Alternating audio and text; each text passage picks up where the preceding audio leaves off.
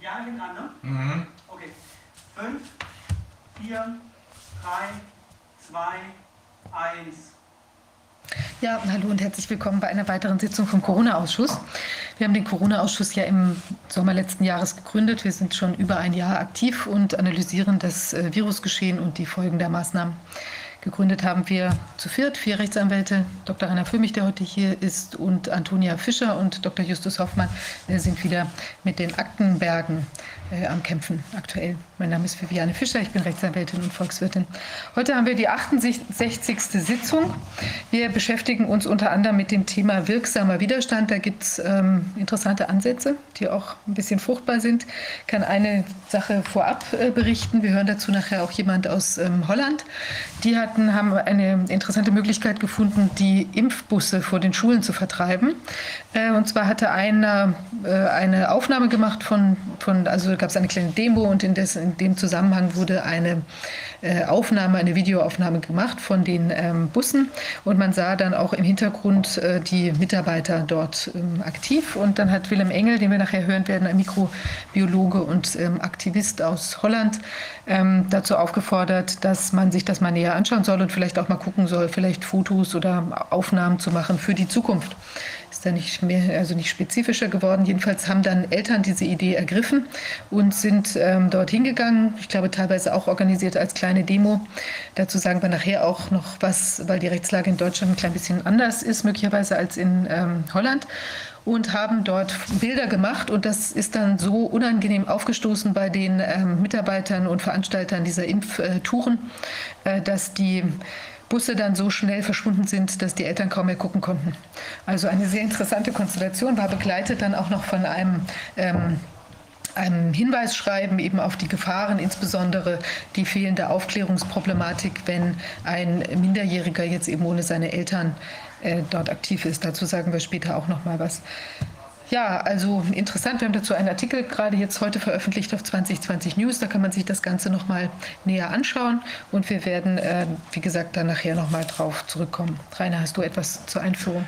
Ich ergänze noch ein bisschen. Ähm, wir sind ja mit den Anhörungen, mit den Interviews, die wir hier gemacht haben, an einem Punkt angelangt, äh, schon seit längerem an einem Punkt angelangt, wo wir nicht mehr ernsthaft darüber nachdenken können, ob hier eine äh, echte äh, Pandemie existiert. Wir wissen seit langem, dass die Infection Fatality Rate von dem, was da draußen als Virus unterwegs ist, es bestreitet ja keiner, dass es das Virus gibt, in etwa derjenigen der Grippe entspricht mit 0,14, so sagt die WHO, oder 0,15, so sagt äh, John Ioannidis von der Stanford University.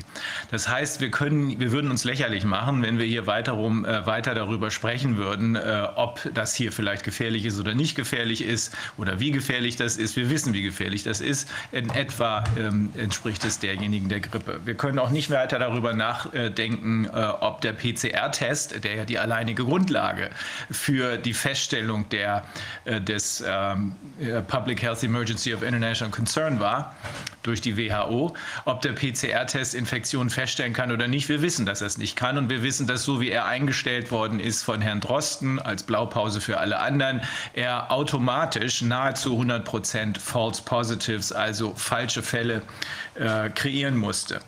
Ähm, in der Zwischenzeit, äh, das ähm, ist vielleicht ein schöner Erfolg sozusagen dessen, was wir hier machen. In der Zwischenzeit melden sich immer mehr Politiker bei uns. Heute wird eine erste Politikerin äh, hier sprechen. Das ist Sue Frost. Sie ist eine von fünf ähm, Mitgliedern des äh, äh Board of Supervisors von Sacramento County. Äh, Kalifornien ist nicht ganz anderthalb mal so groß wie Deutschland, hat, glaube ich, 35 Gemeinden. Eine davon ist Sacramento und das ist äh, eine nicht ganz unwichtige Gemeinde, denn in der äh, Gemeinde von Sacramento befindet sich auch die Hauptstadt. Äh, sie ist also sowas ähnliches wie eine Stadträtin, so kann man es vielleicht, äh, Entschuldigung, Landrätin, so kann man es vielleicht übersetzen, eine von fünf. Und äh, auch sie sagt jetzt, es reicht. Ähm, wir merken, dass hier was nicht stimmt. Die roten Linien, die wir geglaubt haben, dass sie nie über überschritten werden würden, die sind jetzt alle überschritten worden. Es werden weitere Politiker, auch Hochkarätige kommen. Wir müssen nur immer erst überprüfen, wie echt die sind. Denn ähm, ist ja bekannt, dass natürlich auch bei jeder denkbaren Gelegenheit man versucht, die Anwaltschaft, also das, was wir da äh, in unserem internationalen Bemühen zusammengestellt haben, zu unterlaufen. Ähm, aber dasselbe gilt auch hier für den Ausschuss. Ähm, es wäre ja nichts peinlicher, als wenn wir hier jemanden als Politiker anhören, der gar keiner ist. Ähm, wirksamer Widerstand, da wollen wir, ich, wir haben äh, vier kleine Einspieler heute. Das erste passt zu diesem Titel, äh, wirksamer Widerstand, und es zeigt, was die Franzosen machen. Äh, die Franzosen äh, haben nämlich gesagt, auch uns reicht es. Natürlich wird das bei uns in den Mainstream-Medien nicht übertragen, aber in den alternativen Medien, wo sich eigentlich jeder, der Informationen sucht, inzwischen seine Informationen auch herholt, in den alternativen Medien wird das durchaus berichtet. Dann haben wir einen kleinen Einspieler, der zeigt, dass die sagen, ist mir doch egal, ob ihr uns in die Restaurants reinlasst oder nicht reinlasst. Wir wollen mit euch, soweit ihr meint, entscheiden zu können, ob hier nur noch Geimpfte oder Getestete reinkommen, sowieso nichts mehr zu tun haben. Die setzen sich dann einfach im Wege eines Picknick äh, vor die Restaurants. Ähm, und das wollten wir ihnen zeigen, weil es ist eine von vielen, vielen Möglichkeiten. Wir werden immer mehr dazu zeigen, aber eine von vielen Möglichkeiten, wie man zeigen kann, wir machen hier nicht mit.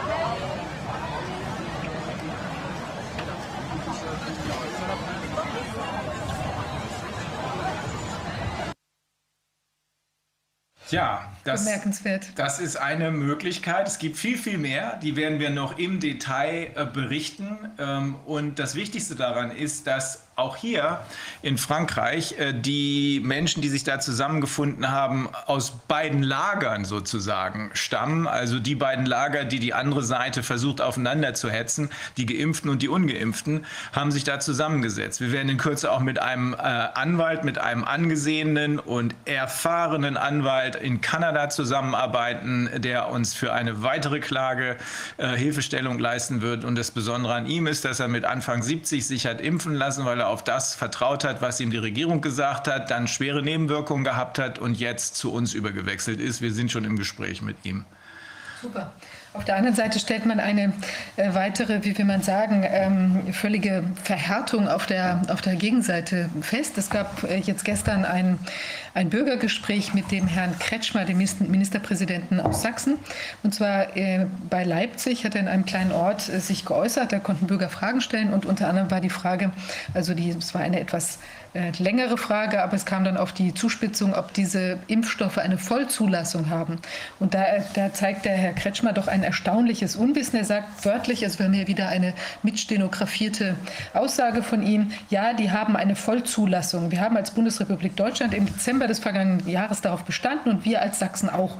Übrigens damals unter Druck auch einiger gesellschaftlicher Kreise, die es damals anders haben wollten. Erst die richtige Zulassung, dann der Impfbeginn. Also das ist natürlich völliger Unsinn und es ist absolut schockierend, dass Herr Kretschmer das nicht weiß.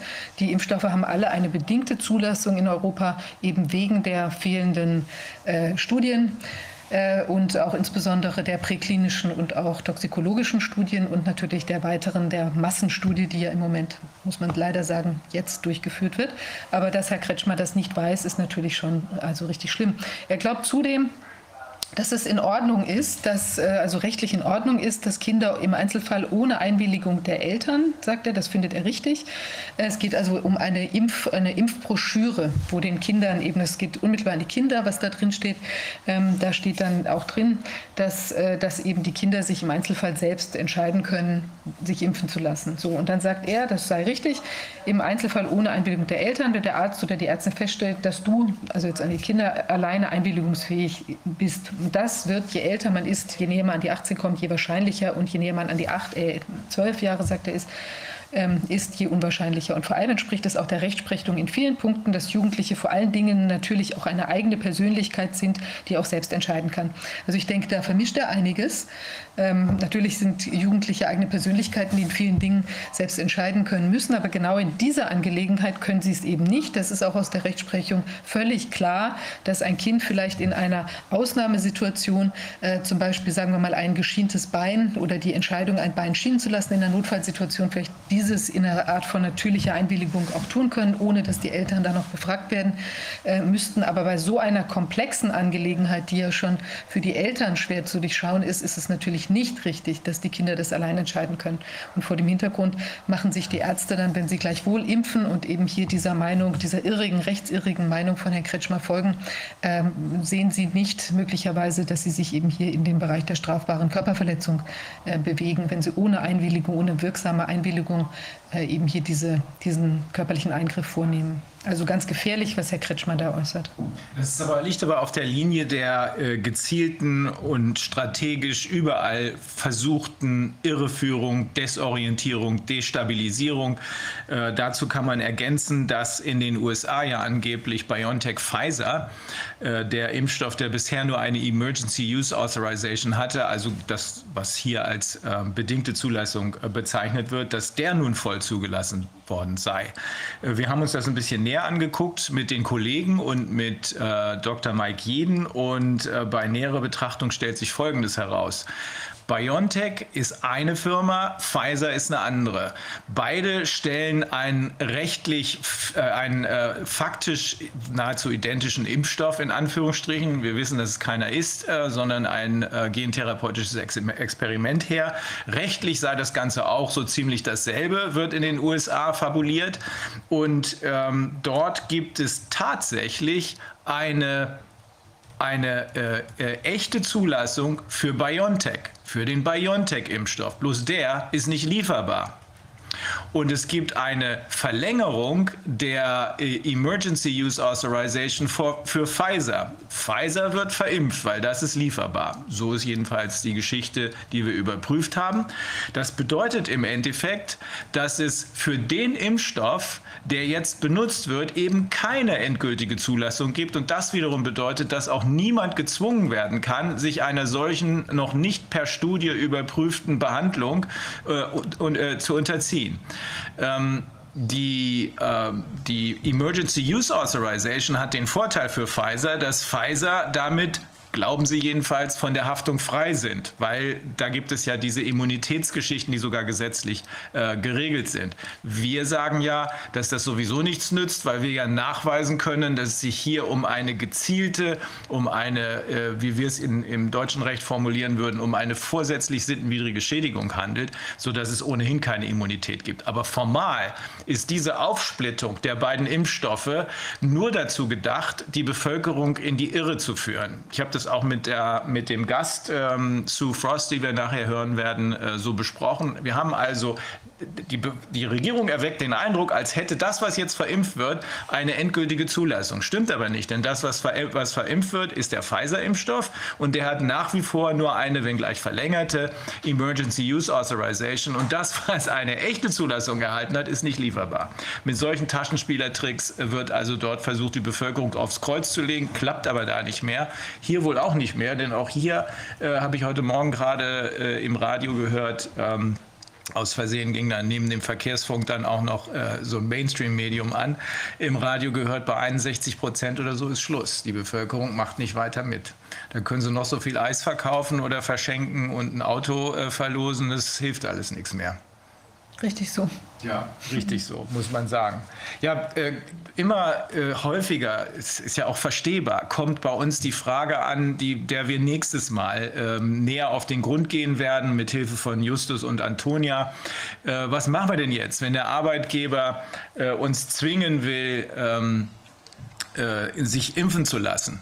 Ja, die Rechtslage ist eindeutig, aber das kann man nur immer wieder betonen. Die Rechtslage ist in all diesen Fällen eindeutig, auch was äh, die Masken angeht, auch was äh, Social Distancing angeht. Die Rechtslage folgt nämlich den Tatsachen und die Tatsachen, die man bräuchte, um irgendeine dieser Maßnahmen äh, anzuordnen, existieren nicht, sondern die sind im Wege des Betruges, im Wege der, äh, des äh, Vortrags vorsätzlich falscher Tatsachen inszeniert worden. Das haben wir ausführlich hier mehrfach uns angehört, unter anderem glücklicherweise mit Hilfe von zwei ausgestiegenen ehemaligen WHO-Mitarbeitern oder Beratern, äh, haben wir feststellen können, dass die einzige Grundlage für die ähm, Verkündung des Public Health Emergency of International Concern eben dieser Drosten-Test war, mit dessen Hilfe, äh, so wie er eingestellt war, mal abgesehen davon, dass er eben sowieso keine Infektion feststellen kann, aber so wie er eingestellt war, äh, hat man nahezu des Bösen. Ja, also wir werden auf jeden Fall zu dieser Frage nächstes Mal ausführlicher was sagen, weil wir eine ausführlichere rechtliche ähm, rechtliche Erörterung haben werden, wenn die beiden Kollegen wieder da sind. Ähm, aber man kann nur unterm Strich zusammenfassen, es ist alles illegal, es ist alles verfassungswidrig. Das Urteil des Amtsgerichts Weimar, was ähm, festgestellt hat am 8.4., dass die Maßnahmen, die dort gegen äh, ein oder zwei Kinder, glaube ich, ähm, in einer Schule ergriffen wurden, ähm, die äh, Masken, das Social Distancing, PCR, das ist alles, ähm, alles rechtswidrig, weil es jeder tatsächlichen Grundlage entbehrt. Ähm, denn, das hat er ja per Sachverständigengutachten festgestellt. Äh, denn der PCR-Test kann nun mal keine Infektionen feststellen. Und wenn wir keine Infektionen haben, dann können wir auch keine Pandemie haben. Äh, die Masken sind nicht nur völlig untauglich, sondern sie sind, wie wir inzwischen wissen, höchst gefährlich, insbesondere für Kinder. Die CO2-Konzentration dahinter ist siebenmal höher als das gesundheitlich äh, zugelassene. Ähm, Hinzu kommt diese massive Pilzbildung, das Zeug atmet man auch ein. Und ähm, die Maßnahmen sind insgesamt für Kinder psychisch, mental extrem gefährlich. Die ähm, Ausmaße dessen, was da angerichtet worden ist, das werden wir erst noch sehen. Und da, da, darf man nicht vergessen, dieses Urteil ist nicht in der Sache aufgehoben worden. Ich erkläre das den amerikanischen Kollegen immer damit, dass ich sage, das Urteil steht noch. Und das, deswegen könnt ihr es zitieren. Es ist äh, nicht on the merits, also in der Sache nicht angetastet worden, sondern es ist nur angetastet worden, weil man dem Richter, der dort seinen Job gemacht hat, vorgeworfen hat, dass er nicht zuständig gewesen sei für diese familienrechtliche Sache. Andere Oberlandesgerichte haben inzwischen mehrfach festgestellt, dass für solche Fragen natürlich das Familiengericht zuständig ist und nicht das Verwaltungsgericht. Ähm, also in der Sache ist es nicht aufgehoben worden, sondern nur aus formalen Gründen wegen einer angeblich nicht gegebenen sachlichen Zuständigkeit. Und natürlich haben wir gesehen, auch das ähm, ist äh, von äh, insbesondere der Richterschaft sicherlich ähm, zur äh, Notiz genommen worden. Natürlich haben wir gesehen, dass danach sofort eine politische Reaktion erfolgte, dass gegen diesen Richter, der einfach nur seinen Job gemacht hat, im Gegensatz zu dem, was viele andere machen, die nur machen, was der Führer befiehlt, dass äh, diesem Richter dann ähm, per Durchsuchungsbeschluss das Auto, das, ähm, äh, das Büro und sein Haus durchsucht wurden, sein Handy und sein Computer beschlagnahmt wurden. Das hat er jetzt zwar wieder, wird auch vernünftig anwaltlich vertreten durch einen ordentlichen Strafverteidiger. Aber das äh, Signal, was gesendet worden ist, das ist angekommen. Nicht nur hier in Deutschland, nämlich Richter. Wer hier gegen die Linie entscheidet, wer hier das geltende Recht anwendet, der braucht seine Karriere nicht mehr weiter zu verfolgen. Das ist das Signal, was damit ausgesendet werden sollte und ausgesendet wurde. Einschüchterung von vorne bis hinten. Deswegen, es ist unmöglich, irgendjemanden, jedenfalls nach geltendem Recht, irgendjemanden dazu zu zwingen, einen Impfstoff sich injizieren zu lassen, der erstens keiner ist, der zweitens nicht getestet worden ist und der drittens, wie wir inzwischen festgestellt haben, mit massivsten Nebenwirkungen und einer Vielzahl äh, von tödlichen Folgen behaftet ist. Das ist rechtlich unmöglich. Es ist rechtlich vollkommen ausgeschlossen. Trotzdem wird versucht, den Eindruck zu erwecken, als würde es möglich sein, mit Taschenspielertricks, wie ich es eben aus den USA geschildert habe, oder mit kompletter Ahnungslosigkeit oder gefakter Ahnungslosigkeit, wie du es eben ähm, geschildert hast. Aber da gehen wir noch näher drauf ein. Am Ende, so sind wir uns allesamt inzwischen einig, werden die Gerichte alleine, obwohl da sehr viel jetzt läuft, alleine es nicht richten. Ähm, es wird hoffentlich sehr viel das, was wir tun und was andere tun, die Aufklärungsarbeit helfen. Und ähm, es wird aber schlussendlich der so nennen es die Amerikaner, Court of Public Opinion entscheiden. Also die Menschen selber müssen aufstehen. Die, die jetzt schon quasi connected sind, so kann man das ja sehen, die auf einer Ebene äh, sich zusammengefunden haben und unterhalten können, zu der die andere Seite keinen Zugang hat, sage ich ja immer so. Ähm, die Leute müssen aufste aufstehen. Und dann, wenn der Court of Public Opinion seine Entscheidung getroffen hat, dann werden auch die Gerichte folgen.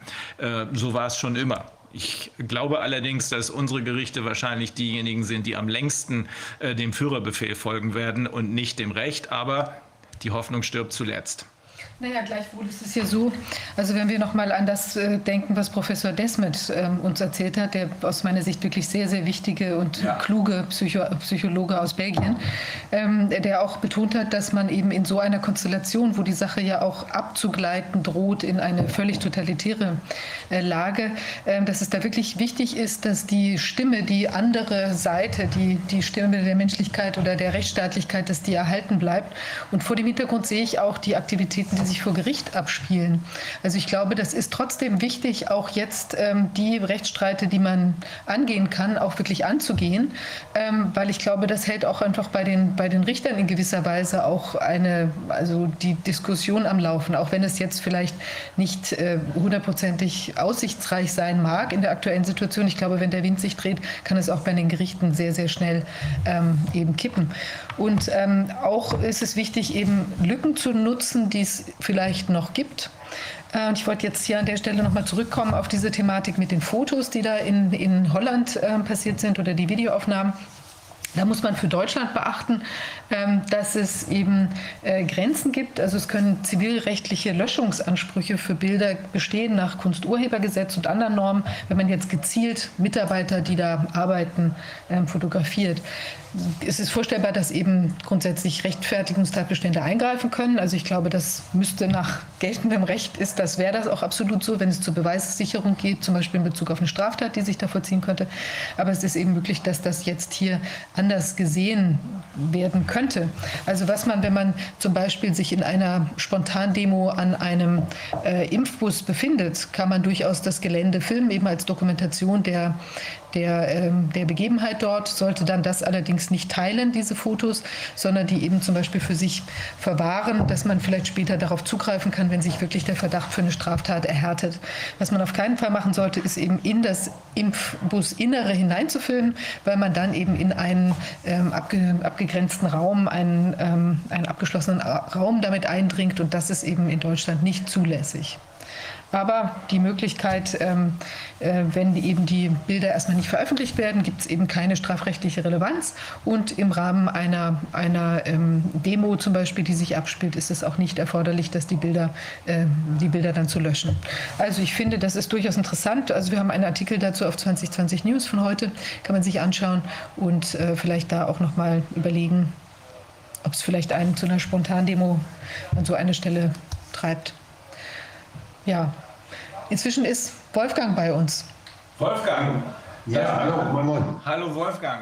Äh, starke Ver Verzögerung zwar, aber vielleicht können wir trotzdem kurz, ja. äh, damit uns Bernie aus Australien nicht wegfliegt, äh, können wir trotzdem kurz wenigstens ansatzweise in eine Diskussion dessen eintreten, was wir eigentlich vorgehabt haben. Denn wir haben ja gesagt, wir äh, wollen angesichts der von den von uns angehörten Experten erwarteten schweren äh, oder schwierigen Situationen im Herbst, äh, Winter und Frühjahr ähm, Vorsorge treffen. Weil wir können nicht auf der einen Seite sagen, Achtung, das wird böse enden, da wird es ADE geben, da wird es Autoimmungeschichten, da wird es Thrombosereaktionen geben und auf der anderen Seite untätig bleiben. Deswegen haben wir ja darüber gesprochen, ein, ähm, ein äh, mindestens ein äh, Krankenhaus ähm, aufzubauen, was spezialisiert ist auf Impfnebenfolgen. Äh, aber es nützt ja nichts, wenn man einfach nur ein Gebäude kauft und äh, sagt, so, das wird jetzt das entsprechende Krankenhaus sein, sondern man braucht ein Konzept dafür. Das wollten wir kurz ansprechen. Ja, das ist schön. Ich habe mir da Gedanken gemacht. Äh, es ist ja immer, es wird ja immer mehr. Ich kriege auch selbst immer mehr Anfragen, was man tun kann, ob, woran man erkennen kann, ob die die sogenannten Impfungen irgendwas äh, verändert haben, ob sie irgendwie Schaden angerichtet haben. Viele Leute merken es ja. Bei einigen geht es nach einer Zeit wieder zurück, aber sie wissen nicht, ob es wiederkommt. Und äh, das, wir wissen ja auch nicht so ganz genau, was in den unterschiedlichen Impf, sogenannten Impfstoffen dann wirklich drin ist, wie diese gentechnische, äh, wie diese Gentechnik sich in den Zellen auswirkt, ob sie dort nur ganz kurz wirkt oder ob sie vielleicht doch irgendwann mal wieder anfängt zu wirken und wieder aktiviert wird. All diese Dinge sind ziemlich unbekannt. Wir haben ja zwei unterschiedliche ähm, Formen jetzt, wie diese, wie diese mRNA in die Zellen gebracht wird. Das eine ist die, sind die mit, Nano, mit Hilfe von Nanopartikeln und die andere Form, das ist mit Hilfe von äh, Virusvektoren. Das heißt, das sind Viren, die gentechnisch verändert wurden, wo diese mRNA eingebaut wurde und diese Viren, mit denen werden wir praktisch durch die Spritze dann infiziert. Die sollen sich angeblich nicht vermehren können, diese Viren. Aber mir sind, die, äh, mir sind auch die Berichte und die, die klinischen Daten und die toxikologischen Daten, die das äh, berechtigt erscheinen lassen, ob die sich wirklich nicht vermehren oder ob die sich noch nicht doch noch wieder äh, aktivieren, zum Beispiel wie Polioviren. Da haben wir das ja mal erlebt, dass die dann plötzlich wieder die Menschen, die gegen Polio geimpft waren, mit auch mit einem inaktivierten äh, Lebendimpfstoff, dass die, diese Viren dann plötzlich wieder gefährlich wurden und dass die Geimpften dann andere angesteckt haben und es zu richtigen Poliofällen gekommen ist. Das heißt also, was der Körper damit macht, mit dieser Nukleinsäure, die uns da gespritzt wird, mit dieser genetischen Informationen, das ist längst nicht lange genug beobachtet und wir müssen da einfach wachsam sein und müssen da mit vielen Dingen rechnen. Wenn wir jetzt die Sorgen der Menschen hören, die, äh, die sich haben dort spritzen lassen, dann, äh, ja, dann ist, sind die auch sehr vielfältig. Dann gehen, dann gehen die nicht nur in Bezug auf die, auf die Ängste, kann da noch was kommen, sondern dann ist es auch so, dass viele Menschen da sind, die haben schon was erlebt oder die haben in ihrer Familie was erlebt. Und die wollen jetzt wissen, was kann ich dagegen tun? Kann man das irgendwie wieder wegkriegen oder kann man das nicht wegkriegen?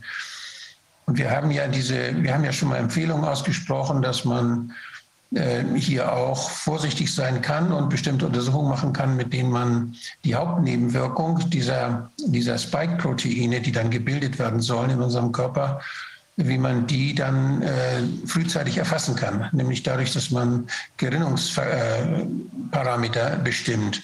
Das waren die Thrombozyten und das waren die sogenannten D-Dimere. Thrombozyten sind die kleinen Blutplättchen, die dann die Wunde verkleben. Wenn da irgendwo im Körper was, was blutet, dann schließen die das.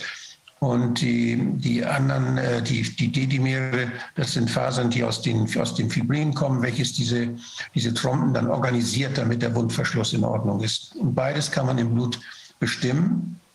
Und äh, das, da haben wir ja so ein Schema vor und nach der Impfung, wenn, die, wenn, die, also diese, wenn diese Werte sich verändern, wenn also die, die Thrombozyten weniger werden, weil sie verbraucht werden durch einen Gerinnungsprozess in den Adern, oder wenn, die, die, wenn es plötzlich ein, zu einem Anstieg der D-Dimere kommt, äh, dann sind das äh, Zeichen äh, nach der Impfung, die dafür sprechen, dass es Mikrothrombosen zumindest gibt.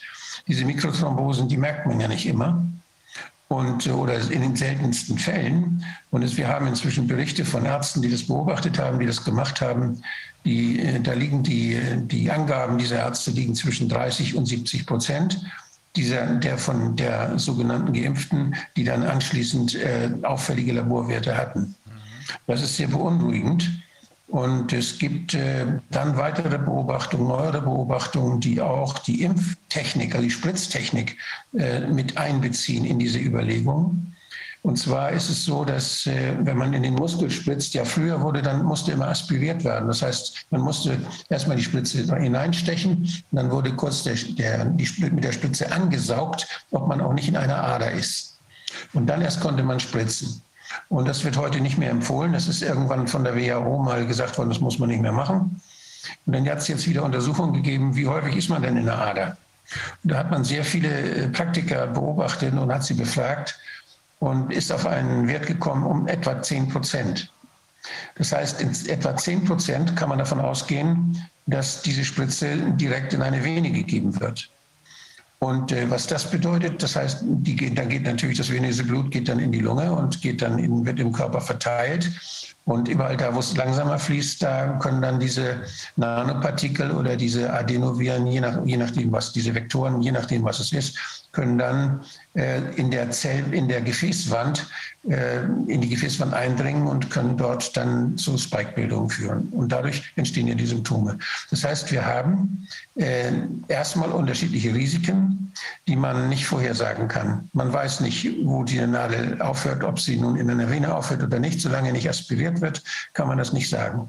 Deshalb die dringende Forderung, man muss aspirieren bei der Spritze, bevor man intramuskulär spritzt. Das sollte man gerade bei dieser, bei dieser Spritze sollte man das machen, weil die Konsequenzen, wenn, wenn äh, Spikes in den Gefäßwänden dann äh, gebildet, an der Gefäßwand gebildet werden, das, sind, das ist hochtoxisch und das, ist, das macht eben diese Thrombosen in ganz starkem Maße, dann je nachdem, wo das ist. Ja, ich habe ein, ein Schema gemacht, was man, äh, was man abarbeiten sollte. Ich weiß nicht, ob, das, äh, ob der Corwin das äh, zeigen kann. Dann äh, könnte man das da irgendwie mal durchgehen. Dann die, kann ich anhand der Daten das, das am besten schildern. Sonst habe ich das aber auch als Datei und kann es als Datei einblenden. Wie, wie ist es? Ich habe noch eine Zwischenfrage.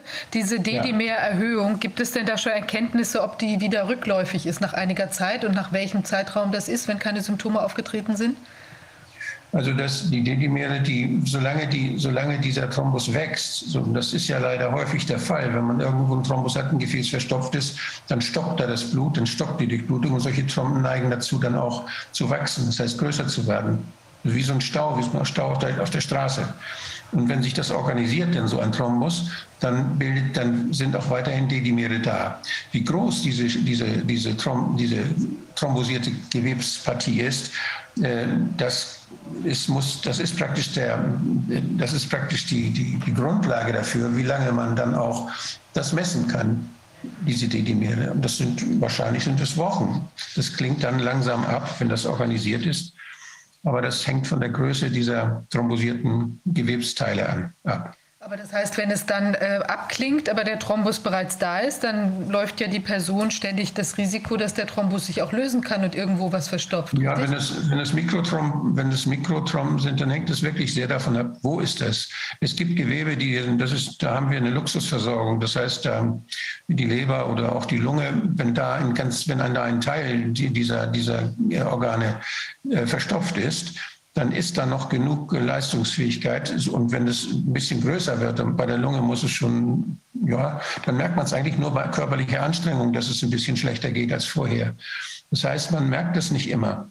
Bei einigen Organen allerdings merkt man schon kleine Trompen, zum Beispiel im Gehirn oder im Rückenmark da ist, da ist die, die Bauteile sind so dicht aneinander und das ist so sensibel. Da gibt es auch keine, äh, keine Kollateralen, wo jetzt das Blut dann sich einen Weg suchen könnte, sondern da ist jede Ader wichtig. Und wenn da ein Thrombus entsteht, dann äh, kriegt, hat man eher Symptome und diese Symptome, die, die bleiben dann. Das wird nicht, geht nicht wieder weg.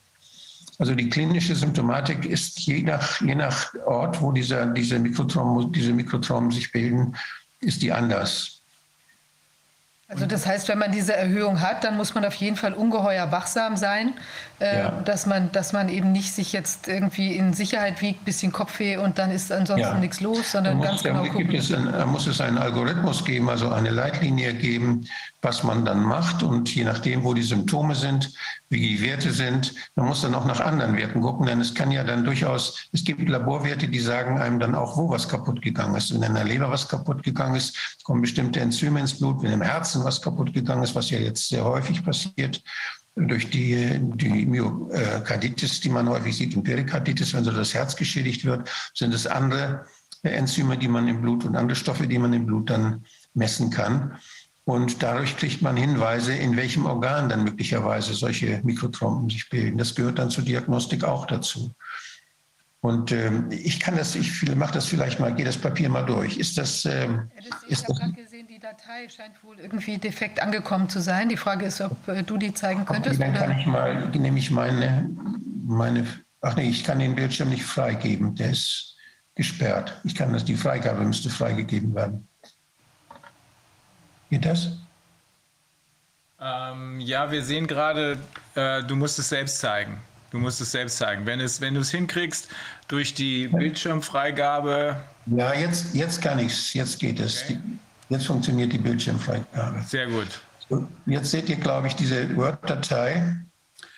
Und äh, das, sind, das Ganze ist ein, praktisch ein, eine Skizze, eine Ideenskizze zur Abklärung möglicher unerwünschter Arzneimittelnebenwirkungen nach mRNA-Injektion zur Prävention von SARS-CoV-2-Infektionen.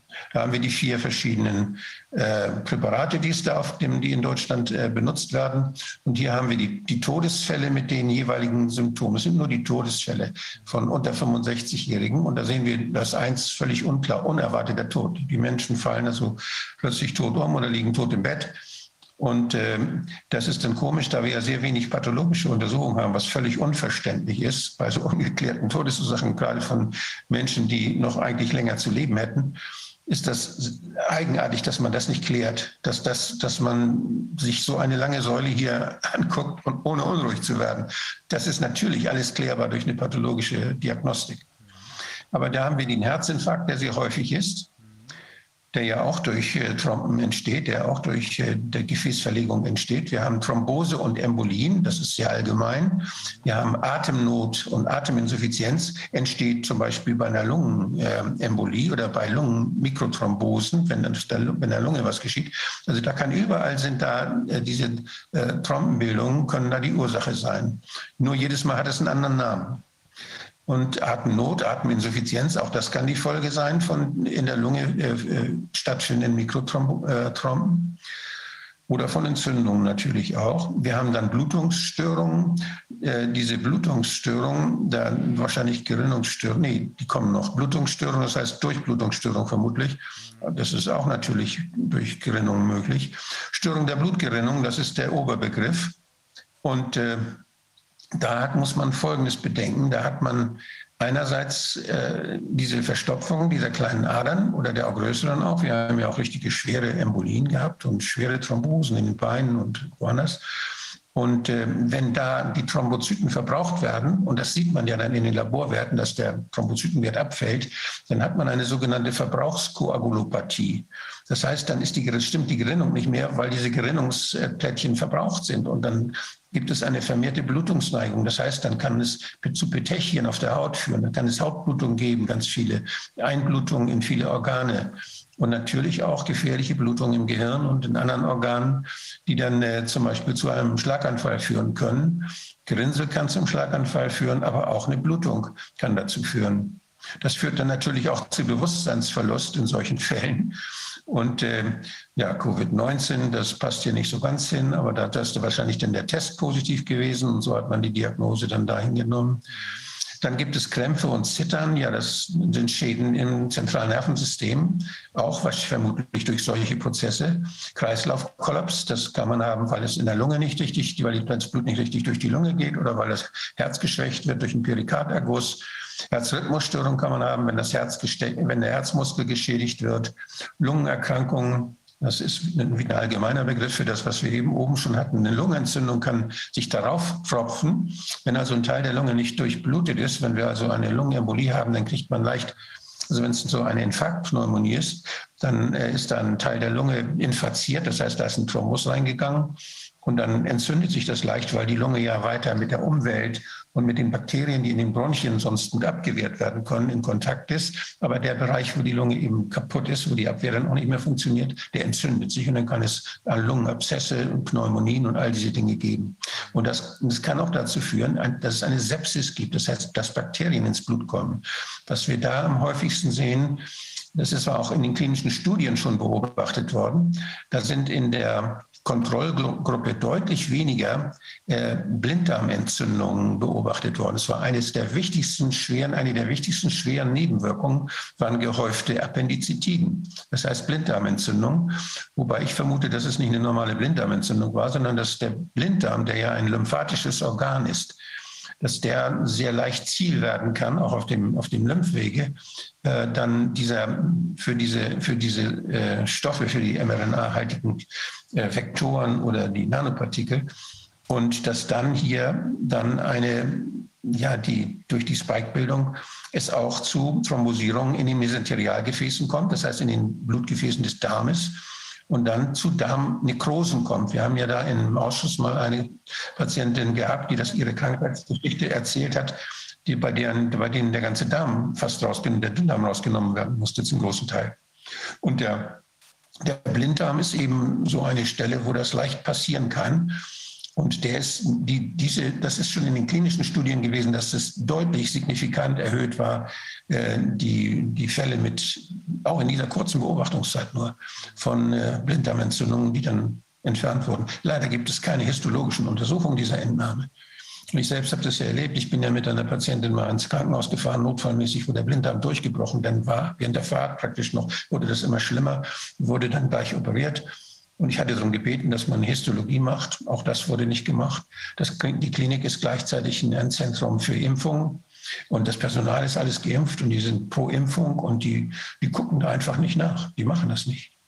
Wolfgang, äh, welches waren, du hast eben gesagt, hier, diese Trompen können im Gehirn zu Ausfällen führen, im Rückenmark, im Herz in der Lunge. Das sind vier Organe, die nach meiner äh, Erinnerung äh, keine äh, selbstheilenden Möglichkeiten haben. Also wenn da Schäden entstehen, dann bleiben die. Da war noch ein fünftes ja. Organ. Welches war das? Ja, die, es gibt auch noch die, die Nieren. Äh, Ach so. Die Niere und Milz sind auch häufig betroffen. Die Milz ist ja, ähm, das, die wird auch im Bauch, das sind im Bauch, die Bauchgefäße, die sind äh, die Milzvene ist häufig thrombosiert mhm. und die Fortader, die Fortaderäste eben vom, vom Darm her auch. Und das ist, ähm, ja, das macht dann eben alle möglichen, akut, wie vom akuten Bauch bis zu, bis zu äh, so solchen, solchen Darm. Äh, ja, es gibt Defekte in der Darmwand. Ich, wir waren ja bei der Sepsis. Ja. Und da gibt es die Beobachtung von Zahnärzten und von anderen Ärzten, die mit Endoprothesen viel zu tun haben. Die haben beobachtet, dass Endoprothesenentzündungen dazu führen, und da haben sie Kolibakterien dann gefunden als Erreger. Und die erklären sich das so, dass äh, diese Kolibakterien über eine Sepsis kommen. Und zwar Kolibakterien sind normalerweise im Darm zu Hause.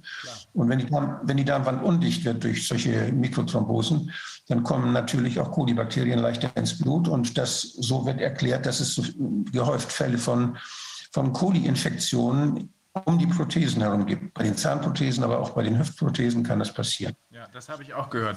Und sind das diese, äh, also bei diesen vier Organen, da ist keine Reparatur möglich. Das ist deshalb wichtig, weil, ähm, oder es gab ein fünftes, habe ich vergessen, äh, weil ja.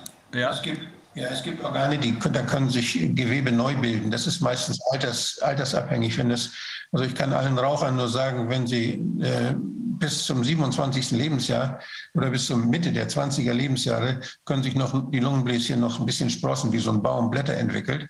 Danach ist Schluss. Und äh, wenn man vorher raucht, dann sorgt man dafür, dass sich nicht so viele Blätter, so viele Lungenbläschen entwickeln. Dann schädigt man seine Lunge im Wachstum, was besonders schwierig natürlich dann ist. Und das heißt also, wenn, wenn man die Lunge kaputt macht äh, vor dieser Zeit, also als, wenn die als bei den Erwachsenen äh, dann durch Mikrothromben zerstört wird, dann geht dieser, vernarbt dieser Teil und die Lunge, die drumherum ist, füllt den Platz aus. Das zieht sich dann zusammen, vernarbt, gibt eine Narbe und die Lungenbläschen aus der Nachbarschaft, die füllen den Raum aus. Die werden dann ein bisschen größer. Es gibt so ein perifokales Emphysem, so heißt das. Also da wird die Lunge, ist die, ist der, sind die Löcher im Schwamm größer. So. Aber die füllen den Raum aus und die Leistungsfähigkeit wird gemindert. Bei der Leber gibt es sowas Ähnliches. Bei der Leber ist es so, es ist auch so ein Luxusorgan, wo wir relativ äh, viel Kapazität haben. Die Leber ist die chemische Fabrik, die äh, unsere Proteine auch in der, in der Proteine synthetisiert wird, in der gespeichert wird. Und die hat also eine, eine ganz wichtige Funktion. Und das ist ein großes Organ. Wir wissen das vielleicht. Man kann zum Beispiel Lebertransplantate, eine Lebensspende machen. Wenn jetzt einer in der Familie äh, seine Leber, die Leber kaputt geht, der Knollenblätter, äh, Knollenblätterpilze gegessen hat und es würde sterben, dann ist es möglich, dass jemand mit geähnlichem Gewebe einen Leberlappen abgibt, der dann transplantiert wird und der diesen Menschen rettet. Das heißt, die Leber ist ein Luxusorgan. Auch da würden wir das erst merken, wenn große Teile der Leber kaputt gehen. Und ähm, so ähnlich bei, den, bei der Niere, von der Niere haben wir zwei. Nicht? Wenn da eine kaputt geht, dann übernimmt die andere es weitgehend. Es war nicht mehr so viel Reserve da. Aber zum Beispiel beim Gehirn ist das nicht möglich. Beim Herzen ist das nicht möglich. Beim zentralen Nervensystem ist das nicht möglich. Und im Darm, der ist ja eine, das ist ja eine, ein, ein langer Schlauch, wenn, da darf keine Unterbrechung sein. Wenn da ein Stück fehlt, dann kann das nur der Chirurg, kann die Enden wieder zusammennähen und das daraus schneiden. Und dann ist natürlich die Darmfunktion auch gemindert. Und es kann sein, dass es ein wichtiger Darmabschnitt ist, wo wichtige Stoffe, Vitamine normalerweise aufgenommen werden, dass man dann auch substituieren muss und dass dann die Funktion, dass der Mensch dann sehr stark behindert ist dadurch. Lass uns, Also mal, lass uns mal, um zu demonstrieren, worüber wir reden, damit wir gleich nochmal sagen können, was können wir tun? Jetzt ganz konkret. Wir wollten ja auch in der Zwischenzeit, bis so ein äh, Hotel, äh, Entschuldigung, bis so ein Krankenhaus ans Netz gehen kann, äh, vielleicht über eine Hotline, die mit mehreren Menschen äh, arbeitet, äh, Fachleuten, Ärzten natürlich äh, dafür sorgen, dass jeweils da, wo jemand ein Problem hat, aufgrund, vermutet aufgrund einer Impfung, ähm, ein ähm, äh, zunächst mal jedenfalls ein, wenigstens ein niedergelassener Arzt zur Verfügung steht. Aber lass uns mal zwei Beispiele angucken für neurologische Ausfälle auf der einen Seite äh, und äh, für diese Blutungen auf der anderen Seite, die du gerade angesprochen hast. Das ist einmal ein Beispiel, beide Beispiele stammen, glaube ich, aus den USA. Das ist das Video Nummer zwei und das Video Nummer drei für die Regie. I have like bu- busted blood vessels all over my body. So I have some here, and I have them on, on my arms and my legs, and then wait till you see the inside of my mouth. It's nasty.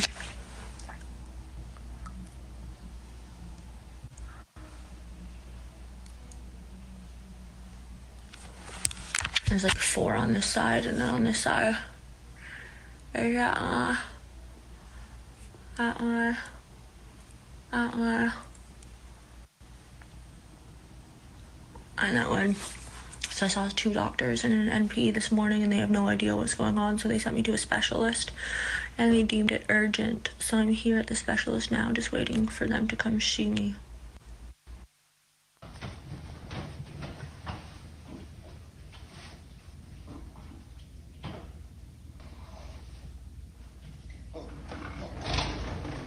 Ja.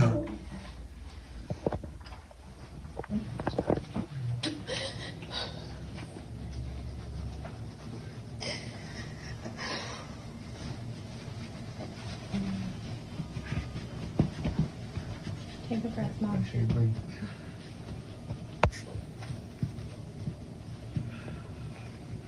We're gonna just try some. Can you take sheet Yeah, can you take this? sheet? Okay. Slow.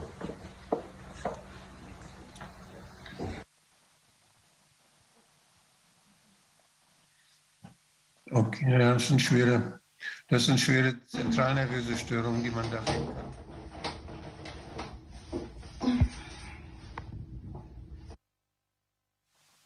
Das sind, das sind dann die Sachen äh, mal in echt, äh, wenn man sie sieht, die du gerade eben Ja. beschrieben hast. Ne? Zentralnervöse Störung hast du gerade Das ist gesagt. Das, stimmt, die Motorik nicht mehr. Da kann, normalerweise können wir ganz feine Bewegungen machen, sehr gezielt irgendwo mit dem Finger, den Finger drauflegen auf, unseren, auf unser Telefon und die richtige Zahl treffen. Das können die überhaupt nicht mehr. Die, die können keine gesteuerten Bewegungen mehr machen. Die Koordination der Bewegungen, die, die ist nicht mehr möglich. Das ist eine Ataxie, die man, die dann hat. Und wenn es dann noch so eine Schüttel, äh, Bewegung, so eine immer abwechselnde Gegenbewegung der Antagonisten dann zur Folge hat, der Muskeln, die nicht mehr synchron arbeiten, die nicht mehr ko- koordiniert werden und gesteuert werden, dann ist das ganz schön langwierig. Und die Frage ist, ob das durch eine Rehabilitation überhaupt wieder hinzukriegen ist. Das ist äh, sehr, sehr Grundsätzlich, wenn man sich vorstellt, dass das wahrscheinlich alles ganz gesunde Leute waren, die ja. gedacht haben, sie Das- bei kriegen jetzt ihre Freiheit zurück. Ja, bei der ersten habe ich das nicht so richtig, ob das Blutungen waren in der Schleimhaut, es sah so aus, ein bisschen von Weitem. Konnte ich nicht so genau sehen, aber wahrscheinlich hat sie da Blutungen. Und das, das kann natürlich sein, dass das so ein Zeichen einer Verbrauchskoagulapathie sind und dass die dann möglicherweise irgendwo anders noch Mikrotrompen hat, die dazu führen. Da müsste man dann wirklich das Blut genau untersuchen und da müssten dann auch Hämatologen sich das angucken, was da los ist.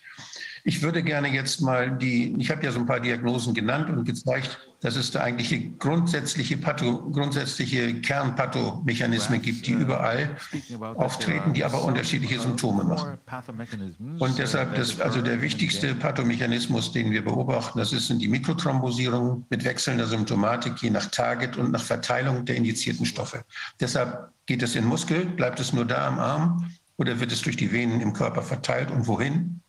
Das ist die große Frage, deshalb die Vielfalt der verschiedenen äh, Schädigungsformen. Und dann gibt es äh, Immunreaktionen auch, äh, die, die dadurch entstehen, dass Spike-Proteine werden, die werden ja in den Gefäßen, werden die äh, präsentiert den, den Immunzellen, unseren Immunzellen und die dann da vorbeifließen und die dann diese Zellen, diese Gefäßwände angreifen und diese Zellen abräumen und die dann da aber gleichzeitig natürlich auch, und das ist ja der Effekt, den möchte man ja eigentlich durch eine Impfung erreichen, Antigene äh, als Antigene wirksam sind, das heißt zu einer Antikörperbildung führen. Und die wird ja nicht durch den T-Lymphozyten, das sind die, diese Abräumzellen, sondern es wird durch die B-Lymphozyten gemacht. Die kriegen praktisch ein Kommando von den T-Lymphozyten und sagen, komm mal, kommt mal her, helft mal, damit dann noch mehr Unheil passiert, bildet man Antikörper. Diese Antikörper, die setzen sich dann auf die Viren rauf, falls mal welche kommen. Das ist die Idee. Nur diese Antikörperbildung durch, äh, durch diese mRNA, die ist unvollständig. Die ist, äh, das sind, nicht, sind keine neutralisierenden Antikörper. Diese Gefahr besteht jedenfalls und die ist sehr groß und die ist bei den bisherigen Impfexperimenten mit, äh, gegen SARS-Viren, hat die eben zu dieser Antibody-Dependent Enhancement-Reaktion geführt. Wenn wir also Antikörper haben, die deshalb unvollständig sind, weil ja auch das, das Virus ist, es kommt ja, das sind ja nur die Spike, das sind ja nur diese kleinen Stacheln, die, die da präsentiert werden. Das ist nur ein Teil des Virus. Und dagegen werden Antikörper gebildet. Aber die, die Frage ist eben, ob diese Antikörper ausreichen, wenn denn mal ganze Viren kommen, um die so abzudecken, dass sie gar nicht mehr in die Zelle reinkommen. Und wenn sie das nicht tun, dann kann es sein, dass sie noch leichter in die Zelle reinkommen und dass sie dann erst recht sich in den Zellen vermehren. Das heißt, dass es dann zu einer explosionsartigen Vermehrung der Coronaviren kommt bei einem natürlichen Kontakt. Und das ist das, wovor wir Angst haben, dass es im Herbst, Winter jetzt passieren kann. Wenn also jetzt äh, die Leute sich infizieren bei der Grippe mit egal welchen Coronaviren, das sind, ob das nun Alpha, Beta, Gamma, Delta ist, ist völlig egal, die haben ähnliche Spikes.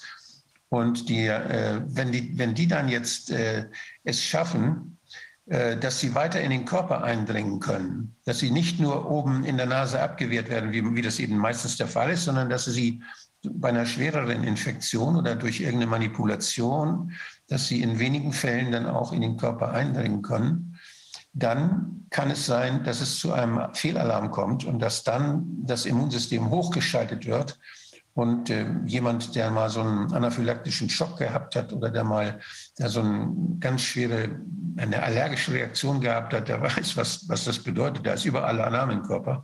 Aber das ist ein bisschen anderer Alarm. Der ist nicht so wie bei Pollen oder bei einem Allergiker, sondern das ist ein Alarm, der in den Organen dann stattfindet im Körper und der dann zu Organversagen führen kann. Das ist der berühmte Zytokinsturm der dann zu spezifischen Veränderungen in der ganzen Lunge zum Beispiel führt, typischerweise, weil die Coronaviren ja eingeatmet werden.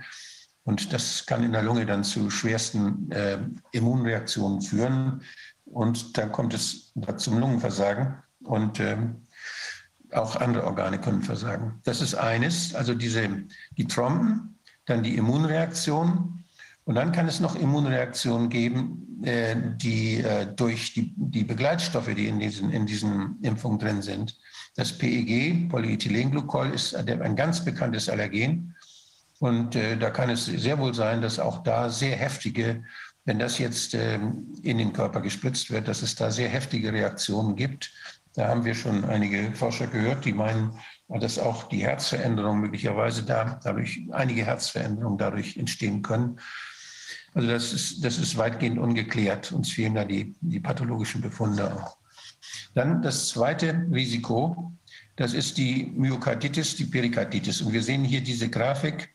Das sind jetzt die, die Meldungen. Und da sehen wir das für die unterschiedlichen, äh, unterschiedlichen Produkte. Da ist AstraZeneca, da ist Jans, äh, Johnson Johnson.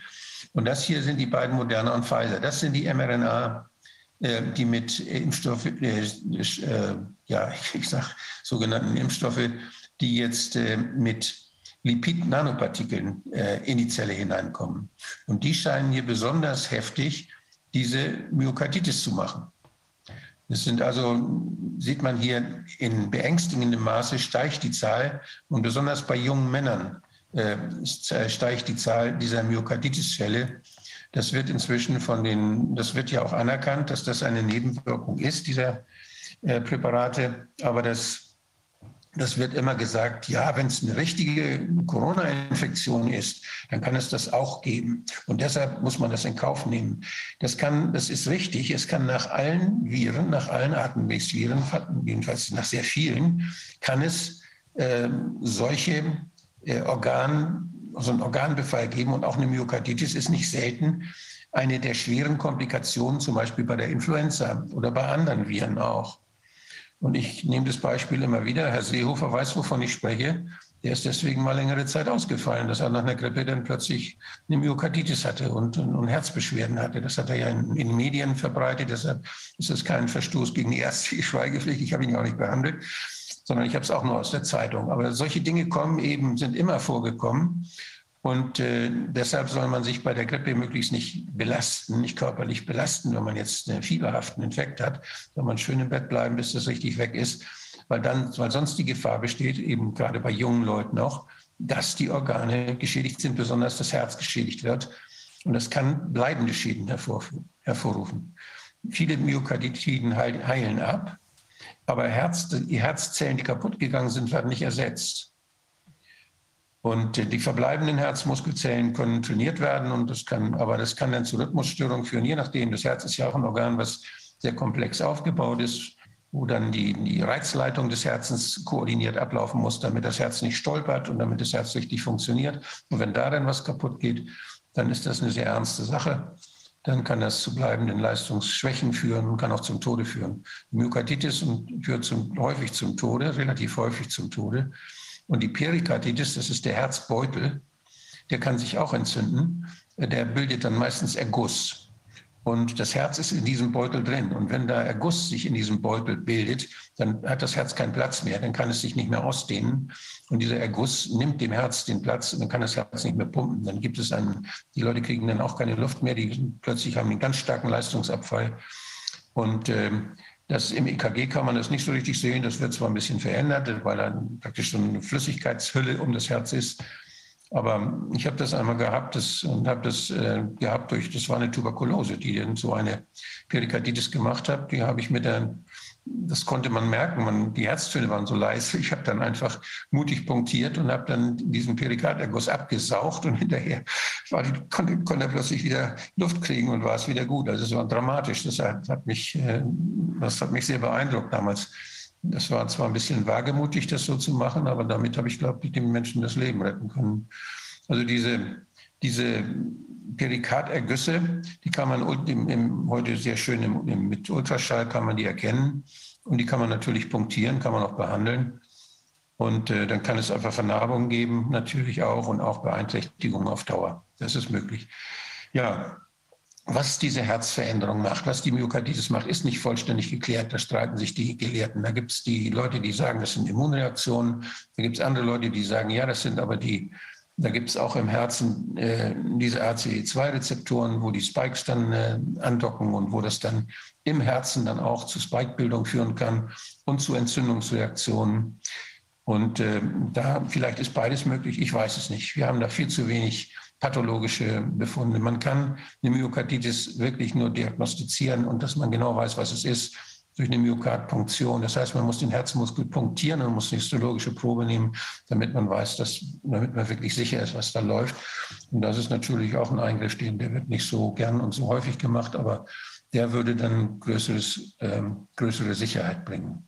Wolfgang, wir, wir sind ähm, mit äh, unserem australischen Gast äh, unter Druck, weil bei dem ist es jetzt schon annähernd Mitternacht. Ich Ähm, kürze, das, ich kürze das ab, aber ich möchte gerne die diagnostischen Möglichkeiten, die man Ja. braucht, um das alles vernünftig, äh, die Fragen nachgehen zu können. Ja. Man braucht also Möglichkeiten, man braucht bildgebende Verfahren, Sonographie, Röntgen, CT, MRT, Szintigraphie. Das sind Dinge, die, die sind wichtig, um die Organschäden äh, zu diagnostizieren. Und äh, man muss die Blut, man muss ein gutes Labor haben, ein hämatologisches Labor, möglichst mit Blutbild, Gerinnungsdiagnostik, damit man Throm- Thrombozyten und Dedimere dann ersehen kann. Man braucht auch sonst die Laborwerte, um die Herzenzyme und die Leberenzyme zum Beispiel äh, oder hormon- hormonelle Parameter, wenn die Eierstöcke befallen sind zum Beispiel, oder wenn die, wenn die, wenn die Keimdrüsen äh, geschädigt sind oder äh, wenn im Bereich des Gehirns was ist, dass dort äh, die hormonelle Steuerung nicht funktioniert, muss man also auch Hormondiagnostik machen können. Dann braucht man Funktionsdiagnostik zur Ermittlung von Funktionsbeeinträchtigungen der Niere, des, der Lunge, des Herzens und so weiter. Also man braucht da die, die internistische Diagnostik und man braucht auch dann immunologische Feindiagnostik. Und äh, um die, die Störungen und die, die Kommunikationsstörungen der Immunzellen miteinander, um die vernünftig dann aufzuschlüsseln. Und das ist wichtig für die Therapie auch. Ist, ist Cortison zum Beispiel indiziert oder ist es nicht indiziert? Auch bei den Gerinnungsgeschichten, da ist es ganz wichtig, was man da, was man da macht. Da kann man, da gibt es inzwischen eine Leitlinie aus der aus äh, UK, die sehr schön ist, die in Bezug auf diese auf die Mikrotrompen, was man da machen kann und was man nicht machen kann in den einzelnen Stadien. Da kann ich hier nicht drauf eingehen, aber es ist eine ausführliche Leitlinie, die ich ins Deutsche übersetzt habe und die ich gerne zur Verfügung stelle. Wird Dann äh, ist, ist es wichtig, pathologische Untersuchungen an Gewebsentnahmen bei Lebenden und bei Verstorbenen zu machen. Ganz wichtig. Damit man da äh, äh, Klarheit hat, manchmal zu spät, aber manchmal vielleicht auch noch rechtzeitig bei Lebenden, um die richtige Therapie dann auch äh, auszusuchen. Wolfgang, Wolfgang der, der australische Gast bittet darum, in einer Minute dran zu kommen, ähm, dann, sonst klingt er sich leider aus. Ja, okay. Es gibt die, also das, das Risiko für die ADE-Problematik abschätzen ist wichtig. Wer kriegt eine ADE, wer kriegt keine? Da gibt es, da habe ich hier die ganzen Möglichkeiten mal überlegt, was man da machen kann. Und dann gibt es weitere Themen, die man da bearbeiten muss. Die Indikationen für eine Differentialdiagnostik der Erreger. Wir sind ja fixiert auf Coronaviren. Die kommen aber nicht alleine vor. Und Virus-Virus-Interaktionen führen zu Konkurrenz oder Synergismen. Da muss man eine, Differentialdiagnose, eine, eine, eine virologische, eine bakteriologische Differentialdiagnose machen, damit man nicht äh, immer nur nach, nach Coronaviren guckt und inzwischen passiert ganz was anderes, nur weil der PCR-Test positiv ist. Und äh, ein wichtiges Thema ist auch die Shedding-Problematik.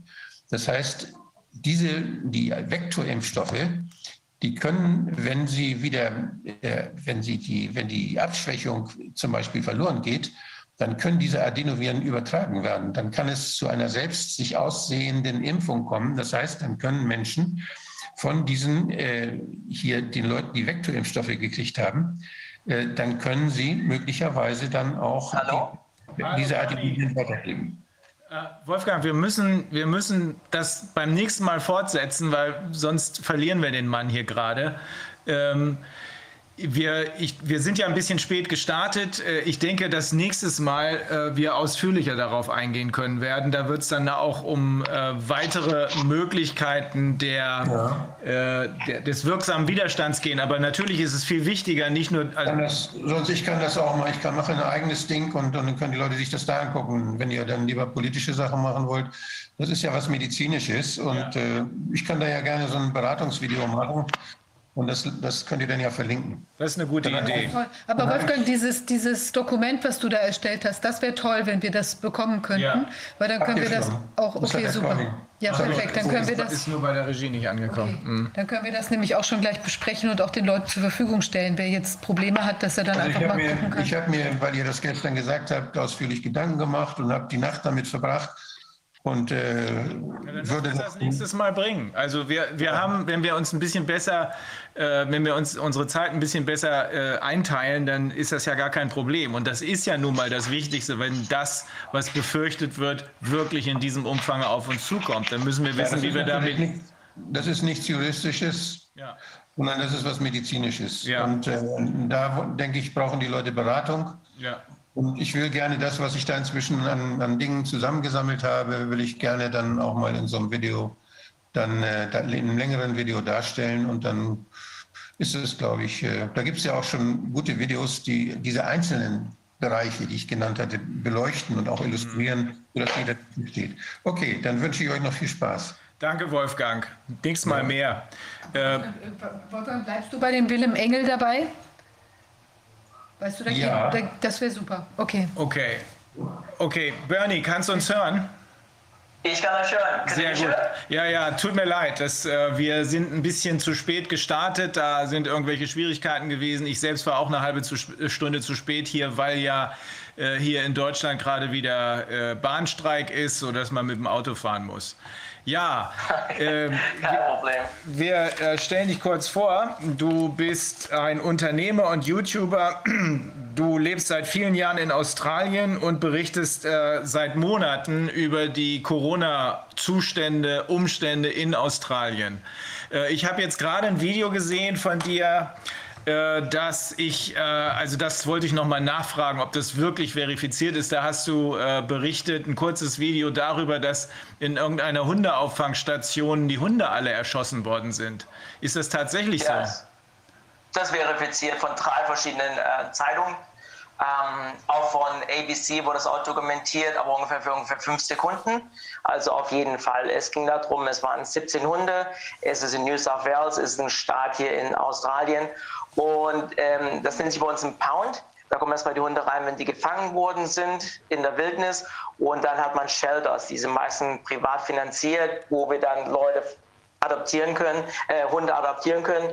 Und ähm, man hatte beschlossen, und das ging jetzt auch zum Parlament, die verantwortliche Person sollte da angeblich ähm, zur Rechenschaft gezogen werden und es ist nichts passiert. Und sie hatte halt beauftragt, dass die Hunde alle erschossen werden, so damit die Leute von den Shelters nicht hingehen müssen während dieser Corona-Krise, damit sie nicht in Gefahr sind und eventuell diesen Virus da weiter, weiter teilen können. Ist also auf jeden Fall verifiziert. Aber Das das bedeutet, das bedeutet, dass die einfach nicht wollten, dass Leute überhaupt irgendwo hingehen, weil ich kann doch grundsätzlich, wenn ich so einen Hund abhole, kann doch auch einer nach dem anderen da irgendwie reingehen, ohne dass ich überhaupt jemandem begegne. Oh, ich denke mal, ähm, es ist so, ich ähm, berichte jetzt seit ungefähr 18 Monaten, seitdem das losging und ich konnte für ein Jahr nicht nach Deutschland. Seitdem habe ich angefangen, hier zu berichten. Ähm, ich lebe jetzt seit 24 Jahren. Was hier passiert und in den letzten paar Monaten ist es ganz gravierend. Die Schrauben werden so angezogen. Es wird alles untersagt, was einem Spaß machen könnte.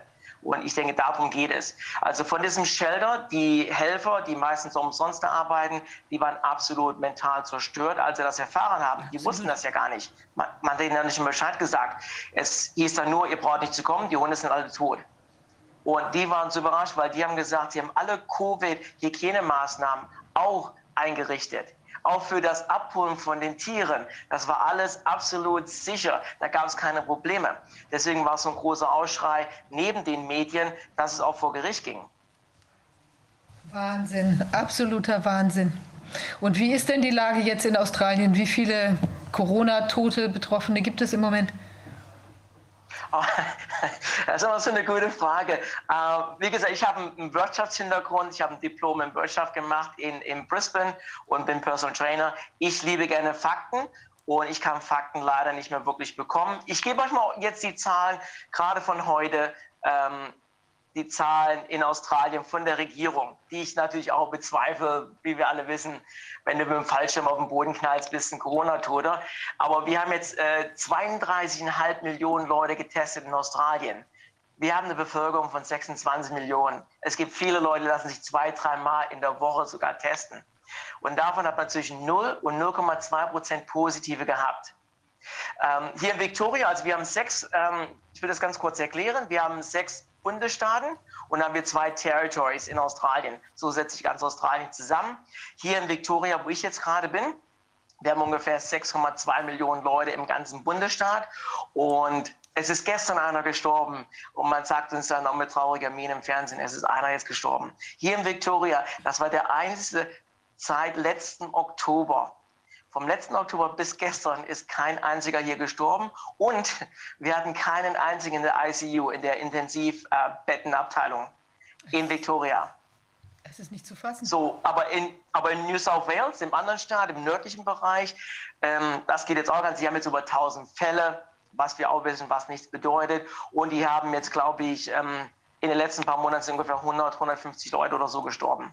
Wie gesagt, die Zahlen sind nicht mehr ganz akkurat, weil es wird ja auch viel, wie wir alle wissen, mit den Zahlen. Nur halt jetzt insgesamt in Australien sind es 1086 oder 1083 Leute insgesamt in ganz Australien angeblich von diesem Corona gestorben. Kann ich eigentlich Corona sagen bei euch oder wird das dann zensiert, muss ich C sagen? Nee, Weil ich muss vorsichtig sein, damit Nein, nein, wir das können, geht. ja, wir können ja alles sagen. Äh, wir äh, würden, ich glaube, wenn wir auf YouTube zensiert werden, ist uns das völlig egal, weil es spielt keine Rolle mehr. Wir schwenken gerade um auf neue Plattformen. Ähm, Cool. Und äh, bei uns auf der Website äh, kannst du auf jeden Fall alles abrufen und bei mir im Telegram-Kanal, glaube ich, auch. Ne?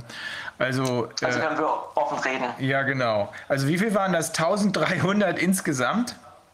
1083 war es und dann eine andere Seite hat 1086 Leute äh, beziffert, die angeblich seit letztes Jahr im März durch dieses Corona gestorben sind. Also ohne dass verifiziert wurde, ob es mit oder an Corona äh, tatsächlich. Keine, Obdu keine Obduktion gemacht. Ähm, und für mich auch in meiner Familie, ich habe so viele, äh, meine Frau ist Krankenschwester, verifizierte, meine Tochter arbeitet für die fliegende Doktoren. Ähm, ich habe, glaube ich, sechs oder sieben im Bekanntenkreis, im Familienkreis, die in den Krankenhäusern arbeiten. Also die Informationen, die ich euch heute alle gebe, die sind verifiziert. Äh, wie gesagt, es kann 1083 sein oder 1086 Leute, aber wie gesagt, das Durchschnittsalter war in Australien oder ist in Australien zwischen 84 und 87 Jahre. Was ich persönlich denke, ist sehr wichtig zu wissen, da das Durchschnittsalter in Australien 82 ist, die Lebenserwartung. Und die Leute mit Corona oder durch, von oder unter oder über Corona, die waren zwischen 84 und 87 Jahre alt. Also das entspricht genau dem, was wir auch aus allen anderen Ländern inzwischen gehört haben. Äh, wir haben ähnliche Zahlen aus, ähm, aus, äh, äh, aus New York. Wir haben uns mal diese Hotspots angeguckt aus New York, wo man dachte, ach du liebe Güte, jetzt sind sie alle an Corona gestorben, aus Bergamo und aus Schweden. Und es stellt sich jedes Mal raus, äh, dass äh, in Schweden 85 Prozent an völlig anderen Ursachen gestorben sind und in New York und Bergamo 96 Prozent an völlig anderen Ursachen. Also äh, es ist offensichtlich und da muss man auch nicht mehr lange drüber nachdenken, jedenfalls wir nicht, nachdem wir äh, um die 150 äh, Experten aus allen möglichen äh, Sparten und Ländern äh, gehört haben. Äh, natürlich ist das hier keine Pandemie, sondern hier geht es um was völlig anderes, um Gesundheit jedenfalls nicht. Ne? Wo, wo du das gerade ansprichst mit Amerika, ich ähm, habe Immobilien in Las Vegas und auch eine Steuernummer. Also ich habe auch sehr viele Kontakte in Amerika, weil ich normalerweise einmal im Jahr für drei Monate oder sechs Monate in Amerika bin, was jetzt leider nicht mehr so richtig möglich ist. Ich hatte einen Bekannten in New York und in New York gab es ja dieses Elmhurst Krankenhaus, was ja dieses angeblich dieses Hotspot war mit dieser ganzen Krise. Und ein Bekannter von mir, zwei Tage nachdem die Medien davon berichtet haben, wie die Leute in Schlange stehen, da reinzugehen, der ist mit einer Live-Kamera mit, mit dem Telefon durchgegangen für mich und hat mir die Notaufnahme gezeigt. Da saßen zwei Leute nur drin in der Notaufnahme. Und er hat gesagt, Bernie, vor zwei Tagen noch hat man gesagt, da gab es diese Leichentransporter hinten drinne und alles voll und die Absperrung. Und er war zwei Tage später da, da war wirklich gar nichts. Also ich weiß jetzt seit 18 Monaten gar nicht mehr, was ich noch glauben kann, bis ich selber da bin. Deswegen heute gibt es nur verifizierte Sachen, wo ich weiß, dass Leute in den Krankenhäusern waren, die mir sagen können, was jetzt passiert ist. Ich kann euch ein Beispiel nennen. Und ich werde auch keine Schwierigkeiten durchkriegen. Es gibt hier in Victoria ein Krankenhaus, das heißt Box Hill.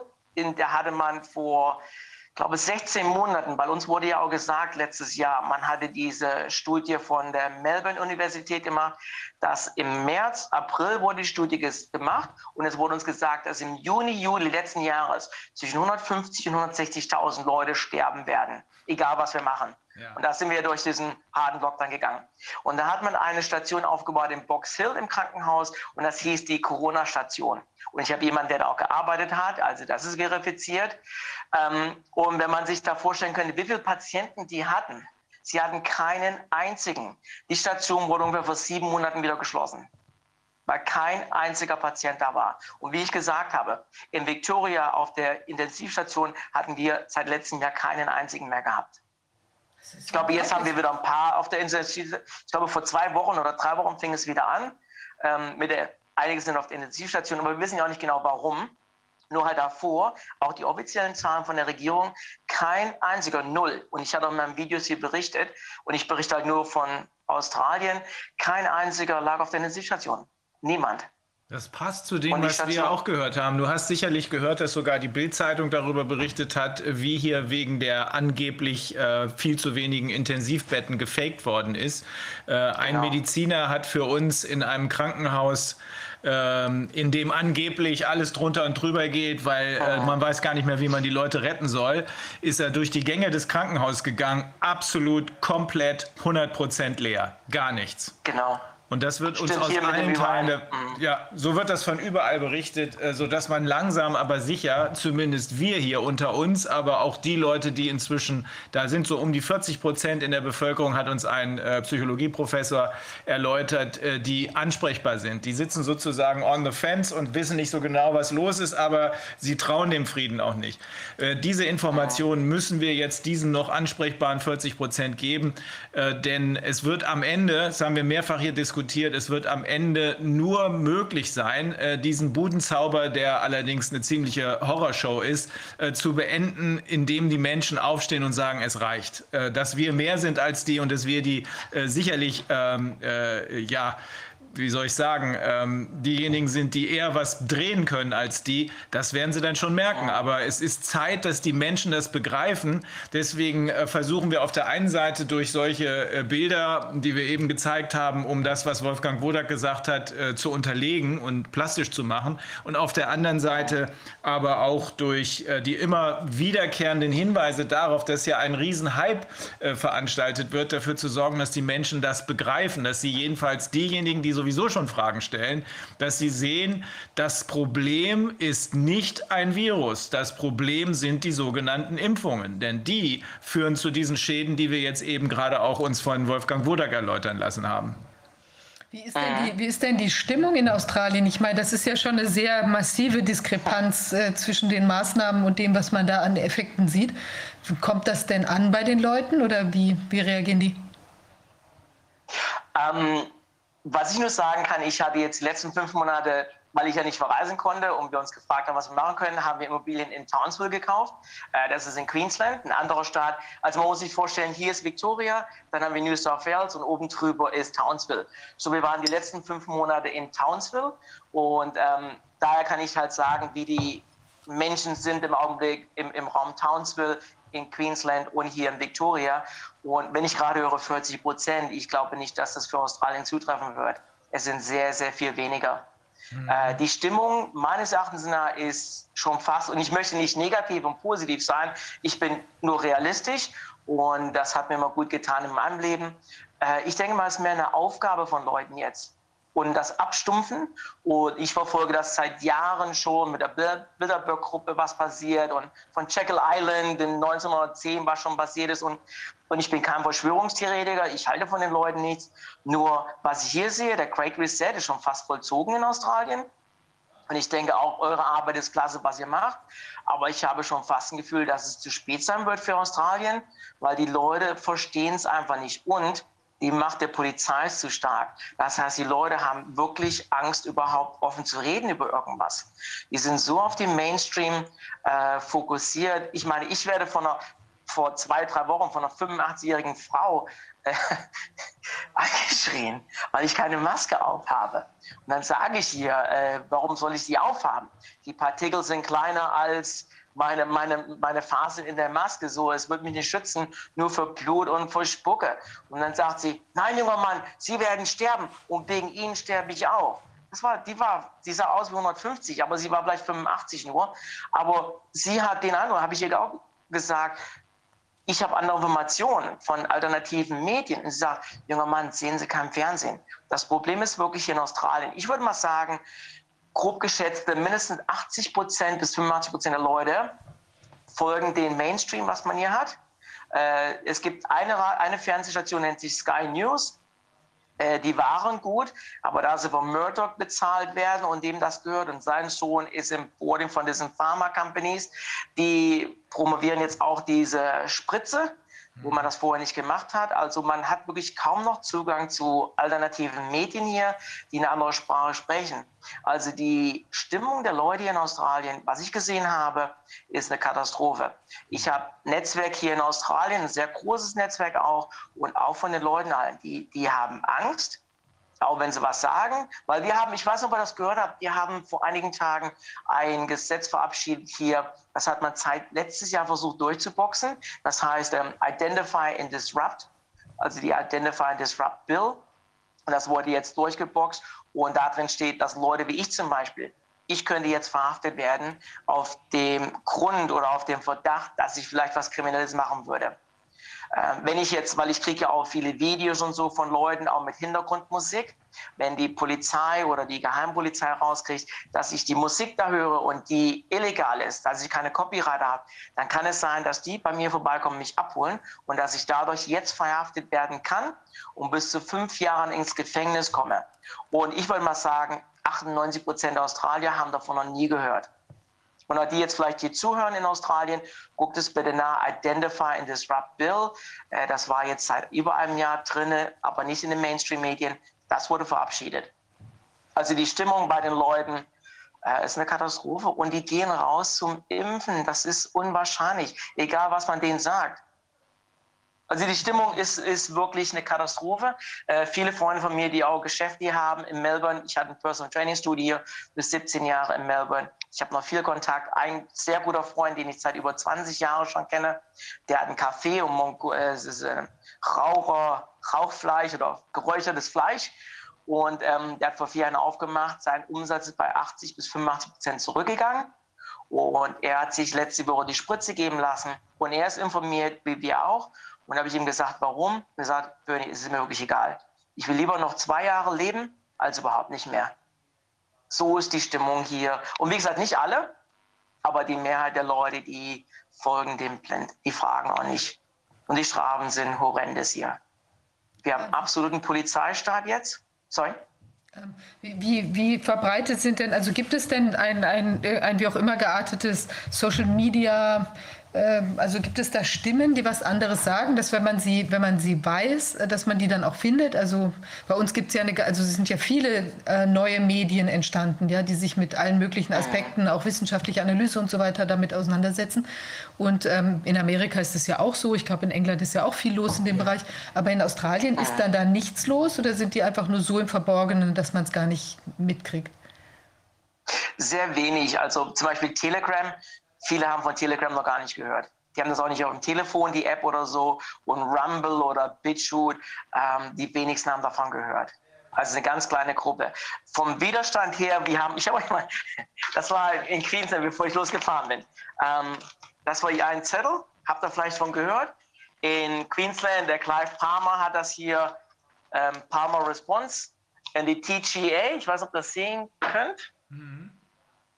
Die TGA ist wie bei euch das AKI oder die FDA. Mhm. Und ähm, auf den ihrer Seite hat man also auch festgestellt, jetzt 330 Leute durch diese Spritze gestorben sind. Und Palmer ist ein Milliardär, so ein, so ein großer Fettsack. Ich finde ihn super, weil er sagt, was er denkt, aber er wird absolut zerrissen von den Mainstream-Medien. Und das ist ja wirklich den Virus, den wir hier haben, die diesen Einfluss davon. So Palmer sagt, was wir aussagen und was verifiziert ist von Hunderten oder Tausenden mittlerweile von medizinischen Experten. Und er hat das jetzt in jeden Haushalt gebracht ähm, in Queensland und die Medien gleich gesagt, der Kerl, gucken wir alleine an, wie er aussieht und er hat keine Ahnung, er labert darum, er ist kein Mediziner und er hat kein Recht überhaupt, die Leute in Sorge zu reisen mit seinen Zetteln, nur weil er so viel Geld hat. So, das war der eine, den wir als Widerstand haben. Der zweite ist Craig Kelly. Finde ich auch klasse, der Kerl. Der hatte auch versucht, ähm, Ivermectin und die ganzen anderen Sachen, die man nehmen kann. Er hat davor gewarnt. Er wurde so zerrissen von den Medien. Ähm, und dann haben wir noch Pauline Hansen. Das ist die One Nation Party. Und sie hat aus sich ausgesprochen, dass sie die Spritze niemals haben möchte. Und es müsste jedem freiwillig gestellt sein, ob sie das möchten oder nicht, aber nicht äh, gezwungen werden. Und sie wird auch zerrissen. Also der Widerstand ist wirklich sehr gering und ich kann auch nicht sehen, wie es noch größer werden könnte, was passiert. Die Maßnahmen hier, äh, die Strafen. Ähm, ein Pfarrer habe ich ein Video gemacht, der wurde jetzt vor, oh, das ist jetzt glaube ich oder vier Wochen her, äh, Pfarrer Paul. Er, wie gesagt, wir haben viele Religiöse auch hier auf dem, auf dem Kanal bei mir und äh, wem es hilft. Ähm, und er hatte halt einen, Fischladen, ein Aquarium vorne gehabt als, als Geschäftsfront. Und am Sonntag hat er auf der Gitarre gespielt und hat mit seinen Jüngern da gesungen. Und die Polizei kam, hat gesagt, hier, Paul, äh, musst jetzt zumachen wegen dem Lockdown. Und er kannte die Polizisten auch beim Namen. Er sagt, oh, hier go Frank, ich kenne dich doch noch, du warst da bei mir im Gottesdienst, als ein kleiner Junge warst.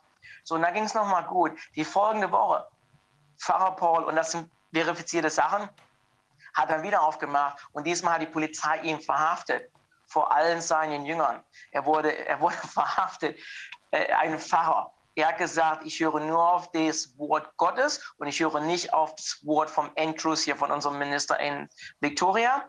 Er hat eine Strafe, weil es ähm, kommerziell äh, geschäftlich. Vorne hat er eine Strafe von 20.000 Dollar bekommen. Und er hat jetzt ähm, gesagt, er wird sie nicht bezahlen und er wurde abgeführt. Er ging in Einzelhaft für zweieinhalb Wochen. Die erste Woche hat man ihm nicht mal die Bibel gegeben und nach zweieinhalb Wochen kam er raus auf Bail ähm, Kaution. So, das ist hier, was jetzt Leute sehen in den Medien. Wenn du aufstehst gegen dieses Regime, gegen diese Propaganda, du wirst verhaftet. Wir haben einen anderen Kerl, ähm, Avi vom Rebel News, super Kerl, der wirklich sich für einsetzt. Ähm, er kriegt einen Tag vor der Demonstration, wie bei euch auch, Polizeibesuch von drei Polizisten, die ihm Zettel liefern und sagen, du wirst nicht auf die Demonstration morgen gehen, obwohl er hat einen Presseausweis. Oder Monika vom Reignite, ähm, Democracy in Australia. Sie wurde vor zwei Tagen verhaftet, weil sie angeblich Leute anstiftet. Man hatte sie verfolgt im Auto, und das ist hier in Victoria, verfolgt und gestoppt und sie hat gesagt, sie wurde angehalten, weil sie weiter als fünf Kilometer von ihrem Zuhause ist. Und der Polizist ähm, hat gesagt, nee, nee, es ist wegen Anstiftung. Gleich da wurde ihr Autoschlüssel rausgenommen, stehen geblieben, sie wurde verhaftet, äh, kam in den Knast jetzt vor zwei Tagen vor Gericht, ähm, hatte man ihr auch eine Kaution angeboten unter der Begründung, dass sie alles löschen müsste auf ihrem Kanal, was sie da drauf hat. Und sie war auch auf Fernsehstationen hier in Australien. Also sie macht eine super Arbeit. Ich finde sie klasse. Und ähm, sie hat gesagt, ich unterschreibe das nicht. Und jetzt muss sie im Knast bleiben. So, das ist hier in Australien. Im Augenblick hier in, in Victoria, wir haben einen Lockdown und ich zum Beispiel, ich darf ja gar nicht mehr raus. Man darf aber fünf Kilometer um sein Haus herumgehen, wenn man Grund hat. Entweder arbeiten ähm, oder medizinische Versorgung oder wenn man sich impfen lassen möchte, darf man auch raus. Dann kann man sogar noch weiterreisen. Und wegen Sport. Wegen Sport darf man fünf Kilometer noch raus. Und das war's. Wir, wir, ähm, ich habe zwei Stiefkinder, äh, Stiefkinder, ja, Stepkids, Stiefkinder. Entschuldige mit dem Deutschen und Englischen manchmal. Ähm, meine Frau hat zwei Kinder und eine davon lebt hier in Bendigo, aber sie ist sieben Kilometer entfernt von uns. Und damit sie jetzt uns besuchen kann, muss sie uns als intimitive, intimate, intimate ähm, intime Blase angeben, mhm. dass sie uns besuchen darf. Nur das Problem ist, ich wohne hier auch und jetzt sind zwei Leute in dem Haushalt und das geht nicht. Also rechtlich gesehen, unsere Tochter darf noch nicht mehr rüberkommen, weil in der Blase darf nur einer und einer sein von zwei Haushalten. Das heißt, du bist Single da? Oh ja, ich kann euch noch mehr erzählen davon, wo man denkt, wow, es kann nicht schlimmer werden. Aber so, Mickey kommt rüber und ich nenne den Namen, weil ich bin ganz offen, weil es ist mir egal. Ich, ganz kurz, ich hatte letztes Jahr das erste Video gemacht auf Englisch und da wurde diese Schwangere in Ballarat verhaftet und ähm, da habe ich ein Video gemacht, weil mir hat es gereicht und dann sage ich auch, Andrews, komm her mit deinem Pullis und wenn du an die Tür kommst, dreh die Tür nicht ein, da ist eine Klingel und dann verhafte mich, aber mach keinen Schaden an meinem Haus, sonst wird es ernst. Und ähm, da habe ich Morddrohungen gekriegt von Australiern. Und da habe ich gesagt, ah, wirklich. Ähm, es wurde auch gesagt, ich stifte Leute an. Und ich habe gesagt, nee, nee, ich habe nur gesagt, dreht meine Tür nicht ein. Und dann ging es hin und her. Jedenfalls für unsere Stieftochter hier rüberzukommen. Wenn jetzt ein Nachbarn sie verraten würde. Das heißt, ich habe ein Auto, meine Frau hat ein Auto, das sind zwei Autos hier. Wenn sie auch mit dem Auto kommt, da stehen drei Autos schon mal in der Einfahrt bei uns. Wir haben ein großes Grundstück hier, aber man kann es trotzdem noch sehen. Man könnte es in Garagen stellen, aber ja, die Zeit manchmal dafür. Wenn Nachbarn uns anschwärzen würde und die Polizei anruft, was natürlich bei uns absolut ähm, motiviert wird von den Politikern, die sagen, sei ein guter Australier und wenn du was Verdächtiges siehst, dann ruf die Polizei an. So, Mickey kommt hier rüber, wir werden verraten von Nachbarn, dann müssen wir über 5000 Dollar bezahlen pro Person. Weil unsere Tochter uns besucht. Verstanden, was? Ihr seid doch dieselbe Familie. Ja, aber du kannst nur eine Person in einer Bubble haben. Das heißt, wenn ich jetzt in Queensland geblieben wäre und meine Frau wäre alleine hier, dann ist es eine Bubble mit einer Person. Und Mickey in ihrem Haus ist eine Person in eine Bubble. Und sie kann sagen, wir sind die intimen Partner für sie, aber es kann nur eine Person vom Haushalt im Haus sein und ein Partner, der hinkommt. Also nur zwei Personen. Wie? Und wenn das jetzt, äh, du hast eben beschrieben, dass es ja deine Stieftochter ist. Es ist die äh, Tochter, die biologische Tochter deiner Frau. Äh, wenn es Genau. jetzt eure gemeinsame Tochter wäre, wäre das was anderes dann? Nein. Was? Nein, geht auch nicht. Ja, ich, ich kann euch Sachen erzählen, wo man denkt, aber Bernie hat einen Schaden.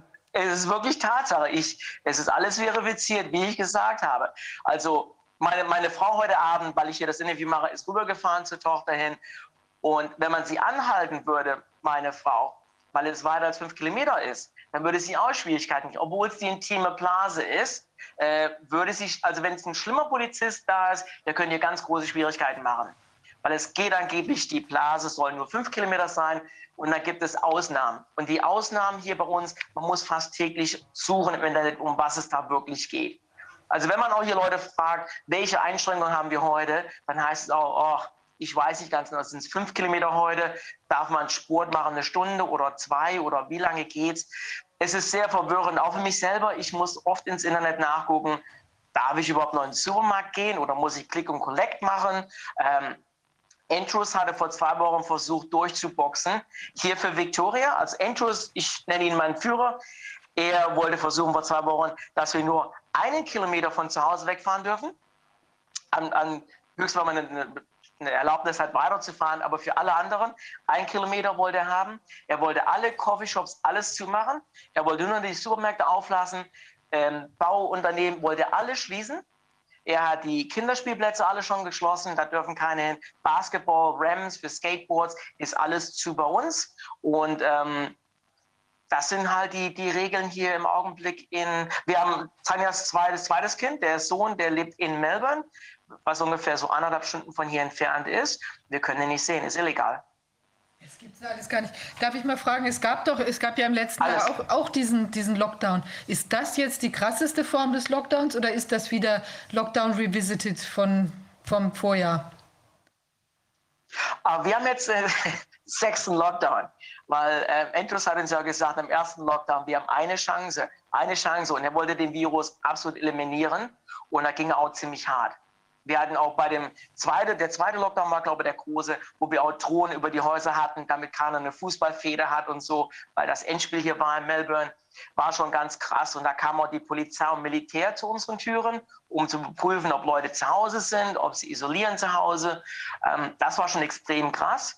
Aber ich würde mal sagen, im Augenblick es ist ein bisschen leicht noch hier. Wir hatten bei dem vorletzten hatten wir einen Ring of Steel gehabt, um Melbourne herum. Das heißt, Melbourne herum und Crater Melbourne nennt sich das, ähm, hatte man komplett zugeschlossen. Da war in jeder Straße Polizei und Militär mit Pistolen und konnte keiner rein, keiner raus. Also das haben wir jetzt im Augenblick noch nicht. Aber wir haben wieder Ausgangssperre von 9 Uhr abends bis um 5 Uhr morgens hier im Augenblick.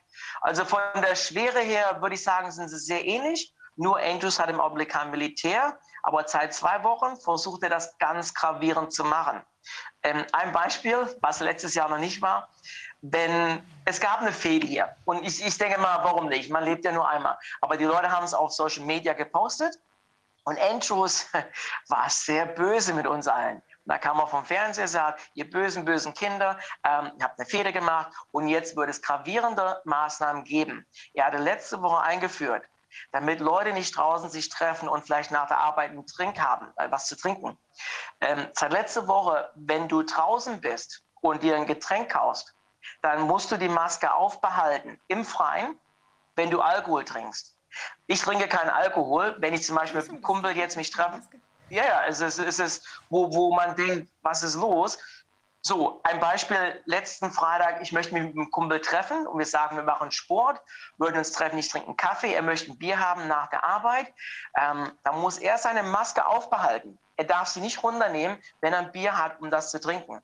Ich mit dem Kaffee, ich darf das trinken. Und das ist jetzt Gesetz bei uns. Das sind Tatsachen. Also ich kann nicht genau sagen, was schlimmer oder besser. Ich würde mal sagen, beides sind extrem schlimm.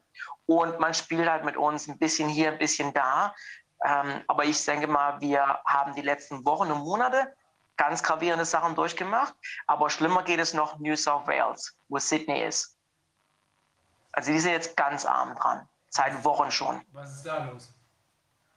Aber man hatte einige Fälle gehabt mit unserer Delta-Variante und ähm, wir, wir kriegen gesagt, dass es so tödlich ist. Ähm, man hat uns gesagt, dass die Delta-Variante jetzt der Gold Medalist ist. Der kann jetzt, verglichen mit dem Virus zuvor, der kann über 30 Meter im Freien. Und das haben wir uns, man, man braucht nicht mal im gleichen Zimmer zu sein. Wenn du jetzt im Freien bist draußen und da steht einer 30 Meter entfernt, das Virus kann rüberfliegen und kann dich anstecken. Und dann, wenn du dann die Ansteckung hast und du weißt es noch nicht mal, du gehst nach Hause und steckst deine Eltern oder deine, deine Oma und Opa an und du bringst um. Willst du das wirklich? Das wurde in New South Wales gesagt. Ich hatte ein Die Video Leute gemacht. glauben so einen Scheiß? Das kann doch nicht sein. Oh ja. Oh ja. Haben Weil die ich, keine, ich kann dir haben die keine Schulen oder, oder, oder können die alle nicht lesen? Haben die keine anderen Möglichkeiten? Stellt denn keiner Fragen? Wie lange soll das denn noch so weitergehen? Will denn keiner wissen, äh, wann es jetzt endlich mal vorbei ist? Oh, das wird uns ja auch gesagt. Ich gebe euch praktische Beispiele. New South Wales hat jetzt gestern oder heute 1000 Fälle gehabt. Ich meine, wir haben 32,5 Millionen Leute getestet, alleine schon die falsch positiven. Aber auch in New South Wales von den ganzen Tests, die haben 0,2 Prozent aller Getesteten, die sind positiv getestet. Also prozentual aus sehr gering. Aber die, die, die Angst wird zu uns gemacht und die Lüge wird erzählt und wieder erzählt und wieder erzählt. Wenn man Fernseher anmacht, geh dich impfen. Geh dich impfen. Das ist der einzige Weg, da rauszukommen. Und das befolgen die Leute. Also wir kriegen alles gesagt. Wenn du dich nicht impfst, dann kommen wir da nicht raus. Wir werden den Lockdown für Jahre haben. Wir werden die Maßnahmen für Jahre haben. Und der einzigste Weg daraus ist die Impfung. Natürlich fragt man sich, haben die kein Internet? Können die nicht sehen, was in Israel los ist? Da, oder in Amerika, dass sie mit der dritten oder vierten Spritze schon anfangen, dass die ersten beiden nicht wirklich funktionieren und dass es alles wirklich ein, eine Lüge ist? Nein. Die Leute sagen dir auch, bist du schon geimpft? Mein Nachbar hier, weil ich, wie gesagt, wenn ich verhaftet werde, werde ich verhaftet und ähm, ich bin 51 Jahre alt. Ich mache das hauptsächlich für meine Kinder. Ich würde auch gerne noch verreisen, aber das kann ich nicht. Ähm, aber man hört, ah, ich lasse mich impfen. Oh ja, ja, hab zweite schon. Oh ja, kein Problem. Ist unwahrscheinlich. Aber eine positive Sache, als ich in Townsville war, wir haben Häuser renoviert. Der Elektriker, den ich da hatte, 22 Jahre alt, super Kerl, wir uns da auch drüber unterhalten. Weil als wir ankamen vor fünf Monaten, zwei Tage später Maskenzwang. Ich konnte es nicht glauben. Das Klima ist wie in Miami. Also ist nicht gut. Und da sage ich, Nathan, ähm, lässt sich impfen? Ich sage, ja klar, meine Freundin und ich lassen uns nächste Woche impfen, weil wir wollen ja verreisen. Ja, das ist mein Thema. Sage ich, Nathan, du wirst nirgendwo hingehen. Weil du kannst jetzt sehen, überall. Erstmal, deine Impfung von Australien hat keine Zulassung in Europa. Kannst du schon mal gar nicht hingehen. Das ist angeblich eine Tatsache. Was ich nicht hundertprozentig weiß. Aber in Australien habe ich ihm gesagt, Nathan, guck New South Wales. Alle, die geimpft sind, zweimal, die haben die gleichen Restriktionen wie die Leute, die nicht geimpft sind. So, er ging nach Hause und folgende Woche musste eine Arbeit machen und hat mir gesagt, Bernie, ich habe nachgeguckt, was du mir gesagt hast. Das ist ja absolute Lüge. Meine Freundin und ich, wir haben den Termin gecancelt und äh, storniert und wir werden uns nicht impfen lassen. Das ist ja absoluter Blödsinn. Wir wollten es nur machen, damit wir reisen können. Also die Leute glauben die Lüge absolut hier. Mit hundertprozentiger Sicherheit. Das ist ja eine einzige Horrorshow. Ähm, nun ist Australien ein extrem großes Land, ein eigener Kontinent sozusagen. Ähm, Ihr habt da 26 Millionen Einwohner. Äh, sicherlich werden Genau. die meisten von denen in großen Städten wohnen, wo man, die, äh, wo man quasi in der Falle sitzt. Aber es gibt auch etliche Leute, die draußen sind und praktisch nicht erreichbar sind äh, für die Behörden, oder? Nee, nee. Ähm, ich würde mal sagen, dass ungefähr 85 Prozent der Leute leben innerhalb 100 Kilometer von der Küste. Und wie, wie du schon gerade gesagt hast, wir haben die großen Städte wie Perth, wir haben Sydney, Melbourne, Adelaide, Brisbane, äh, wo die meisten der Leute leben. Die kleinen Städtchen auch, die sind auch meistens 100 Kilometer von der Küste entfernt. Und inland, weil meine Frau und ich, wir waren in Townsville und weil mein Stiefsohn jetzt seine Hochzeit geplant hatte für den 28. August, wollten wir zurückfahren und wir sind durch viele Dörfer auch durchgefahren. Und ich persönlich war schon überall in Australien. Ich habe auch viel Kontakt mit denen. Die Polizei kriegt jeden hier. Und auch Leute fragen auch, wir sind in Outbacks, kann man nicht dahin gehen? Äh, man will Wasser und Strom und Internet auch haben und Konto. Für mich persönlich, mich fragen Leute auch, in den Outbacks hinzugehen. Meine, was will ich da? Meistens gibt es gar nichts zu essen und wenn man ein paar Pflanzen essen kann, ist es kein Leben für mich. Und die meisten hier sind so, es ist so ähnlich in der großen Stadt wie in Frankfurt oder in Berlin oder, oder sonst irgendwo. Es ist nicht lebenswert. Aber in den kleinen Städten auch, die Leute kriegen die Nachrichten, dass das Virus, wie jetzt Shepparton, das ist eine Stunde, eine halbe Stunde von hier entfernt, und da gab es einen Fall. Da hat man dann festgestellt, dass der Kerl angeblich nach Bendigo kam und dann von hier, obwohl er angeblich wusste, dass er positiv war, ist nach Shepparton, das ist ein kleiner Ort. Und da hat man komplett Shepparton zugemacht und die ganze Bevölkerung wollte fast einen neuen da reinreisen. Die Person, dass er positiv war. Absolut. Und das ist die andere Sache, was ja auch funktioniert, das Public Shaming. Dass die Leute, die positiv waren und das Falsche angeblich machen, die werden so an den Pranger gestellt, dass auch wie meine Frau, mein, mein, meine Stieftochter so Angst haben, dass sie was Falsches machen könnten, dass die Medien sagen können, oh, wegen ihr äh, sind jetzt alle infiziert. Dass die Angstmacherei, der Virus ist wirklich die Me das, das Media hier in Australien, ABC News, der größte Virus in Australien und keiner traut sich etwas zu sagen. Also das ist, ähm, das ist ganz schwer, mh, sich das vorzustellen, ähm, aber es ist auf jeden Fall ein absolutes Warnzeichen, äh, was bei euch in Australien los ist, denn äh, die Leute, die hinter dieser ganzen Geschichte stecken, äh, werden sich nicht damit begnügen, das in Australien umzusetzen. Ähm, ich, ich, ich, ich bin, ich, muss, ich, ich muss sagen, ich bin echt erstaunt darüber, dass ausgerechnet in Australien sowas möglich ist. In einem so großen Land mit äh, Leuten, die bisher jedenfalls bekannt dafür waren, dass sie äh, ihre Freiheit lieben und jetzt plötzlich sich einkerkern lassen praktisch ohne Gegenwehr nach allem, was du mir gerade gesagt hast, dass sie also auf Kommando hören und auch nichts hinterfragen. Ich frage mich, woran das liegt, aber das wird man später mal rausfinden müssen. Ähm, ich hatte, wir hatten ja hier schon ähm, äh, Anwälte aus Australien, die wir uns angehört haben, Rechtsprofessoren aus Australien. Äh, einer der Anwälte ist äh, Tony Nikolic, äh, der sagt, es, es hätte. Bitte? Vom AFL? Äh, das weiß ich nicht. Nee, ja, das kann sein, dass er das ist. Tony Nikolic. Der hatte heute, ja, der Tony äh, ist der Chairman vom AFL, von Ja. den Rechtsanwälten in New South Wales. Und der war heute im, im Gericht, Supreme Court heute Morgen. Ja. Also er hat uns von einem Fall berichtet, den man auch hier ähm, in den alternativen Medien sehen konnte. Ähm, da wurde ein äh, inzwischen Mandant von ihm verhaftet und in Einzelhaft gepackt. Der hat angeblich ein Pferd geschlagen. Äh, wenn man das vollständige Video gesehen hat, hat man gesehen, der hat einfach nur den Kopf des Pferdes zur Seite gedrückt und hat das nicht geschlagen, sondern der es sah aus, als würde der Polizist ihn umreiten wollen. Sowas geht ja. Ähm, Genau.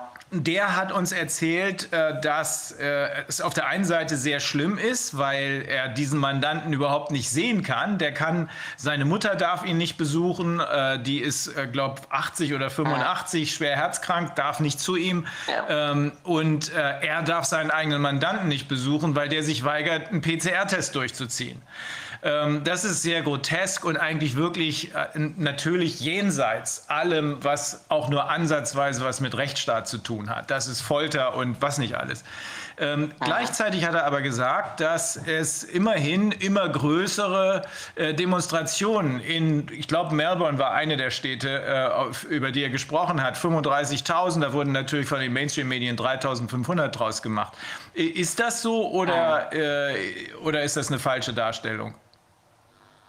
Ich kann da genau zu sagen, ich war in Townsville und das war die vorletzte oder die drittletzte Demonstration. Da war ich noch in Townsville und da haben auch die Widerständler gefeiert, weil die Polizei ist, ist zur Seite gegangen und hat die Demonstration, Demonstranten da durchgelassen. Und das wurde hier gerade ganz großer Sieg gefeiert. Ich hatte zu der Zeit in Townsville ein Video dazu gemacht und ich habe gesagt, ich finde es gut, dass das passiert ist, aber ich kann mich da nicht freuen, weil ich denke, die haben jetzt die Polizisten und Militär alle für New South Wales gebraucht. Und das ist wie Zucker und Peitsche, dass man kurz was gekriegt hat. Und jeder, der hier im Widerstand, oder Widerstand hört sich ja schon militärisch an, hat gesagt, das ist klasse und das ist jetzt der Tag der Freiheit. Ich war sehr vorsichtig mit der ganzen Behauptung und habe gesagt, ich würde mich freuen, wenn es stimmt, aber die Zeichen stehen nicht dafür, weil man die Einsätze und die, und die Kraft woanders da brauchte. Und das folgende, ich glaube, die vorletzte Demonstration hier in Melbourne auch, ähm, man hatte in Sydney da das fertig, die Demonstration, und die Polizei und Militär war da. Äh, und dann hat man sich wieder hier auf Melbourne konzentriert. Und die Demonstration in Melbourne, die wurde absolut total zerschlagen von der Polizei. Und das habt ihr vielleicht auch gesehen, dass jetzt die Leute äh, mit Gummigeschossen auf die Demonstranten geschossen hat. Man hat die, die Strafe von 1.652 Dollar auf über 5, ich glaube 5.024 Dollar gehoben äh, für jeden, der daran teilnimmt. Ähm, und äh, bei der letzten Demonstration, ich war in Bendigo hier und für mich, um zur Demonstration hinzufahren, weil ich ja darf, ich darf nicht weiter als fünf Kilometer fahren. Ich habe die Option, entweder mit dem Zug dahin zu fahren oder mit meinem Auto. Und da gibt es nur eine Straße von Bendigo, die nach Melbourne reinfährt. Und die Polizisten hatten alle schon vorher abgeregelt. Also wäre keine Chance. Und wenn die Bahn ankommt in der Stadt, da war schon, glaube ich, 100 oder 150 Polizisten, die einen festgenommen hätten schon vorher. Weil es gibt ja überall CCTV, diese Kameras. Das heißt, die Leute wissen schon, die Polizisten, wie viele Leute in der Bahn drin sind, wie viele Leute ankommen. Wir haben Kameras hier auf den Highways, die wissen, wie viele Autos da kommen. Alle wurden angehalten. Und wenn du keinen Grund hattest, weiter als fünf Kilometer zu fahren, wurdest du gleich abgeführt und du wirst mit 5.024 Dollar bestraft. Und das heißt, das letzte Mal die Demonstration hier, es ist nicht größer geworden, es ist kleiner geworden, weil die Polizei schon im Vorfeld agiert. Die gehen zu Leuten schon vorher nach Hause, einen Tag vorher, wie das im AWO und sagt schon, du kommst nicht zur Demonstration, du wirst nicht berichten. Und die Monika jetzt, die auch vor zwei Tagen äh, verhaftet worden ist, das wird in den Medien gesagt, ähm, die hat Anstiftung gemacht, damit die, die Gesundheitsorder, die Gesundheitsbefehle von der Regierung missachtet werden. Und dann wird sie verhaftet und das sehen Leute. Also einige Hardcore-Leute und ich danke euch allen, die dazusehen, jetzt gerade, die die Demonstration hingehen, aber das ist finanzieller Selbstmord gewesen. Und ich persönlich, ich war auf einigen Demonstrationen, ich weiß nicht genau, wie wirkungsvoll das überhaupt noch ist. Sich da hinzustellen und, und einen ganzen Tag zu von Singen und Tanzen. Ich sage meinen Abonnenten ja auch, ich hoffe, dass irgendwo ein Löwe aufwacht, der uns was da rausholen kann. Und ich glaube nicht, dass es Gott ist und ich glaube es auch nicht, dass es Trump ist, weil er hat ja selber Geld dahin und wie gesagt, anderes Thema. Aber ich denke nicht die Demonstration, dass es viel erreichen wird hier in Melbourne, weil die Strafen sind zu hoch. Wie oft kannst du 5000 Dollar Strafe erhalten, wo jetzt über 350.000 Leute ihren Job verloren haben, allein hier in Melbourne? Also es ist, und ich denke, es wird dann erreicht der Punkt, wenn die Leute nicht mehr genug zu essen haben hier in Australien. Und bis dahin, uns geht es noch zu gut. Und das ist wirklich das Problem. Australien geht es zu gut. Wir, sind zu reich, wir haben zu viel und wir haben auch keine Waffen. Wir hatten Port Arthur, das Massaker hier in Australien. Und dann war es so, in der Geschichte wiederholt sich auch, die Regierung sagt, guck Leute, da war ein Massaker, gebt eure Waffen ab, ist das Richtige zu machen. Und die Australier sind nicht wie Crocodile Dundee, was einige Leute noch glauben. Die haben alle gesagt, ja, fair enough, ich gebe meine Waffe ab und haben sie abgegeben. Das heißt, wir hier haben auch keine Waffen mehr. Das heißt, wir sind freundlich, leider sehr naiv, wir glauben den Mainstream-Medien, aber wir haben keine Waffen, um uns zu, zu wehren. Und unser Straßennetz ist sehr minimiert auch. Man hat nicht so viele Optionen, überhaupt hinzugehen. Und wie gesagt, nur 26 Millionen Leute. Wir haben alle Familien jetzt schon getrennt. Das heißt, die Kraft ist auch schon weggenommen worden. Wir können unsere Freunde nicht mehr sehen. Also wir, wir haben jetzt fast in jedem Staat diese, diese Camps gebaut. Ähm, in, in Victoria, in, in Western Australia, in ähm, Queensland und sind sie alle stolz drauf. Die Kapazität ist im Augenblick zwischen 500 und 1000 und Anastasia in Queensland hat schon gesagt, wir können das erweitern bis 3000 und alle Staaten fungieren. Was sind das für Camps? Wofür sind die? Oh, das Hotel Quarantäne. Angeblich. Also uns wird es verkauft, das ist die Hotel Quarantäne. Ähm, hier in Victoria, in Avalon, an einem Flughafen, ähm, Entrus, unser, unser Minister hier, wollte eine Quarantäne da bauen für eine Milliarde Dollar.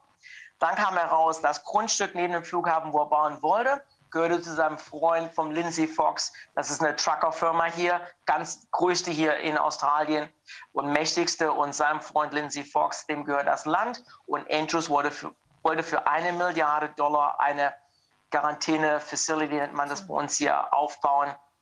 Und jetzt hat man in Wickelham in der Nähe von dem äh, Tullamarine Airport eine Seite und das kostet nur 200 Millionen Dollar und das in der Nähe von dem internationalen Flughafen in Melbourne.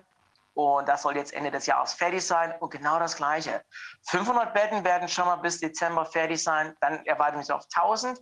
Und wenn diese Corona-Sache ausbricht oder Leute wie mich, äh, dann können wir bis zu 3000 Leute da aufnehmen in diesen Quarantäne-Facilities. Und das ist das Gleiche in Western Australien. Western Australien hat er Land vor drei Wochen südlich von Perth, habe ich auch in den Videos hier gesagt, äh, Mark McGovern, ich nenne ihn den Emperor, weil er möchte nichts mit Australien zu tun haben. Wenn es nach ihm ginge, würde man eine Grenze machen zwischen Western Australien und dem Rest von Australien. Er ist auch stolz, er baut, er baut jetzt auch eine Quarantine Facility mit bis zu 1000 Leuten, was erweitert werden kann auf bis zu 3000 angeblich. Äh, Western Australien zum Beispiel hatte in den letzten 18 Monate, ich glaube, die haben sechs oder sieben Todesfälle gehabt in der ganzen Zeit in Western Australien. Also er möchte, sobald es irgendwo einen Fall gibt in irgendeinem anderen Staat, er macht gleich die Grenze zu. Und das ist auch hier was passiert. Südaustralien, letztes Jahr war ein Pizzatyp, der Pizzas delivered, ähm, hatte einen Fall, war positiv und die Leute von Adelaide im Flugzeug nach Darwin, oben im Norden, man fliegt ungefähr vier Stunden oder so, in der Luft wurde denen gesagt, dass jetzt Südaustralien komplett zugemacht wird, kompletter Lockdown und alle Leute im Flugzeug, während sie in der Luft sind, kommen nach Darwin und kommen gleich in die Quarantäne in Darwin. 3000 Dollar auch pro Person. Schmucks. Okay. Ah, geht, geht noch, geht, geht, Nee, geht noch lass mal, schlimmer. lass mal, das reicht schon. Äh, wir, wir, wir müssen uns bei Gelegenheit nochmal unterhalten, weil ich kann mir nicht vorstellen, dass das auf Dauer gut geht in Australien. Denn irgendwann werden selbst die Australier vermutlich doch wach werden müssen. Die äh, Hoffnung ist nur, dass sie rechtzeitig wach werden, bevor alles zu spät ist. Ne? Zwei Sachen dazu, gerade mit Südaustralien. Man hatte vor vier Wochen alle Leute Isolation machen müssen zu Hause. Die müssen jetzt ein Schild von der Regierung an die Tür bringen. Und das erinnert uns ja wirklich an 1933 bis 44 oder 45 in Südaustralien, Adelaide.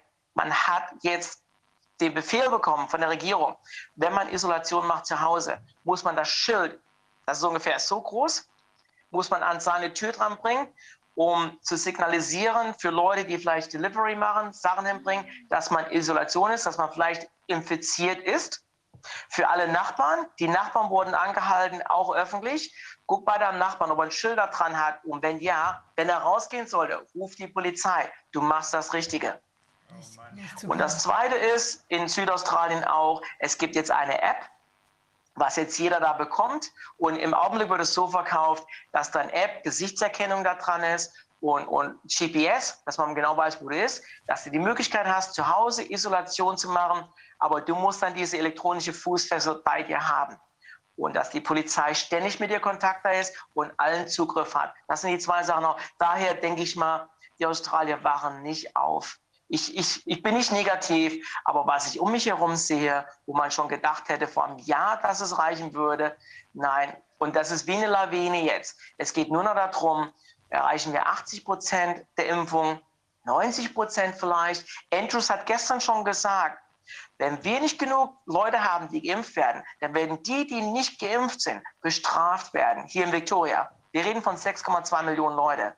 Das hat er schon gesagt. Er redet schon von Chips, die man in die Haut reinkriegen sollte. Und einiges davon blenden die Mainstream-Media noch aus, weil ich denke, es ist zu hart im Augenblick für die Leute, das zu hören. Aber ich höre da genau zu. Ich kriege auch Aufnahmen von Freunden und dann wird das nie wiederholt.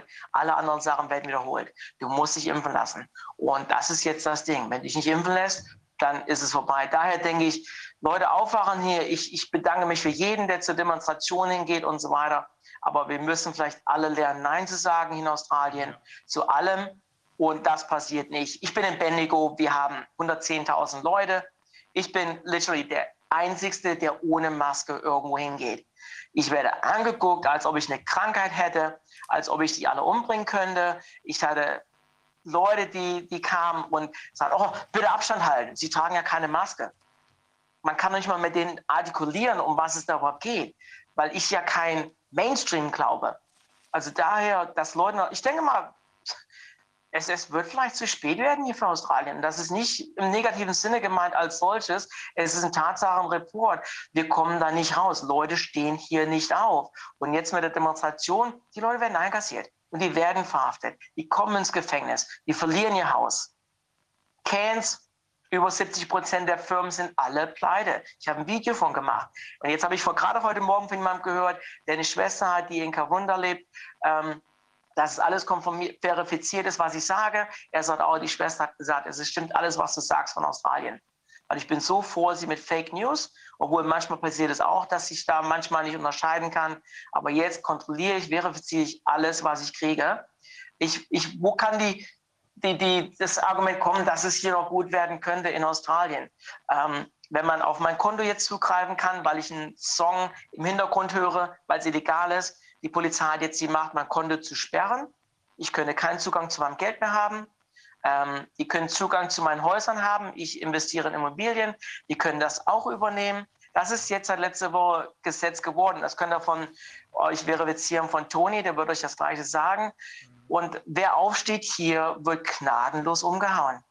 Also ich, ich kann, ich wäre gerne positiv mit irgendwelchen Sinn, aber wo kann man sehen, dass es besser wird? Aber, aber Bernie, negativer geht es ja kaum noch, ne? Das ist ja, äh, der, das ist ja der, das ist ja der direkte, das direkte One-Way-Ticket zur Hölle, was du da gerade beschreibst. Ja. Okay. Das reicht für heute, Bernie. Das reicht für heute. Ja.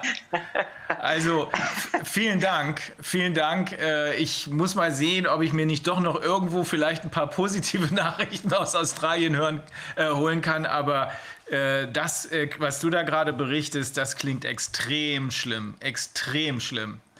Ähm, also ich würde gerne jemanden hören, der mir sagt, was man machen kann. Mhm. Äh, ich bin sehr offen für, für Informationen und Ratschläge. Ähm, alle Firmen jetzt zum Beispiel, man wird uns gesagt, die Impfung ist nicht gesetzlich vorgeschrieben. Das wurde uns sogar letzte Woche noch gesagt. Meine Tochter will den Job verlieren am 17.09., wenn sie die Impfung nicht kriegt. Mhm. Sie, äh, mein Nachbar in Townsville, der arbeitet für Meatworks, das ist einer der größten äh, Fleischverarbeiter in der Welt, auch in Amerika.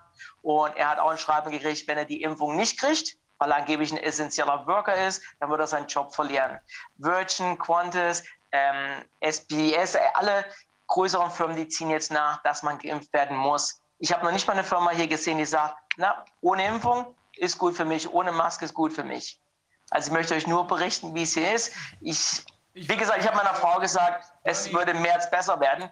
Wenn ich du wäre, ich würde da verschwinden, so schnell wie möglich. Äh, wenn ja, da keine Hoffnung Anna, besteht. Wir ja, wir dürfen ja nicht. Das habe ich auch noch nicht erwähnt. Wir, wir, laut Gesetz, wenn ich jetzt, weil ich eine Steuernummer in Amerika habe, ich müsste jetzt beantragen, dass ich rausgehen möchte wegen meiner Immobilien in Amerika. Und für die Regierung ist ganz einfach zu sagen, nee, ist nicht essentiell genug, du kannst es nicht. Ein normaler Bürger hier, wir dürfen nicht raus. Wir dürfen noch nicht mal zum anderen Bundesland im Augenblick fahren. Wir dürfen nicht raus. Also es ist, ähm, wie gesagt, es ist halt so, wie es ist. Und ich hoffe, dass jemand hier durchkommt und der Tony mit seinem, mit seinem Gerichtsurteil in New South Wales, ähm, das wird wahrscheinlich morgen oder nächste Woche ähm, noch weitergehen. Tony finde ich super.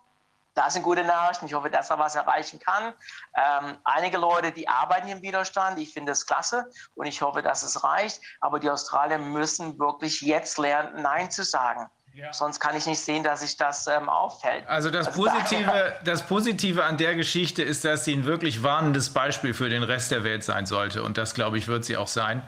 Äh, Bernie, wir müssen, wir müssen, weil wir schon wieder unter Zeitdruck sind, äh, wir, müssen, wir, wir, müssen uns erstmal bei dir bedanken für die Zeit und die Mühe, die du dir gemacht hast. Und ich hoffe, dass ich jetzt, wenn ich mal ein bisschen rumsuche, doch noch was Positives finden kann, was ich dir dann sofort übermitteln würde. Das würde mich freuen. Und wenn ich was Gutes hier finde, lasse ich auch wissen. Das Gute ist, dass die Australier super Leute sind und das hält dann noch wirklich positiv. Ähm, aber die können halt nicht sehen, was los ist. Ja. Also in dem Sinne, es ist noch ein tolles Land zu leben. Ich möchte keinen jetzt, dass der denkt, dass Australien schlecht ist. Wir haben tolle Natur, auch wenn wir da nicht hin dürfen im Augenblick. Tja. Aber positiv denke ich mal, es kann nicht für immer gehen. Es muss jetzt irgendwann, dass es dann auch reicht, auch mit der Liede, dass es heißt, wir haben genug zerstört, wir machen jetzt ein bisschen auf. Also Australien ist noch ein tolles Land, aber man jetzt ein bisschen ähm, reduziert ist mit seiner Freiheit, die alle Sehr sogar. sind. Aber ich denke, es, ich denke, es kann nicht für immer gehen. Das Ah ist ja. also meine Hoffnung da. Wenn ihr nicht aufstellt, wird es für übergehen. Okay, Bernie. Deswegen, wir müssen lernen, Nein zu sagen. Natürlich. Bernie, danke. Ne? Und äh, komm Ich danke euch für die Einladung, auch für eure Zeit und für eure Arbeit. Und ähm, wenn ihr was Gutes habt, schickt es mir bitte durch. Und wenn ich von Toni irgendwas höre nächste Woche, lasse ich auch wissen, was da los ist. So machen wir es. Bernie, danke. Ne? Kein Problem, euch noch viel Spaß. Alles Gute. Okay, tschüss. tschüss. So, jetzt bist du wieder dran, weil ich glaube, das war jetzt Wilhelm Engel, der als nächster. Genau, wir haben jetzt Jetzt den- haben wir leider nur ein paar Minuten, Ja, wir 10, haben 15 jetzt Minuten, genau. weil Sue Frost auch wartet. Mhm. Ähm, also wie- genau, wir erwarten jetzt oder haben da. Willem, bist du da? Yes, I Okay. am in. Yes, I'm On in, the, on the screen. Okay, perfect. Ja, so ähm, Did you hear what he said? What, uh, this was all German, but I assume that some of it was. Hast uh, du gehört, was er gesagt hat? Das war jetzt alles auf Deutsch, aber ich denke, du konntest einiges verstehen. Ja, mein Deutsch ist nicht so gut, aber ich kann doch viel mehr verstehen. Wir haben auch unsere einigen ähm, Berichterstatter in Australien. Wir wissen also, was da abgeht.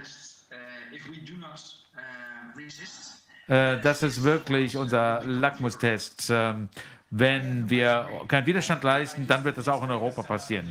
Genau, dem stimme ich zu. Ähm, das ist genau wie in Australien. Ja. Willem, ich glaube, du bist Mikrobiologe.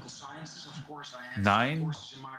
Ich habe mit mikrobiologischer Forschung angefangen. Da habe ich einen äh, Doktor äh, bekommen. Da habe ich nicht äh, habe ich nicht abgeschlossen. Da ging es um äh, angewandte ähm, Nanotechnologie. Ja, wie sieht es aus? Du hast ja auch äh, Virus Wahrheit gegründet, diese Organisation in äh, Holland. Genau, äh, diese Virus Wahrheit Demonstrations, macht äh, viele Demonstrationen, Informationskampagnen, auch Gerichtsfälle. Wir haben, äh, glaube ich, inzwischen 20 äh, Verfahren äh, vor Gericht ausgefochten. Wir zeigen die Wahrheit, viel Korruption und Täuschung leider auch. Heute geht es aber mehr über Deutschland. Okay, weil heute wollen Sie uns etwas präsentieren zu dem Masern-Impfstoff. da gibt es etwas Neues hier. Ja, nach dieser Geschichte nach Australien möchte ich nicht noch mehr schlechte Nachrichten verbreiten, aber es ist eine Warnung, eine Möglichkeit. Ich sage nicht, dass das auf jeden Fall kommt, aber wir müssen äh, da sehr aufmerksam sein, was da auf uns zukommt, wissenschaftlich, rechtlich gesprochen und aus politischer Sicht, denn wir sehen hier einige Entwicklungen und bislang war es leider so, dass die meisten Entwicklungen, die wir gesehen haben, dass die äh, sich dann auch wirklich ähm, umgesetzt worden sind. Ähm, und ähm, ich ähm, habe die NCBI-Datenbank mir angeschaut. Ähm, ich habe da einige Namen gefunden. Christian Drosten zum Beispiel hat äh, in dieser Datenbank Registrierung vorgenommen für Coronaviren und SARS-CoV-2 äh, natürlich.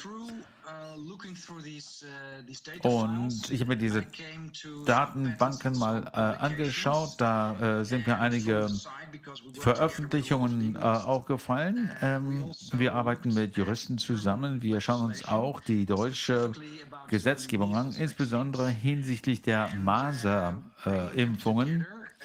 Und wenn man da äh, alles zusammenbringt, dann ermöglicht das eine neue Form von äh, Impfung äh, und eine zweite, dritte Generation von äh, Impfungen wird dann äh, genutzt werden bei ähm, Personen, die sich als Impf äh, zurückhaltend äh, gegenüber äh, Impfungen stehen und äh, die schwer zu erreichen sind. Da möchte ich jetzt ein paar ähm, äh, Folien mit euch teilen. Ich nenne das jetzt nicht äh, Impfung, denn das sind natürlich äh, experimentelle genetische äh, Behandlungstechniken. Äh, schauen wir uns mal an, was normalerweise Impfungen sind. Das sind Viren, tote Viren oder Teile von Viren. Und äh, das ist wirklich die Definition einer Impfung, dass man dadurch eine langfristige Immunreaktion hervorrufen kann durch äh, tote Viren, äh, durch Lebensviren oder Teile von Viren. Das war bislang bei äh, Masern der Fall, äh, aber wenn wir uns die äh, Johnson-Impfung anschauen, dann ähm, ist da auch ein ganzes Virus, aber ein Adenovirus wird da eingesetzt. Das ist ein äh, Atemwegsvirus und regt den Körper dazu an, äh, das Spike-Protein von SARS-CoV-2 äh, zu produzieren und damit das Immunsystem äh, anzuregen. Das ist die wissenschaftliche Erklärung oder Rechtfertigung für die, äh, den Einsatz von Vektoren. Was wir in Holland äh, sehen können, denn Janssen wird auch in Holland produziert, ist, dass hier eine Informationskampagne äh, mit der Zielgruppe junge Menschen äh, aufgesetzt wurde. Erstmal fand ich das äh, unethisch, aber aus Kambodscha bekam ich äh, die Botschaft, dass die äh, die gleiche Impfstoff nutzen, um Gruppen äh, zu impfen, die äh, schwer zu erreichen sind, die sehr äh, zurückhaltend sind gegenüber der Impfung. Was ich jetzt sehe, ist, dass alle Ingredienzien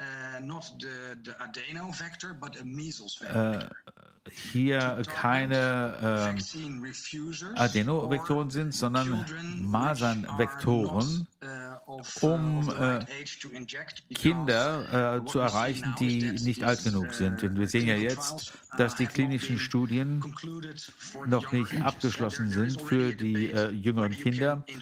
Man äh, hat ja schon diese Diskussion, ob man von 12 bis 17 das einsetzen kann. Äh, wir sind der Meinung, dass es nicht geht, weil das noch experimentelle äh, Impfstoffe sind. Das ist also in Holland noch nicht möglich, aber die wollen das jetzt äh, für Kinder schon öffnen.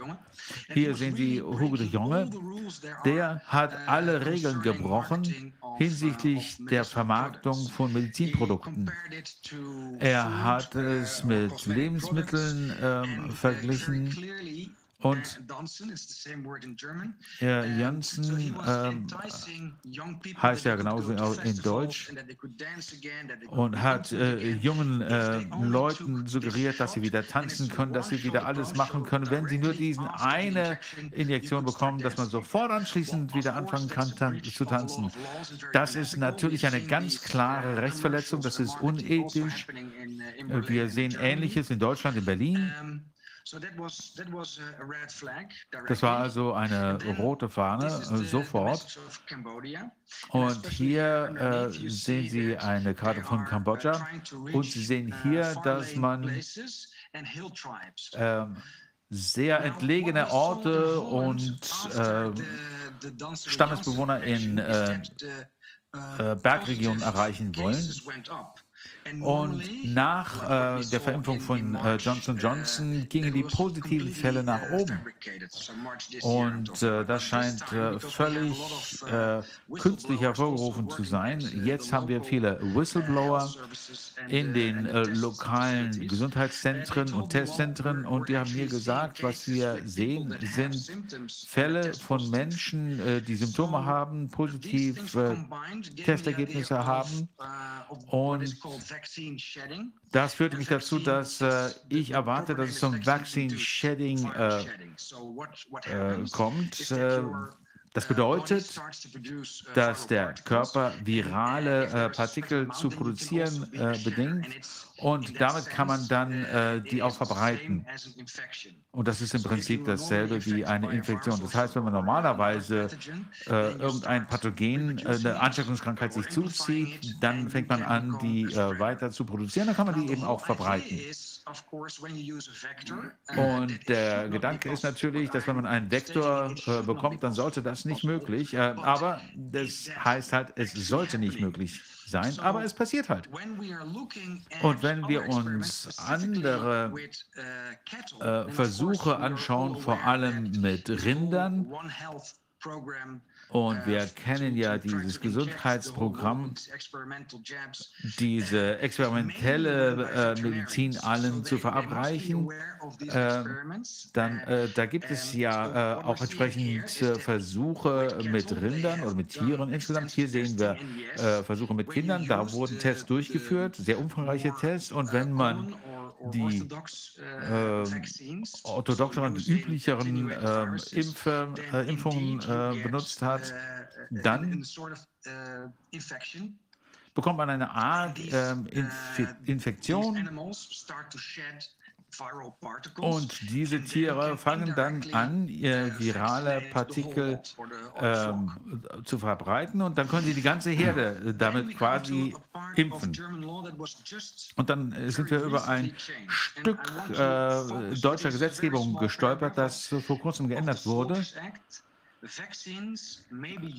Und äh, Impfstoffe können genutzt werden, die Mikroorganismen beinhalten, ähm, so äh, heißt das im Moment, die vom ähm, Impfling ähm, ausgestoßen und von anderen Menschen aufgenommen werden können. Das Grundrecht auf äh, äh, körperliche Unversehrtheit ist in dieser Hinsicht eingeschränkt. Also was dieses Gesetz wirklich sagt, dass wenn das passiert bei Menschen durch die Impfung, dass man also Partikel äh, verbrei zu verbreiten beginnt, dann passiert genau das. Das heißt, Menschen dürfen indirekt geimpft werden. Wie funktioniert das, Willem? Ich verstehe das nicht ganz. Wenn man eine Person impft, wie funktioniert dann diese Verbreitung auf jemand anders? Soweit ich das verstehe, das macht natürlich Sinn. Komm, versteht ihr? Herr Peter McCauley hat uns das gesagt, dass über Körperflüssigkeiten das übertragen werden kann. Als geimpfte Person man, spendet man Blut. Das leuchtet mir sehr ein. Ah, wenn äh, über, die, über das Säugen kann das übertragen werden von stillenden Müttern. Und vielleicht auch über Samenflüssigkeit. Aber was geht noch? Wie geht das noch? Ja, ich denke, hier äh, ging es im Wesentlichen um mRNA, äh, mRNA und hier geht es ja nur um den Spikes, äh, Spike-Protein. Und äh, man braucht hierfür schon ein ganzes äh, virales, äh, viralen Partikel. Aber was äh, Johnson Johnson machen oder äh, AstraZeneca, die benutzen ein Vektor, äh, ein ganz anderes Virus als Vektor und diese Viren, die genutzt werden, um den ähm, DNA-Code zu übertragen, äh, können sich nicht mehr äh, vermehren. Das wird zumindest behauptet. Die Frage ist, stimmt das? Sind diese Experimente durchgeführt werden, um zu sehen, dass es nicht zum Shedding kommt? Und was wir sehen, auch aus politischer Sicht, äh, müssen wir uns fragen, welche äh, Impfungen werden für welche äh, Personengruppen verwendet.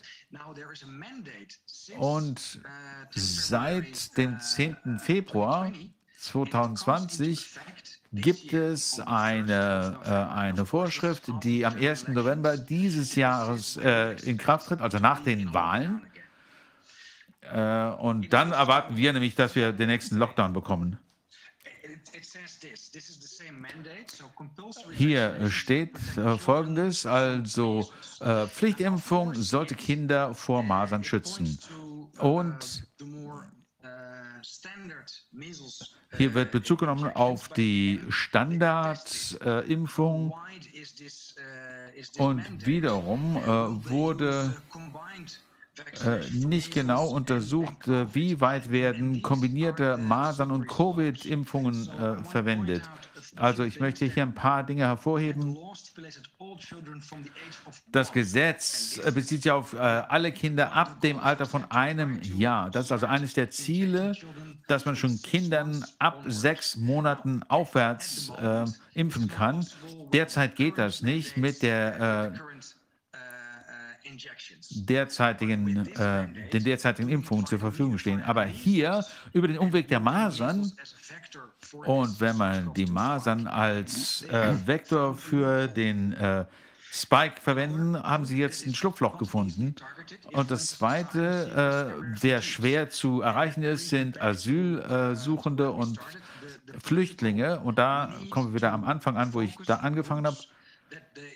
Es geht um Zielgruppen, die äh, normalerweise äh, direkt nicht zu erreichen sind und in einer äh, legalen Weise.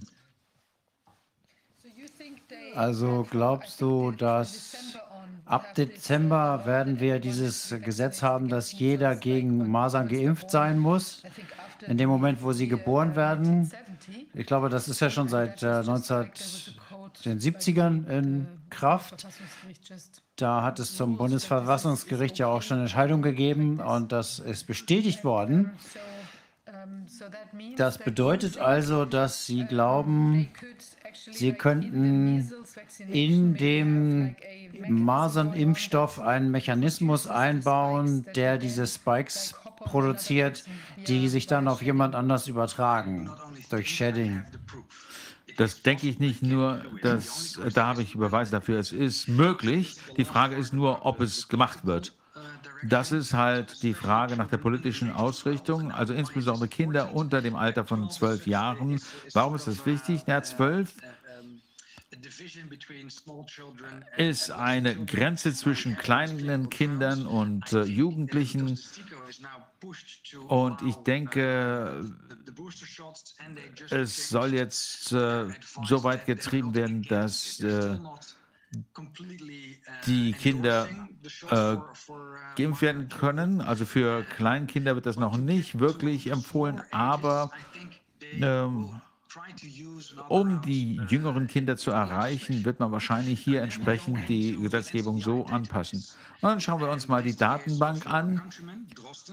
Das hier ist von Ihrem äh, Mitbürger Drosten. Das hier ist ein Institut aus der Schweiz. Und wenn ich, was ich hier zeige, das sind äh, die ersten Experimente, die mit dem neuen Code äh, durchgeführt wurden. Das ist komplett synthetisch. Das kommt also nicht aus einem äh, klinischen, äh, ähm, einer klinischen Probe. Äh, das ist ja, worauf Drosten spezialisiert ist, diese Retro äh, äh, Engineering, dieses rückwärts Nachbauen quasi von Viren.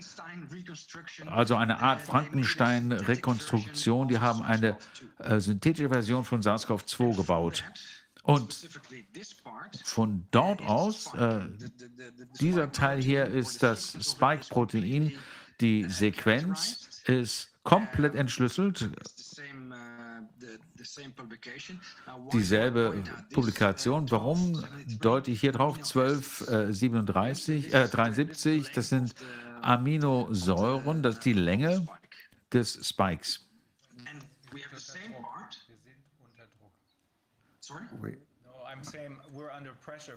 Äh, ich habe nur gesagt, dass wir unter Druck stehen. Wir haben einen amerikanischen Gast hier, eine Politikerin, die wartet.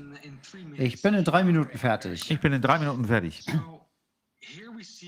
Also, hier sehen wir noch einen äh, Amerikaner, äh, Barrick.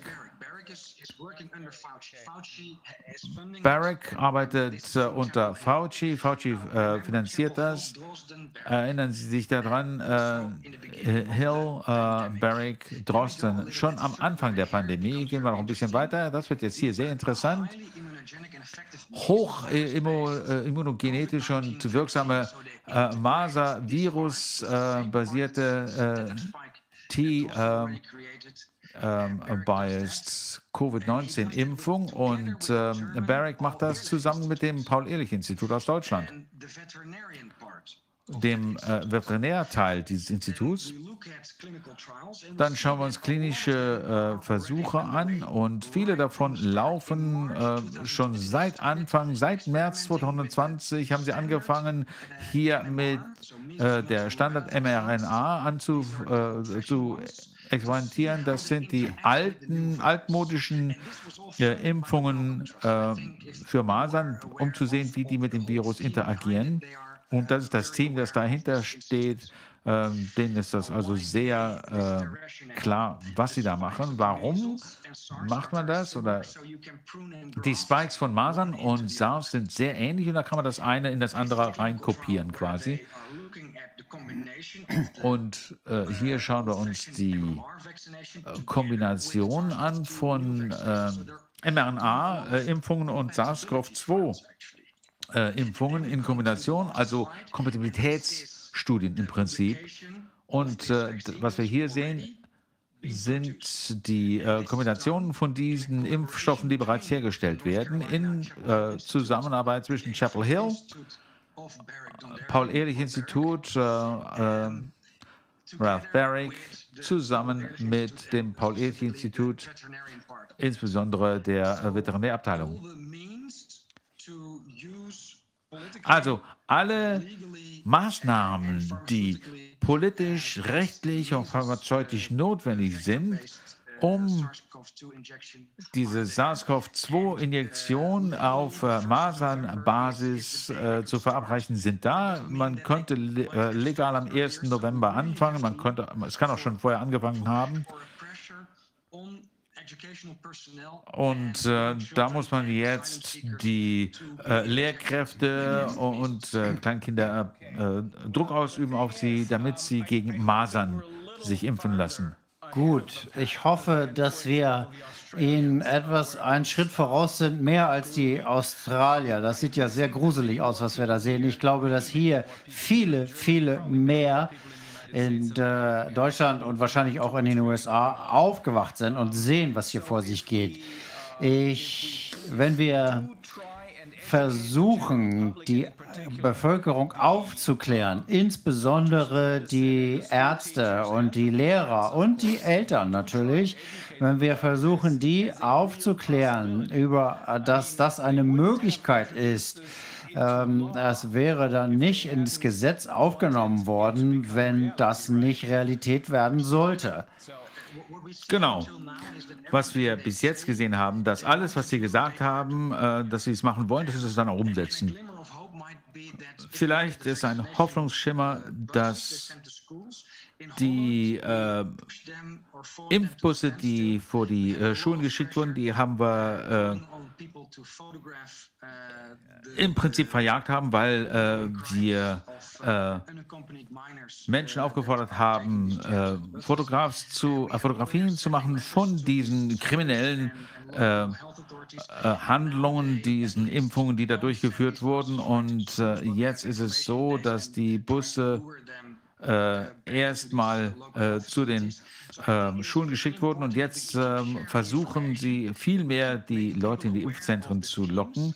Also wir müssen wirklich äh, wissen, was sie planen und, und das erkennen und dann Ja. Druck ausüben. Ich stimme zu. Willem, das war auch wieder ein. Klingt schon auch nach einer Horrorgeschichte. Aber jetzt sind wir ja wenigstens gewarnt und werden vielleicht aktiv genug und bekommen genügend Leute auf die Beine. Ich glaube, das passiert in den Staaten im Moment gerade. Wenn wir das schaffen, die Menschen auf die Beine zu bringen, dann werden wir das verhindern können. Und es gibt keinen anderen Weg. Ich verstehe nicht, wie die Menschen in Australien sich einfach hinsetzen und da zugucken. Äh, begreife ich nicht. Ein riesiges Experiment, nicht nur ein medizinisches, sondern ein großes psychologisches Experiment. Gut, Willem, vielen Dank. Vielen Dank dafür, dass Sie uns Ja, gewarnt haben. Gut. Wir kommen zu Sue Frost, die bei uns ist. Sorry, es tut mir leid, dass wir Sie so lange haben warten lassen. Ich glaube aber, unsere, wir sind noch einigermaßen in der Zeit für Sie, okay? Ja, ist okay. Solange ich äh, 9 Uhr morgens äh, zur nächsten Sitzung schaffe. Sie sind äh, Sacramento County Supervisor. Sie haben ungefähr äh, 25, in 25 Vorständen äh, mitgearbeitet. Sie sind Krankenschwester, ausgebildete äh, Krankenschwester und Notfallkrankenschwester. Sie wissen also, wovon wir sprechen, wenn wir hier über diese Krankheiten sprechen, von denen die meisten von uns noch nie mal was gehört haben. Aber Sie arbeiten auch im ausführenden Bereich der Regierung. Das heißt, Sie bekommen Informationen von allen Seiten. Was ich möchte äh, Ihnen nicht vorschreiben, was Sie sagen sollen. Sagen Sie uns einfach, was Sie für wichtig halten. Gut, ich sollte vielleicht klarstellen, dass meine Erfahrung als Krankenschwester aus den frühen 80er Jahren stammt. Seither habe ich nicht mehr als Krankenschwester gearbeitet. Meine Erfahrung in der Zwischenzeit war bei Finanzierung von äh, Darlehen, Hausdarlehen. Ähm, das heißt, ich bin aus dem äh, Pflegewesen in, äh, die, äh, ins Bankwesen gegangen und jetzt bin ich äh, erstmal als äh, Freiwilliger angefangen in der, der Verwaltung der Kreisverwaltung ähm, und jetzt bin ich halt hier.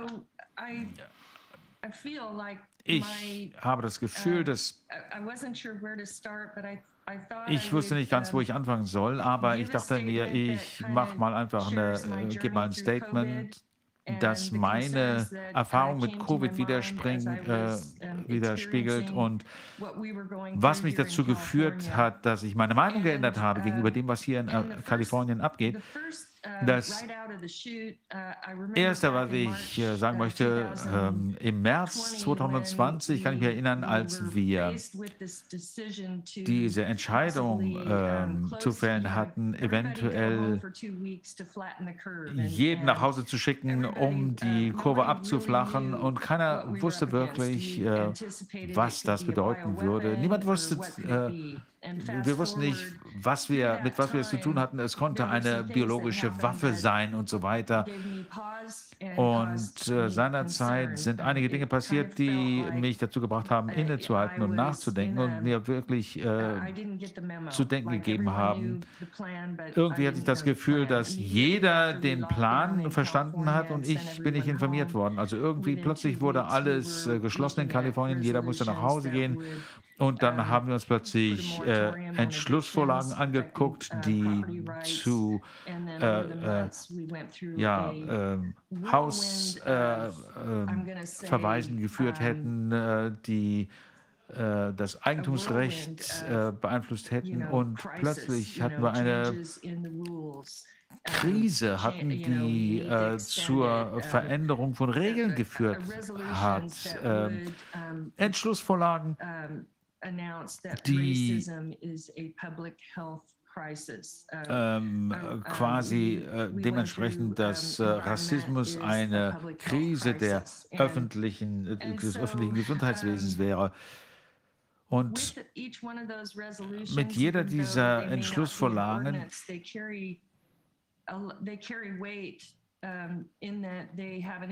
die alle haben ihr Gewicht, äh, sie beeinflussen die Prioritäten äh, bei der äh, Politikgestaltung und wie Steuergelder aufgewendet werden. Und wenn das äh, als äh, das äh, uns vorgelegt wurde, dass wir Rassismus zur äh, öffentlichen Gesundheitsgefahr äh, erklären sollten, äh, habe ich dem widersprochen. Also nur um das mal zu erläutern. In der Vergangenheit haben wir als Politiker, Politikerinnen immer gedacht, dass ein Notstand eine Katastrophe voraussetzt. Man hat nicht die notwendigen finanziellen oder anderen Ressourcen, um äh, sicherzustellen, dass je, alle äh, Menschen in Sicherheit gebracht werden. Und jetzt plötzlich haben wir diese anderthalbjährige Phase, wo wir diese, äh, diesen Dauernotstand haben. Also ich kann ganz kurz vielleicht mal ähm, ein paar Sachen ähm, erläutern. Diese 25 ähm, Boards, diese 25 Gremien, denen ich angehöre, da gab es eben diese äh, Erklärung, äh, dass äh, Rassismus zur, äh, zum öffentlichen Gesundheitsnotstand erklärt werden sollte. Und das haben all diese Gremien äh, angenommen und dann Pläne erstellt, wie wir das, äh, wie wir Inklusion sicherstellen können. Und bei äh, sechs äh, Landräten, die äh, zusammenarbeiten in der Region äh, Sacramento. Da wurde ein Plan entworfen äh, für äh, den Kampf gegen Rassismus, Rassismus und äh, die Inklusion. Und es ging unter anderem um Gleichheit und das Recht. Und damals ähm, also ich hatte äh, da eine Änderung vorgeschlagen, aber es wurde abgelehnt und es wurde einfach äh, das, die, der ursprüngliche Entwurf angenommen. Das äh, fand ich als Warnsignal. Und ähm, wir haben ähm, in dem, im ähm, Staatsparlament von äh, Kalifornien hatten wir äh, eine äh, Politik während des Lockdowns, dass der, das Gesundheitsrecht so geändert wurde, dass Vertreter des Gesundheitswesens die Regierung über äh, Infektionskrankheiten informieren mussten und äh, plötzlich durften sie den Ort und die Konzentration des Auftretens von Infektionskrankheiten äh, weiterleiten können, äh, konnten und es wurde äh, ihnen auch erlaubt, äh, Anweisungen zu erteilen. Das heißt, der äh, Gesundheits, äh, der Landesgesundheitsamtes in den einzelnen Landkreisen wurde plötzlich, äh, dem wurden äh, Machtbefugnisse zugewiesen, die es vorher nie gab. Ich hatte viele äh, Unternehmer, viele äh, Wähler, die mich angerufen haben, die haben gesagt, wir gehen kaputt, wenn wir nicht langsam diesen Lockdown überwinden, wenn wir nicht wieder öffnen dürfen. Und wenn ich mir diese äh, Gesetze anschaue, die da äh, äh, angenommen wurden, dass also plötzlich Daten ähm, nach, äh, also gespeichert und nachvollzogen werden durften, die äh, plötzlich den äh, Entscheidern zur Verfügung stehen würden, um zu entscheiden, ob wir einen Lockdown erklären oder nicht. Und da gab es so viele Fragen in diesem Zusammenhang, die ich mir im Detail anschauen wollte, bevor äh, da irgendwelche Gesetze geändert werden. Ich wollte Ihnen einfach äh, mitteilen, dass ich hier bin, weil ich ich denke, dass es wichtig ist, dass jeder Einzelne seine Erfahrung ähm, mit untereinander, dass wir unsere Erfahrungen austauschen und dass wir nicht äh, mitmachen, wenn uns unsere Freiheiten genommen werden. Ich hatte persönliche Unterhaltungen mit Ärzten, Krankenschwestern, äh, Wissenschaftlern, Forschern, äh, Wählern und Wählerinnen und ich äh, erhalte meine, äh, meinen Kontakt aufrecht zu ihnen, entweder als meine Aktivitäten als County Supervisor. Ich habe Ärzte und Ärztinnen gefragt, äh, können Sie, also erst hat mich gefragt, können Sie mir helfen? Wir haben Behandlungsmöglichkeiten und die Medien wollen das nicht verbreiten. Also 2021 haben wir dann äh, Politiker, äh, Politikerinnen aus ganz Kalifornien eingeladen, um Ärzten äh, und ähm, Unternehmern zuzuhören, um die andere Seite der Geschichte zu hören, äh, dass sie uns eben nicht die ganze Geschichte erzählen äh, im Zusammenhang mit Covid. Und während dieser Gespräche habe ich sehr viel gelernt. I think the, the the stories were compelling. Die say, you know, it, it Geschichten waren überzeugend. evidence began to stack up. Und die Beweise haben sich immer mehr aufgehäuft, dass You know, that the CDC and the hospital das protocols Gesundheitsamt, die äh, CDC, um, also das amerikanische RKI quasi, äh, keine Daten äh, freigibt über äh, mögliche Behandlungsmöglichkeiten, die Anzahl der äh, Krankenhauseinweisungen, die Art und Weise, wie äh, Protokolle umgesetzt werden in den äh, Krankenhäusern, dass es also äh, zum Beispiel keine Daten äh, gibt oder freigegeben werden zu äh, Impfschäden, dass Menschen unter Druck gesetzt werden, sich impfen zu lassen. Das ist meine Meinung.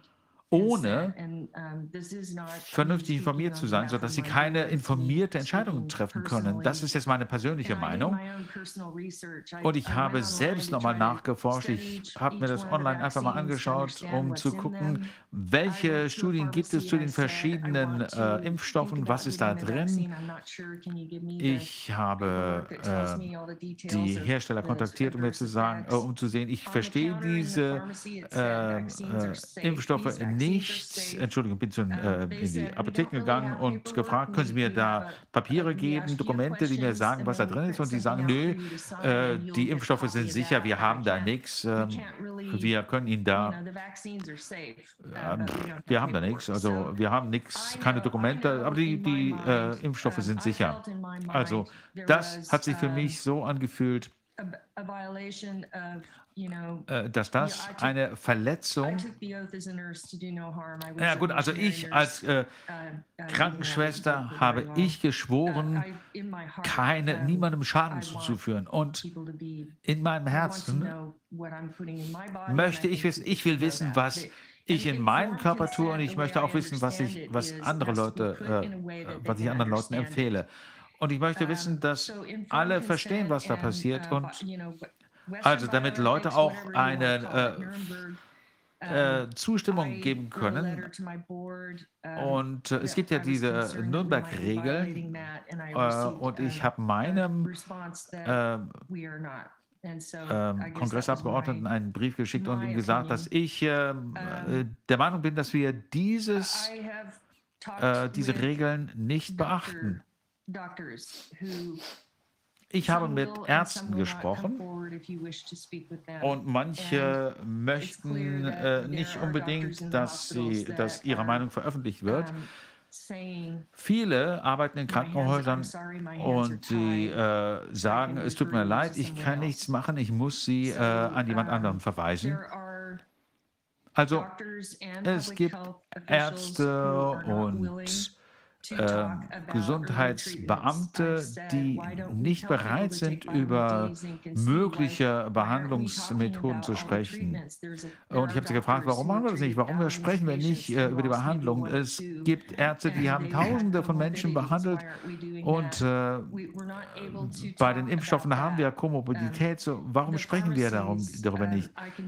Und in den Apotheken, ähm, ich kann Ihnen da meine persönlichen Erfahrungen äh, da äh, wiedergeben. Aber ich habe auch persönliche Freunde, einige davon sind Ärzte. Äh, und ich äh, bin drei, vier Wochen, vor drei, vier Wochen krank geworden und, und ich äh, wurde in, äh, in, die Apotheke geschickt und die Apotheker äh, sagte mir, wir können keine äh, Medizin ähm, verkaufen an Patienten, die Covid haben. Dann hat mein Arzt gesagt, ich habe nie gesagt, dass sie Covid hat. Also Äh, es hat ewig gedauert, bis ich dann endlich meine Medizin äh, bekommen habe. Äh, war ich schon sechs Tage kring, äh, 75 krank and, und äh, ich war schon auf dem Weg der Besserung. Ich habe also beschlossen, dass ich meine äh, Medizin einfach behalte, falls mein äh, Mann äh, sich ansteckt. Er hat dann äh, diese. Krankheit bekommen, die ich hatte. Er hat dann die Medizin, meine Medizin benutzt.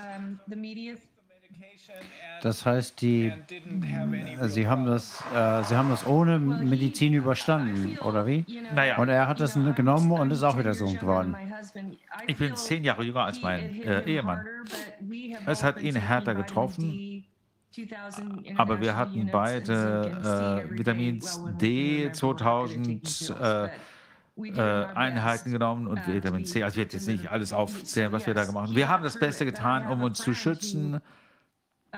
Aber äh, also er wurde krank, aber wir hatten einen Plan. Wir sind drei unterschiedliche Apotheken abgeklappert. Ich habe äh, einige Freunde, die das gleiche Problem hatten. Äh, Leute, die Medizin aus Indien bestellen, um sie prophylaktisch zu nehmen, weil sie Angst haben.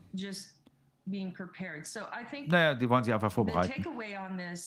Also, was uns das sagt, ist, erstens, die Menschen wissen, dass es ein Virus gibt, aber wir wissen nicht, wir wissen nicht, was das für ein Virus ist.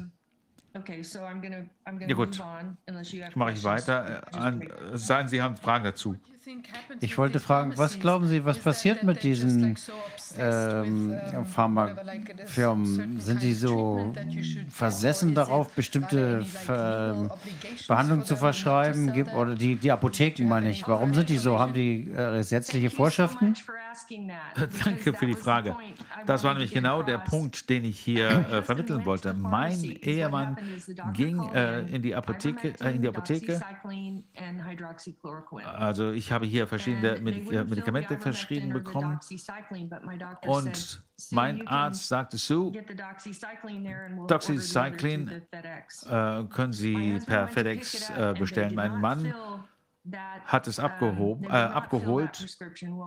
und sie haben die, äh, das Rezept nicht ausgehändigt. Mein, Vater, äh, mein äh, Mann ist also verrückt geworden, hat gesagt, äh, ist richtig wütend geworden, sagte, meine Frau braucht das aber. Und die haben gesagt, die CDC hat uns angewiesen, hat uns gesagt, was wir machen müssen. Die CDC hat uns Richtlinien gegeben und wir müssen sie äh, erfüllen.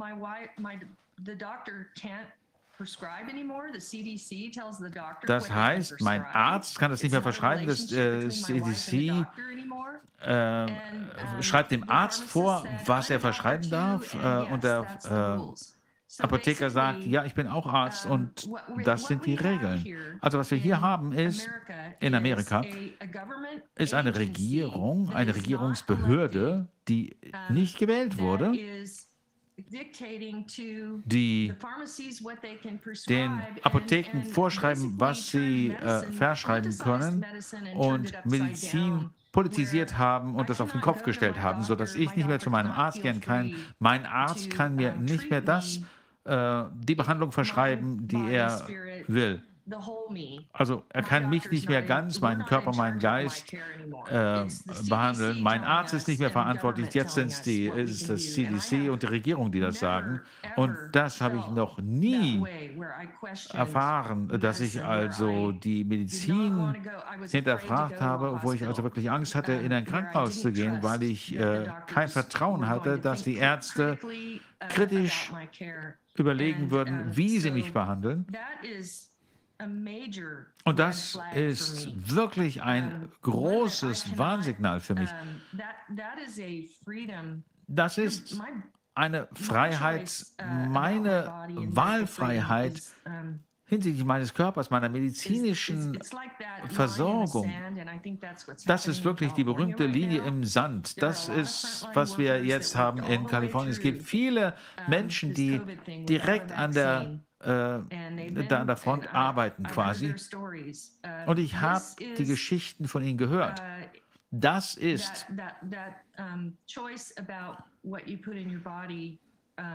die Wahlfreiheit, die wir haben, äh, was wir in unserem Körper tun, das ist eine Freiheit. Wir sind nette Leute. Wir versuchen, das Programm umzusetzen. Wir, äh, wir tragen die Masken. Wir äh, denken vielleicht nicht unbedingt, dass äh, die Maske hilfreich ist. Äh, die Studien zeigen das ja. Mein Arzt zeigte mir, dass das Aerosol direkt durch die Maske durchgeht. Das hat er mir mit seinem Glas gezeigt. Oder mit seiner Brille.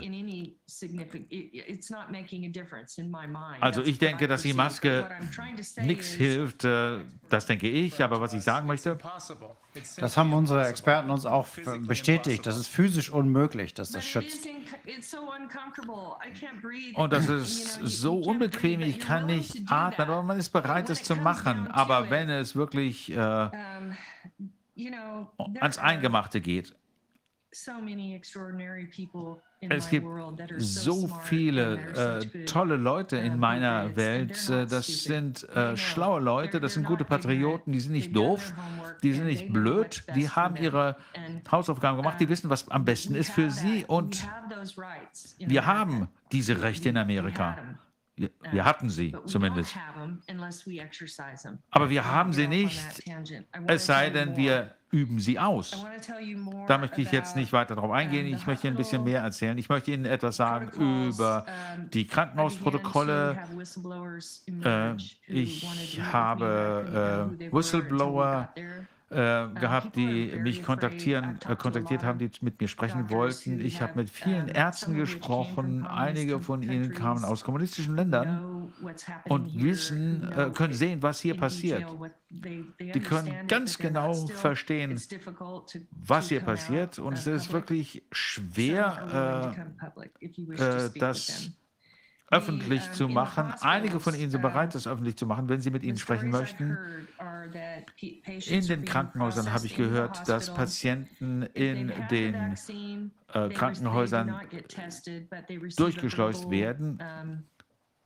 Nach einer äh, Impfung bekommen sie, äh, werden sie nicht mehr getestet, sondern nur so ein, ein Screening. Die, die keine Impfung haben, werden getestet. Wenn sie ins Krankenhaus kommen, da hatte ich äh, Krankenschwestern, die gesagt haben, dass 80 Prozent der Leute, die geimpft wurden, krank wurden oder äh, sehr äh, viele Komplikationen hatten, wie, äh, also schwere Komplikationen wie äh, Schlaganfälle, Myokarditis. Sie sind einfach krank. Eine Krankenschwester hat mir gesagt, dass sie ein Baby hatte. Äh, sie hat ein Baby bekommen. Sie hatte, das war ihr viertes Kind, und sie äh, hat äh, äh, sie hat äh, ihr Kind noch äh, das, das Kind äh, hat Milch bekommen, die Muttermilch bekommen und die Muttermilch war grün. Und äh, einige äh, wissen ganz genau, was hier passiert. Ja, die stillende Mutter.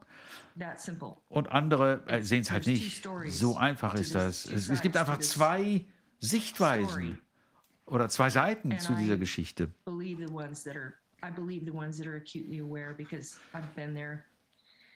Und ich habe die natürlich alle äh, gesprochen, beide Seiten gehört. So, das stimmt genau überein mit dem, was alle uns sagen. Ich weiß, dass hier in Deutschland und anderen Teilen Europas ist es genauso. Hören wir genau die gleichen Geschichten. Es gibt eine, Gespaltung, eine Spaltung durch die ganze Gesellschaft, einschließlich der Krankenhäuser. Viele Krankenschwestern werden ähm, kommen und sprechen. Sie haben ihre eigenen Telegram-Kanäle hier und sie erzählen uns genau die gleichen Geschichten. Es war mir nur nicht klar, dass diese Krankenschwestern, mit denen Sie gesprochen haben, 80 Prozent der Menschen, die geimpft sind, mehr oder weniger schwere Nebenwirkungen haben. Das wusste ich nicht. Ja, einer hat geschätzt, dass es 80 Prozent äh, der äh, Impflinge sind. Ähm, ähm, Eine äh, Dame sagte mir, äh, äh, die arbeitet mit äh, auf der Wöchnerinnenstation. Äh, es gibt äh, so viele Dinge, äh, zum Beispiel das Risiko äh, für äh, Schlaganfall äh, ist stark gestiegen. Es gibt mehr äh, Geburtsfehler, spontane äh, Schwangerschaftsabbrüche. Also die Krankenhäuser sind voll, nicht unbedingt mit Covid-Patienten und Patientinnen, sondern hier, hier, das passt irgendwie nicht zusammen. Wenn man die Impfung nicht bekommt, dann ist man in einer anderen Kategorie. Die äh, sie in die richtige Schublade stecken. Also die Krankenhäuser, das Protokoll ist, einem Patienten nicht äh, zu folgen, es sei denn, sie sind geimpft, also wird nicht nachverfolgt, wo etwas herkommt. Etwas anderes ist, dass in den Krankenhäusern äh, die, die Krankenschwestern mir gesagt haben, dass äh, viele Patienten und Patientinnen nicht behandelt werden, wenn sie nicht geimpft worden sind, dass ihnen also sofort ein, äh, eine äh, Prophylaxe äh, verabreicht wird. Ivomedin, äh, das bekommt man halt eben, wenn man einen, äh, in, äh, von einem, äh, wenn man an einem Beatmungsgerät hängt, wenn man schon fast äh, erstickt. Und ich weiß nicht, also das einfach prophylaktisch zu verabreichen, ich weiß nicht, also da werde ich wirklich wütend. Das ist aber eine Droge, das ist eine tödliche Droge, ja. Sie das bringt ist tödlich. Das tötet so viele Amerikaner und Amerikanerinnen. That's the, that's the, That's what it that's is. Made in China, by the way. I can't even imagine why someone would put someone on it. on Das ist in fentanyl China at hergestellt. all. Ja, ich weiß nicht, warum irgendjemand das bekommt. Kann ich fragen, diese Situation, ist das schon seit der ganzen Pandemie so oder sehen Sie da jetzt Unterschiede in der Art, wie die ähm, Krankenhäuser die Patienten behandeln oder geht das immer so, geht das so weiter wie vorher mit den äh, Beatmungen und so weiter? Those are the, latest Na, word that I've gotten from the nurses. was ich zuletzt gehört habe von den äh, Krankenschwestern und dem Krankenpflegepersonal, dass es keine vernünftige Ernährung gibt und keine proaktive Behandlung, um sie aus den äh, Krankenhäusern zu halten. Und wenn sie äh, in die Krankenhäuser eingeliefert werden, dann wird nicht äh, die richtige proaktive Maßnahmen ergriffen, um dass es ihnen schnell besser geht. Also wie gesagt, two sets of nurses. or two- hier gibt es zwei two stories, but the story Geschichten. I'm getting the most of is Aber die Geschichte, die ich am meisten höre, ist die, Seite, dass da irgendwas nicht zusammenpasst, dass man die Protokolle, die Behandlungsmethoden nicht versteht. early on, Ganz am I Anfang had to actually have a protest in 32 degree weather, an outside event with masks. musste ich and- wirklich äh, im just äh, to- 32 and just Grad Celsius draußen einen Protest durchführen mit Masken, äh, damit Politiker und Politikerinnen erstmal auf mich zukamen und äh, bereit waren zu erfahren, dass es da äh, Behandlungsmöglichkeiten gab. Und es gab Supervisor, äh, Kollegen und Kolleginnen von "Yes, mir, die auf mich 200%." zugekommen sind. Und ich habe gesagt, ja, äh, man kann da Dinge machen. Äh, Joe Latapo aus, äh, von UCLA, also von der äh, Universität von Kalifornien. Äh, wir hatten Experten, die uns gesagt haben, dass die äh, Impfung so schädlich in sein January kann wie 21, we were ähm, Covid selbst. Also seit Januar des, dieses but we Jahres, eigentlich schon im Dezember, da konnten wir es aber noch nicht so wirklich ganz schnell zusammenfügen. why Aber wir the haben media in cover- Frage gestellt, warum wird das von den Medien why nicht berichtet? Warum wird is- den Menschen nicht erzählt, dass es diese Behandlungsmöglichkeiten gibt? Warum wird nicht gesagt, dass es Behandlungen gibt, die äh, die Menschen aus den Krankenhäusern raushalten können? Sehr gute Frage. Wenn man tatsächlich die Zahlen miteinander verbindet, äh, mit, die Leute mit Fentanyl zu behandeln. Wenn man die Nebeneffekte davon anschaut, dieser sogenannten äh, Impfungen, äh, zumindest für mich, ich kann nicht glauben, dass das Nebeneffekte sind, sondern das sind die Effekte, die anscheinend beabsichtigt sind. Das scheint irgendwie völlig was von der Schiene zu sein. It's it's um, very Es ist "My sehr verstörend, wenn äh, Ihnen ein When Arzt sagt, says dass äh, ich kann da nichts machen. Das sind Menschen, die wissen, was sie, äh, die mir erzählen, was sie wissen, was sie erfahren haben und ich glaube ihnen. Ich habe keinen Grund, ihnen nicht zu glauben. Sie haben auch keinen Grund, uns anzulügen. Es gibt keinen Grund für Sie. Dr. Mike Jeden beispielsweise, der hat da sein Land verlassen für immer. Er wird anfangen, die Menschen in Florida und Texas zu informieren, weil er das Gefühl hat, er muss das tun, weil er den Menschen sagen muss, das hier ist gefährlich. Wir müssen uns nicht vor dem äh, Virus ängstigen, sondern von den, gegen den Maßnahmen. Er hat überhaupt nichts zu gewinnen davon. Warum würde er liegen? Warum würde irgendeiner zur Lenkung, alle die, warum würden die lügen? Das macht keinen Sinn. Ich glaube Ihnen. Then Ja. Das nächste Warnzeichen, das ich dann gesehen habe, war äh, die Delta-Variante, als das plötzlich kam. Und das war natürlich wenige Monate nach dem Einsetzen uh, der Impfungen, äh, der Impfkampagne. Und da haben wir plötzlich multiple Varianten gesehen. Und die Regierung versucht ständig, äh, uns dazu zu bringen, äh, sich impfen zu lassen, auch Druck auszuüben. Man kann eine Lotter äh, Lotterie gewinnen, man äh, kriegt eine Eiscreme. Äh, also lassen sich impfen, um die Welt zu retten. Ja. Und das uh, in my opinion, ist meiner Meinung nach unethisch und falsch. Es ist falsch, das so zu machen. Denn es gibt so viele Menschen. Und ich nenne, bezeichne sie als Unschuldige. Sie sind unschuldig, denn sie vertrauen. Und sie wollen, dass wir ihnen sagen, was sie machen sollen.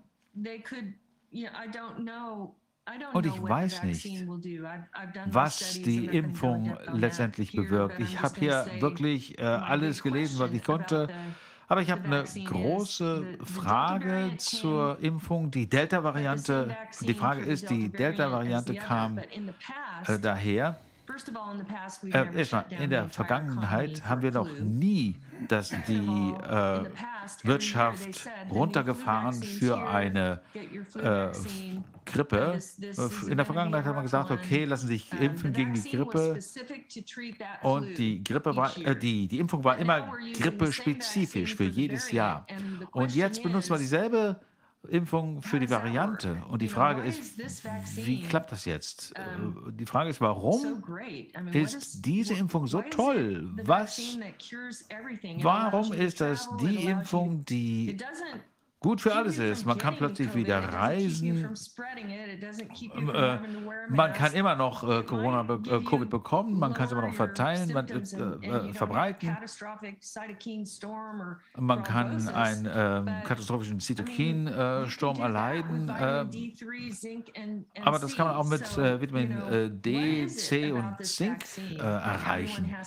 Also warum muss jeder diese Impfung haben? Selbst Kinder, die eine nullprozentige Chance auf, an Covid zu sterben haben, müssen Masken tragen, müssen diese Impfung bekommen. Das ist noch eine andere, äh, äh, das ist etwas, was ich absolut nicht akzeptieren kann. In meiner persönlichen Erfahrung In California, we have National Night Out every year. Ähm, And in this Kalifornien gibt es die nationale Nacht des Ausgehens äh, jedes Jahr. Dieses Jahr hat das tatsächlich stattgefunden hier in Kalifornien, letztes Jahr nicht. Und das fand ich ganz toll. Und äh, äh, auf meinem äh, Weg, ähm, das war also eine Stunde in dieser. Nacht. Da muss ich ehrlich sagen, ich habe dann einen Anruf bekommen von "Sue, einem äh,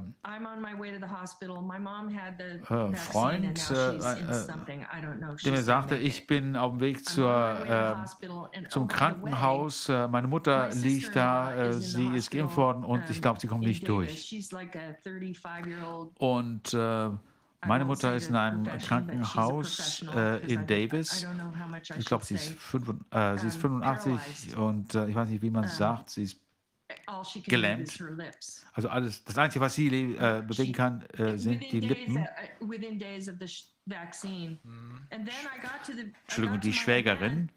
Und ähm, and a woman walked ich bin an dem Tag "Sue, in äh, my mein Auto gestiegen und Eine Freundin hat mir gesagt, mein äh, Ehemann ist verstorben. Und ich glaube, die Impfung hat ihn umgebracht. Er hat den ersten, äh, die erste Impfung bekommen, da ging es ihm schlecht, dann hat er die zweite Impfung bekommen, äh, musste im äh, äh, Rollstuhl sitzen, am "I- nächsten Tag war er tot. Und dann hat äh, jemand gesagt, Entschuldigung, ich muss Sie hier unterbrechen. Ich bin geimpft worden. Ähm, ich hatte einen riesigen, äh, riesigen Thrombus oh, ähm, wow. im Oberschenkel. Oh, Ich habe gesagt, wow, haben Sie das, äh, "What's Barrys, äh, das gemeldet? Und sie fragt, was ist das? Ja, das haben wir auch schon gehört. Das ist einer der Gründe, warum es nur ein bis zehn Prozent der tatsächlichen Fälle dort äh, berichtet werden. Das ist sehr, sehr unterrepräsentiert. Viele, noch nicht mal Ärzte, einige Ärzte wissen noch nicht mal, dass es das gibt. Und was ähm, bedeutet das für diese Frauen, mit denen Sie gesprochen haben? Sind die jetzt traurig, äh, wütend äh, äh, oder äh, zählen die da auch zwei und zwei nicht zusammen? Ich habe Ihnen Informationen geschickt, wie man das beim woman melden kann. Diejenigen, deren Mann gestorben ist, habe ich äh, gefragt, ob sie das vorbringen würde. Und ich glaube, das würde sie tun. Ich äh, mit, ermutige Menschen, diese Menschen, das zu äh, berichten.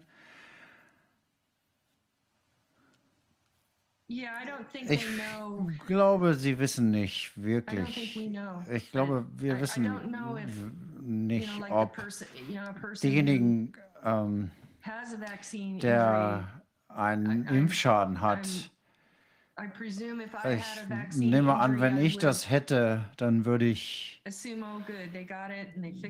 denken, okay, äh, es wird schon alles wieder gut werden. Äh, Ich weiß nicht, ich weiß selber nicht, was ich machen würde. Und wir wissen nicht, wo uns das hinführt.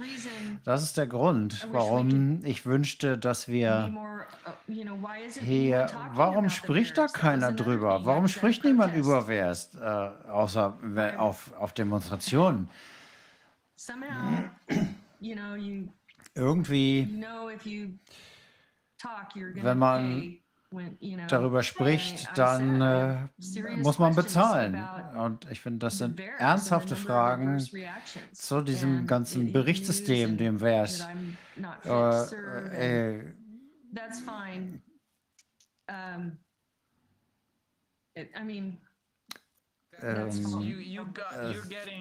Äh, Das heißt, Sie bekommen äh, uh, you're- Gegendruck von den Mainstream-Medien, weil sie einfach, weil sie sagen, dass sie ernste Bedenken haben hinsichtlich äh, der Impfungen und der Nebenwirkungen. Das ist der Auslöser, warum äh, Sie jetzt Gegenwind bekommen? ja, ja. Wow. Ich, yeah, I'm trying to ich, remember ich what I said on that versuche mich video. gerade I zu said, erinnern, was ich I gesagt have habe in serious diesem Video. Ich habe gesagt, ich habe ernsthafte schwierig, äh, Fragen zu diesem äh, Berichtssystem. Ich habe da die- ein ähm, The, Grafik hochgehalten, wo ein Ausschlag war zu den Meldungen. Und normalerweise werde ich von told by people who Menschen know informiert, die sich auskennen, ähm, die wissen, was diese Antifa ist und äh, die äh, verfolgen mich und ähm, die sagen, ich habe hier schon mal, äh, bringen mich ein schlechtes Licht, die bringen mich in äh, Zusammenhang mit der Ant Antifa. Antifa. Ähm, ich bin überhaupt übrigens nicht gegen Impfungen. Ähm, ich bin als Kind mit allem geimpft worden, was es gab und ich fand es auch okay. Aber jetzt mache ich mir ernsthafte Sorgen. Ja, äh, ich habe Ihnen ja schon äh, äh, gesagt, als wir am Telefon gesprochen haben, ähm, bei der, in der Vorbereitung, dass ich kurz vorher mit äh, einer Gruppe von äh, Leuten gesprochen hatte aus der Region San Francisco mit äh, äh, städtischen Beamten und da äh, dreht sich der Wind gerade, denn äh, viele haben diese Bedenken. Ein Drittel der Polizei will nicht mehr mitmachen, ein Drittel der Feuerwehr will nicht mehr mitmachen, die Hälfte der 60.000 städtischen Angestellten der Stadt äh, San Francisco wollen nicht mehr mitmachen, äh, weil da wirklich eine rote Linie über äh, überschritten wurde. Äh, ich denke, Sie haben wohl das Video mit Christian Ganucci, heißt er, glaube ich, dem äh, Hauptmann der Feuerwehr Ja, in Los Angeles ihn. gesehen. Wirklich starkes, beeindruckendes Video. Ja, ich, ich segne ihn. Äh, diese Menschen, man sieht, das war, hat ihm, ist ihm schwer gefallen, das zu tun. Das konnte man sehen und das geht uns allen so. Ich glaube, und ich kann Ihnen sagen, ich war gestern Abend habe ich äh, noch ein Video gesehen ähm, von jemandem, der in einem Verkehrsunfall gestorben ist. Und wir hatten dort die Beisetzung und ich habe ihn, der hat auch mit anderen Politikern gesprochen. Und ähm, die stehen zwar hinter, die haben mir gesagt, dass sie hinter mir stehen, aber sie können oftmals nicht hervortreten und aufstehen. Ich glaube, man muss hier sein Herz in die Hand nehmen und erkennen, dass die Konsequenzen schwerwiegender sind als alles andere. Es hat viele Warnzeichen gegeben. Es hat viele Dinge gegeben. Ich bin nicht gut in Debattieren. Ich bin nicht, kann mich nicht gut streiten. Ich bin auch kein Anwalt, keine Anwältin. Ich möchte meinen Leuten dienen. Ich bin Krankenschwester. Ich möchte den Menschen helfen und ich werde nie vergessen, für wen ich arbeite. Und das habe ich auch bisher nicht. Und die Linie, die hier äh, überschritten wurde, ist, das ist das eine, wenn jemand eine bewusste Entscheidung trifft und die Information hat. Aber wenn diese Entscheidung nicht auf Information beruht und Kinder ähm, äh, einem Risiko ausgesetzt werden und nicht nur Einzelne, sondern eine ganze Generation und unser, unsere Freiheit zur Debatte steht, die wir schon verloren haben, dann wird es eine Zeit kommen, wo es nichts gibt, keine Arbeit, kein Geld, was das wert ist, das zu machen. Da muss man einfach aufstehen. Und mir geht es im Moment so. Und die äh, viele Menschen finden das nicht gut. Aber ich habe noch einige Punkte, die ich gerne anführen möchte. Ich habe eine ganz außergewöhnliche Person getroffen, einen äh, Doktor der Wissenschaft. Und das war auch eine sehr, ein sehr erleuchtender Moment für mich. Ich weiß nicht, kennen Sie Patrick Chen in Kanada? Und ich glaube, er klagt am Ende gegen die Königin, glaube ich. Ähm, da geht es auch um Proteste. Und äh, er hat ähm, gesagt, es muss ihm jemand den isolierten Virus zeigen, den isolierten Virus, und das ging nicht. Und deswegen musste dort eben diese Notfallzulassung fallen gelassen werden. Ähm, er hat also da diesen Kampf gewonnen. Er ist sehr außergewöhnlich, sehr intelligent, wie er das gemacht hat. Ich habe äh, noch jemanden getroffen, der in mein Leben getreten ist, auch ein Whistleblower. Deswegen werde ich jetzt nicht äh, sagen, wer es war und wo.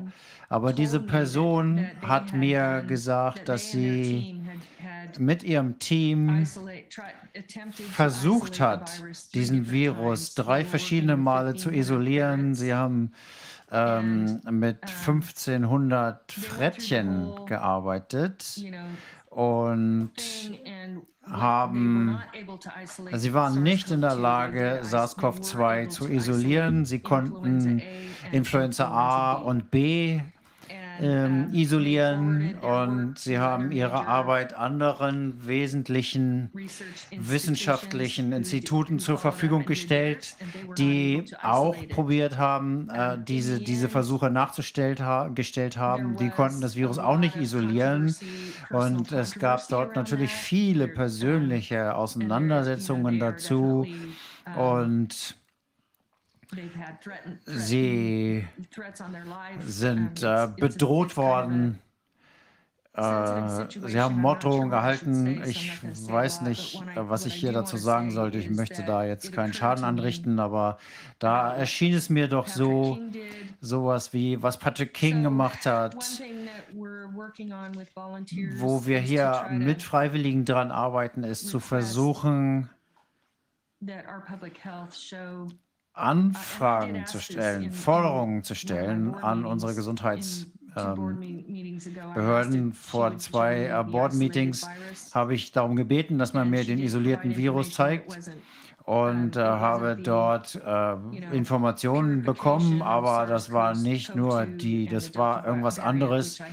Das war nicht das, was ich wissen wollte. Und meine Begründung, dass ich das wissen das wollte, war, dass ich verstehen möchte, wie diese, ähm, wieso eigentlich diese Impfung vom letzten Jahr jetzt auch plötzlich noch für die Delta-Varianten oder andere Varianten passt. Das macht für mich einfach keinen Sinn. Und das wollte ich verstehen.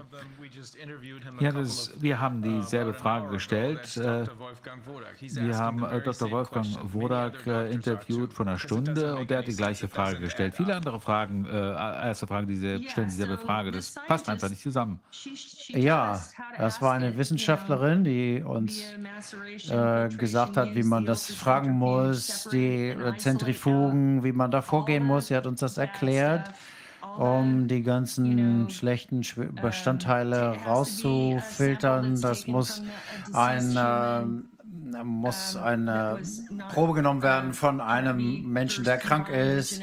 Das darf nicht erst mit genetischem Material verschmutzt werden. Die Affenzellen müssen rausgenommen werden, die Rinderzellen müssen rausgenommen, um das zu isolieren und dann dieses Isolat woanders einzusetzen, um zu sehen, ob jemand dann auch SARS-CoV-2 bekommt und das dann wieder isolieren. Das wäre der Prozess. Das dauert aber. Und das heißt, dass wir klar diesen Virus haben. Wir behandeln auch den Covid-Virus und wir behandeln eine Variante. Das ist jetzt die Frage. Und ich möchte dazu noch sagen, ich weiß nicht, wo das hinführt. Wir versuchen einfach zu verstehen, ob wir gewinnen können. Wie können wir gewinnen? Was können wir tun? Wir kämpfen gegen alle möglichen Details. Ich äh, habe mich dafür eingesetzt, dass die ländlichen Bereiche äh, kein Covid kriegen. Dann habe ich da, wenn ich die Ressourcen da einsetze, in die, dann muss ich in die Stadt. Und wir sind immer im Notfallmodus. Wir rennen so vielen ähm, Feuern hier hinterher. Ähm, eine Sache möchte ich noch äh, zeigen und vielleicht können Sie mir das beantworten und dann können wir in die Diskussion einsteigen. Da bin ich im Moment und ich, ich weiß einfach nicht, es, es ist eine, ein Kampf, das ist ein, ein Psychokampf. Das ist eine psychologische Schlacht, die wir hier, in der wir hier sind. Ähm, ich weiß nicht, wie man das gewinnen kann. Es ist wahrscheinlich so monströs, dass man das nicht äh, bloß rational bekämpfen kann. Ich denke, dem stimmen wir alle zu. Da muss man auf anderer Ebene rangehen. Natürlich muss man auch weiterhin unsere rechtlichen Ansätze verfolgen. Wir müssen weiter die Menschen aufklären. Aber äh, da gibt es schon eine Verbindung zwischen äh, Ihnen, Vivian, mir, äh, Wolfgang Wodak, äh, King, äh, all diejenigen, die sich das hier anschauen, das sind inzwischen Millionen. Die sind alle miteinander verbunden. Also das muss auf anderer Ebene äh, passieren jetzt. Das ist nicht mehr zufällig, dass die Menschen Fragen stellen. Diejenigen, die Fragen stellen, das werden auch immer mehr, sind auf andere Weise miteinander verbunden, wie schon äh, vorher gesagt, schon vor einem anderthalb Jahren. Wenn mir irgendwer mir erzählt hätte, wo wir hinkommen, kommen, dann hätte ich gedacht, äh, schluck mal ein paar Pillen, sie, äh, geh zum Arzt. Aber inzwischen sehe ich, äh, dass es wirklich äh, passiert. Wir müssen also, wir haben jetzt Zugang zu diesen Informationen, die müssen wir wirklich gut nutzen. Deswegen ändert sich das Bild so langsam, obwohl die andere Seite natürlich äh, den Druck erhöht. Äh, aber das liegt daran, dass sie immer mehr Druck fühlen. Die werden langsam äh, verzweifelt. Ich, äh, ich hoffe, dass Sie recht haben. Und man merkt natürlich auch diese Hitze. Und es passiert noch etwas. Ähm, eine Linie die überschritten wurde, wo ich sage, mein Körper, meine Wahl, mein Arzt, das ist ganz klar eine Grenze, die ganz viele von uns nicht überschreiten werden. Ich werde lieber alles verlieren, aber ich werde meine Gesundheit nicht aufgeben. Ich kann wieder Geld verdienen, ich kann irgendwo arbeiten, ich kann Dinge tun. Ich kann meinetwegen im, im Lidl an der Kasse sitzen. Das geht mir nicht um Geld oder irgendwas oder Berühmtheit. Es ist etwas Wichtigeres, was hier ist. Und das ist unsere Freiheit. Und es gibt viele von uns da. Es gibt viele außergewöhnliche Amerikaner. Und ich hoffe, dass sie uns nicht unterschätzen, denn das sollten sie nicht tun. Wir haben das Herz der Löwen und wir werden frei sein. Und ich möchte sagen, dass there is. I mean they're they're they're coming uh dass sie kommen. Es hat äh, gerade ein, äh, ein Gesetz, das Gesetz 455, ähm, gegeben. Äh, das hätte ich vielleicht sonst gar nicht bemerkt. Äh, aber jemand hat gesagt, dass irgendeiner in irgendeinem Gesetz zum Transport irgendwas mit, da war plötzlich dann die äh, die äh, Zwangsimpfung bei war. Äh, das einfach so irgendwo mit rein. Und dann gab es SB 1102, dass ein ähm, Arbeitgeber jemanden feuern kann, wenn er nicht geimpft ist. Äh, die beiden sind noch nicht ganz durch, diese Gesetze. Es gibt noch eins, was beantragt ist, 1105 dass Arbeitgeber ähm, in die Lage, Arbeitgeber im Gesundheitswesen äh, in die Lage versetzt, ähm, Patienten zu testen, bevor sie behandelt werden. Und das sind Dinge, die die Menschen mir hier gesagt haben.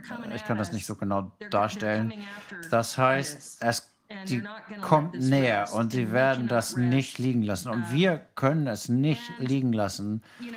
Und ich möchte nur sicherstellen, dass das hier, hier geht es nicht um Impfgegner, es geht um medizinische Freiheit und um Gleichheit. Und es geht um unsere verfassungsmäßigen Rechte. Wir haben unantastbare Rechte.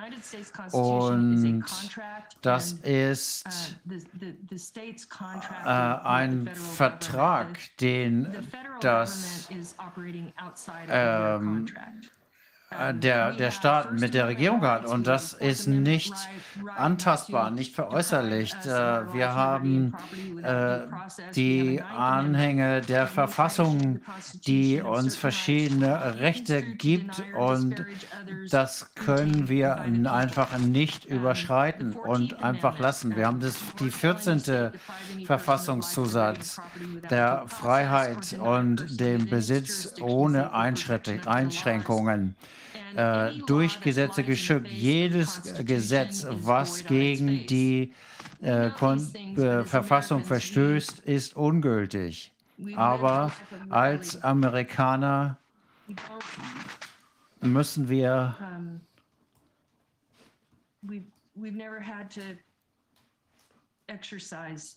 wir haben unsere wir haben wir müssen unsere unsere Rechte leben. Wir müssen für unsere Rechte einfordern, damit wir sie behalten.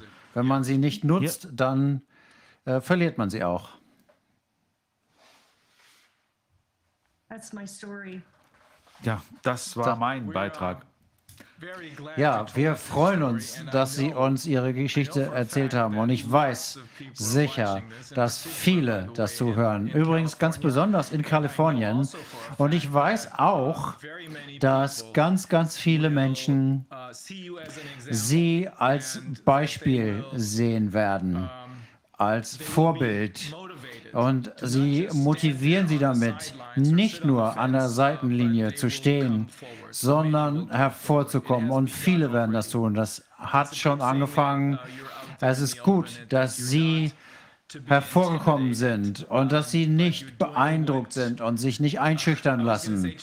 Ähm, John Wayne hat gesagt, ein Mann muss tun, was ein Mann tun muss, aber das gilt auch für Frauen und das tun sie und das, ich bin sehr beeindruckt von dem, was sie getan haben. I, I wouldn't be able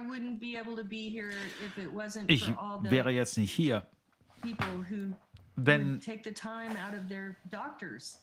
wenn es nicht all diese Menschen gäbe, also Ärzte und alle anderen, die sich die Zeit nehmen, People from Cuba, mir zu helfen, das zu verstehen. Menschen aus Kuba, Vietnam, China, Russia, Russland, die mir gesagt haben, Sue, Sie wissen das nicht, weil Sie Amerikanerin sind. Ich bin hier, weil ich dem Kommunismus entfliehen wollte, aber er ist hier angekommen. Er ist hier. uh, Ich hatte Das Glück. Naja, manchmal, äh, wenn man mit Menschen spricht, die äh, Intuition haben, es gab ich, so viele Menschen, die äh, mich angerufen haben, gefragt haben, was halten Sie von der Impfung? Ich äh, habe morgen einen Termin.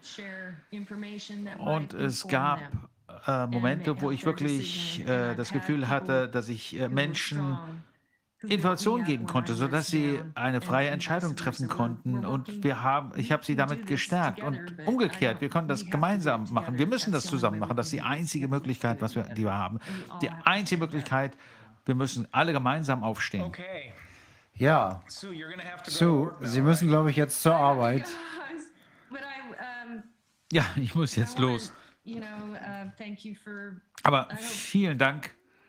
What I shared was helpful, and I want to thank you for having me. Ich äh, hoffe, dass es sehr hilfreich war, was wir jetzt getan Es haben. war, uns, es war uns ein Vergnügen und eine Ehre, Sie da zu haben. Ich bin, habe vollsten Respekt. Ich bewundere, was Sie tun und viele andere tun das auch. Und ich weiß, es wird andere Leute motivieren, dasselbe zu tun. Hoffentlich auch Politiker, Doktor, Ärzte und äh, Politiker. Ich musste äh, entsprechend das darüber beten, darum beten. Ich habe mit meinem äh, Mann sprechen und sagen, ja, mein ganzes Leben äh, äh, ging darauf hinaus. Also vielen Dank. Vielen, vielen Dank, Sue. Ich wünsche Ihnen einen wunderbaren Tag. Ja, Sie auch. Dankeschön, Dankeschön. So. Unglaublich, ne?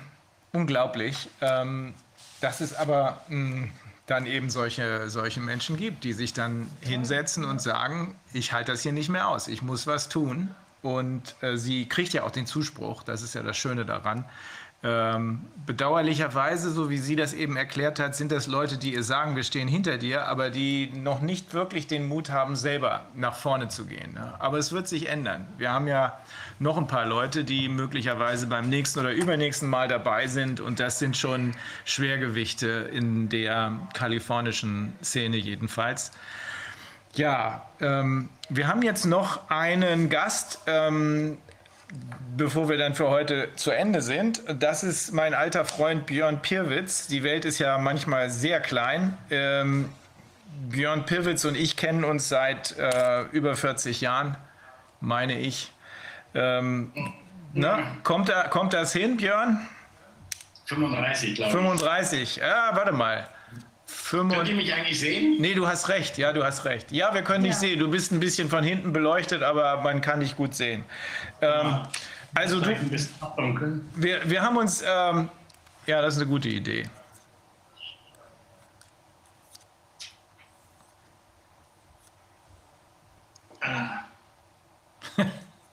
Es wird schon dunkel hier. Tatsächlich. Ja, so ist besser, oder? Ja, ein bisschen, nicht viel. Aber ist okay.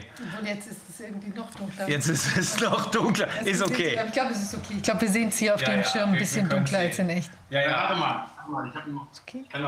Ich, ich glaube, es ist okay. Die Also, Kamera ist okay. Ich mache mal weiter, Björn. Äh, Björn Pirwitz ist, äh, also da, dann haben wir uns in 86 oder 87 kennengelernt. Wie lange ist das 87, her? Äh, 85, äh, 35, 36, 35 Jahre, ne? 35 Jahre? Ja, so ist besser, ne? Ja, perfekt, so ist gut.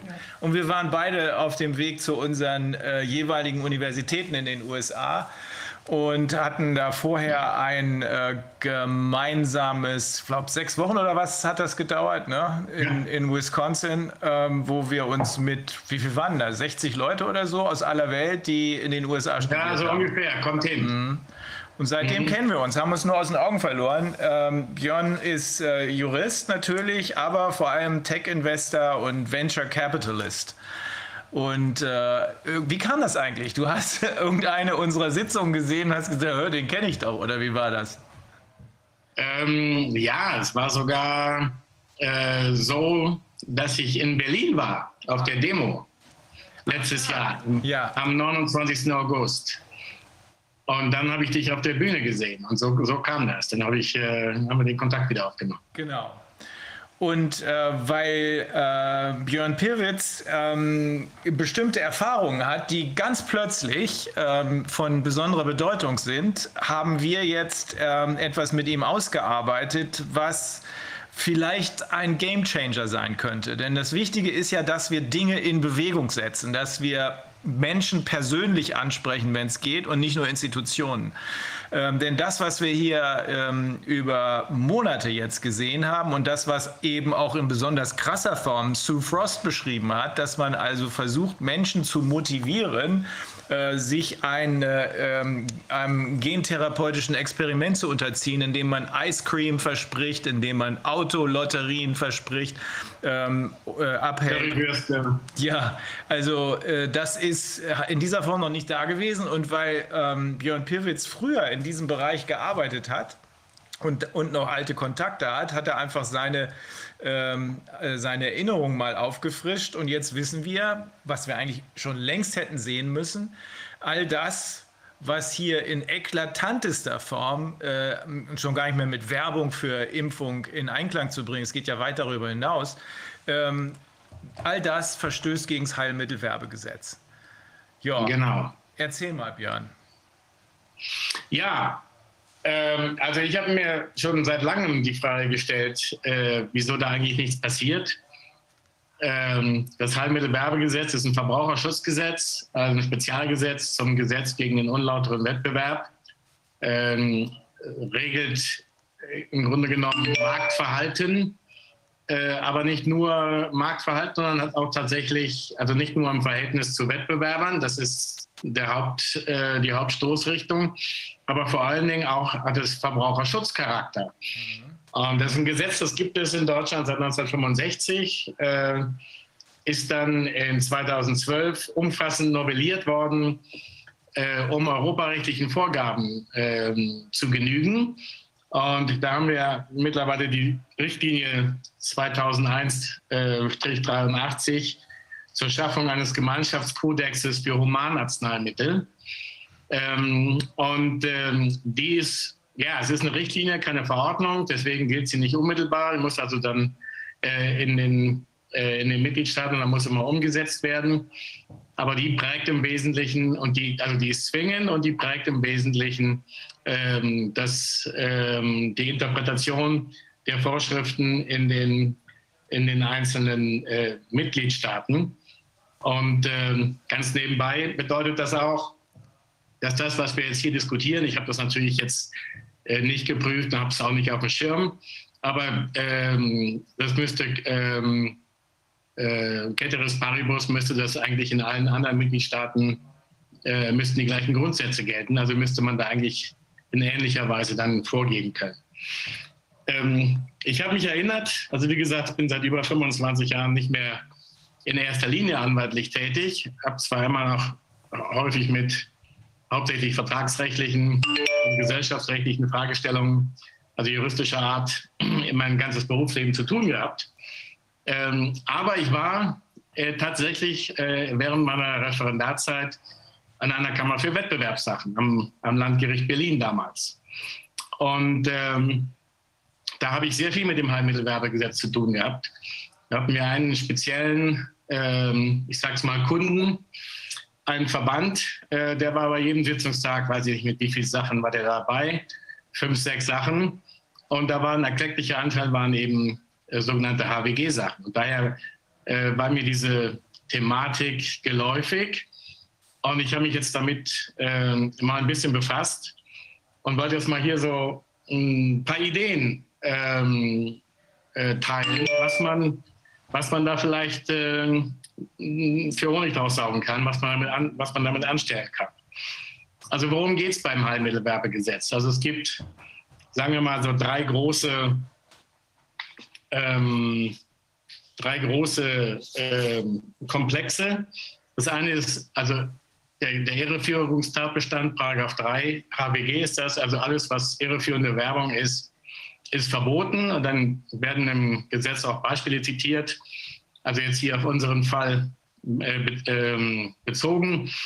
Ich darf zum Beispiel keine Werbung machen äh, für ein Arzneimittel, in dem ich verspreche, in dem ich Heilung verspreche oder hundertprozentige Heilung verspreche, wenn ich das, äh, wenn ich das äh, Medikament nehme. Und im Übrigen, um Zweifel auch gleich auszuräumen, Impfstoffe sind Arzneimittel im Sinne äh, des Gesetzes. Also nur weil ein Impfstoff sozusagen für Gesunde, an, im Grunde genommen für Gesunde verwendet wird zur Prophylaxe und nicht äh, zur Therapie äh, von Kranken, macht es sie nicht zu einem Nicht-Arzneimittel. Also das nur mal vorweg. Also äh, ich darf nicht äh, versprechen, dass mit einem Arzneimittel, also Werbung machen mit Arzneimittel und sagen, das wird dich heilen. Ich darf auch keine Werbung machen, die besagt, wenn du das nicht nimmst, wird es dir schlecht gehen oder wirst, wirst du kränker werden oder hast du Nachteile. All diese Dinge sind verboten. Also irreführende Werbung im weitesten Sinne. Ich darf auch keine falschen Studien zitieren. Ich darf nicht Nebenwirkungen verschweigen und all solche Sachen. Also das ist der, der Irreführungsbereich. Dann haben wir den ganzen Komplex der Publikumswerbung. Ähm, das heißt, ähm, bestimmte Sachen darf ich, darf ich machen, aber eben nur innerhalb der Fachkreise, so, heißt, so sagt das Gesetz. Weil wenn ich ans Publikum gehe, dann sind bestimmte Sachen einfach ähm, grundsätzlich verboten. Also ich kann jetzt nicht, ich darf nicht mit der Bekanntheit von Personen werben, die ähm, äh, vielleicht äh, den unbedarften ähm, Verbraucher dazu animieren könnten, äh, dieses Medikament zu kaufen oder diese, diese Impfung sich äh, geben zu lassen. Äh, ins, insbesondere dürfen das auch nicht Ärzte machen, also weil ich damit der Autorität von der fachlichen Autorität der Ärzte werde. Ähm, grundsätzlich darf ich überhaupt keine jugendbezogene Werbung machen. Also das sind speziell Werbung für unter 14-Jährige. Ist grundsätzlich verboten, da geht, da geht gar nichts. Äh, da gibt es keinen Auslegungsermessensspielraum, darfst du nicht machen. Ähm, dann gibt es auch hier nochmal einen Spezialtatbestand zu dem, was ich eben zu der Irreführung schon gesagt hatte. dieser 11 Absatz 1 Nummer 7. Also wenn ich die Verbesserung der Gesundheit ähm, bei ähm, äh, Einnahme des, äh, des Impfstoffes oder des Arzneimittels verspreche oder die Verschlechterung, wenn ich es nicht nehme, das ist nicht, das ist nicht zulässig. So, dann haben wir den ganzen Bereich der Pflichtangaben und des Warnhinweises. Wir kennen das alle äh, aus der Fernsehwerbung äh, äh, zu Risiken und Nebenwirkungen. Fragen Sie Ihren Arzt oder Apotheker. Das muss grundsätzlich bei jedem Werbespot, bei jeder Werbeaussage muss das hinzugefügt werden. Ich habe noch nie ähm, gehört, dass Herr äh, Lauterbach oder äh, wer auch immer da sich immer im Fernsehen und in den Medien produziert, dies dazu sagt. Außerdem müssen bestimmte Pflichtangaben müssen drin sein. Name des Herstellers, die Zulassung, also da gibt es eine ganze Liste, steht alles im Gesetz drin. Hat auch noch nie jemand gebracht. So, das sind, das sind so die drei äh, äh großen Bereiche. Und dann haben wir sogenannte, ich nenne das gerne absolute Werbeverbote oder auch low-hanging fruits, weil da geht es, wie gesagt, auch nicht ähm, um komplexe Sachverhalte, die dann erstmal unter Abwägung aller Einzelfallgesichtspunkte ähm, diskutiert werden müssen. Aber das ist nämlich Wettbewerbsrecht. Äh, es ist sehr kasuistisch, es ist viel Gesamtbeurteilung. Ich muss also mir die ganzen Einzelheiten ähm, in der Gesamtschau betrachten und dann muss ich ein Werturteil treffen. Ist das noch gedeckt vom Wettbewerbsrecht oder nicht? Und bei diesen absoluten, da ist zum Beispiel der Paragraph 3a Heilmittelwerbegesetz. Da steht drin, für nicht zugelassene Arzneimittel darf nicht geworben werden. Punkt. Aus. Schluss. So, wir haben jetzt hier aber nicht zugelassene Arzneimittel, denn die haben nur eine bedingte Zulassung für ein Jahr. Das sagt auch nie jemand dazu. Also grundsätzlich kann jeder, der äh, irgendwie, irgendwie sich positiv äh, oder der versucht, äh, diese Impfstoffe an den Mann zu bringen, schon alleine aufgrund dieses Paragraphen 3a zur Raison gebracht werden. Ähm, weiterer Punkt, Paragraph 12 Heilmittelwerbegesetz. Für meldepflichtige Arzneimittel darf nicht geworben werden. Jetzt fällt es für, für meldepflichtige. Genau.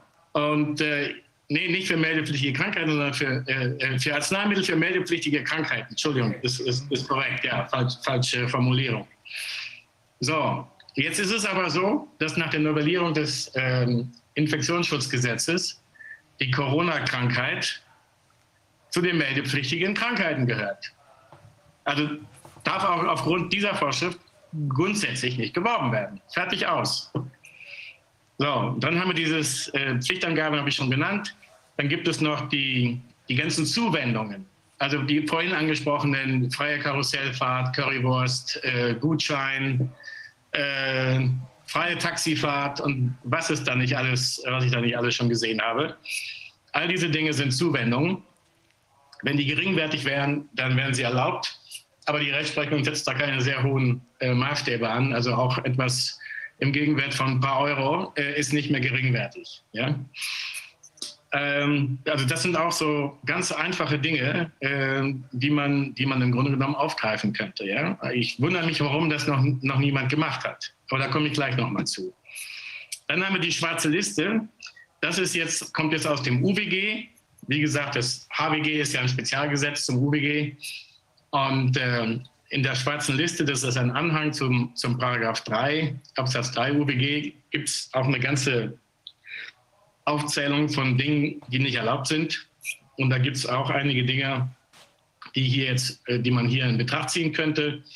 Zum Beispiel äh, Nummer 18, also die unwahre Angabe, dass eine Ware, in diesem Fall halt der Impfstoff, eine Krankheit heilen könnte.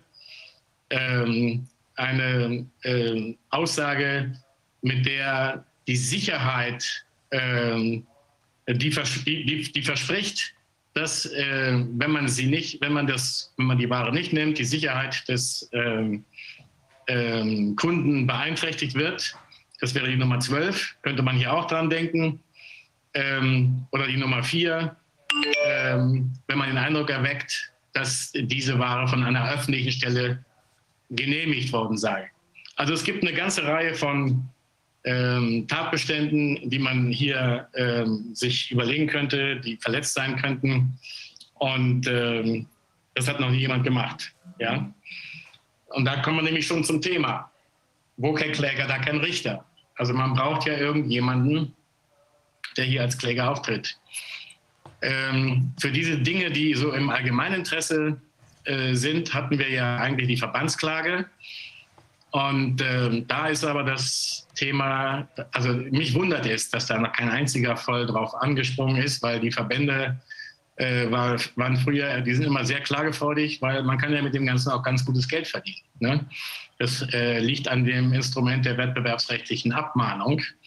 Äh, das heißt, wenn ich jemanden abmahne, äh, der einen Wettbewerbsverstoß begangen hat, dann hat er in dem Moment schon meine, also wenn ich als Kläger jetzt auftrete, als aktiv legitimierter Kläger, entweder ich bin Verband oder ich bin Wettbewerber, ähm, dann kann mein Anwalt schon äh, mit diesem Abmahnschreiben, hat er schon die Anwaltskosten verdient, die der Gegner dann bezahlen muss. Und da, äh, obwohl wir noch gar nicht bei Gericht waren.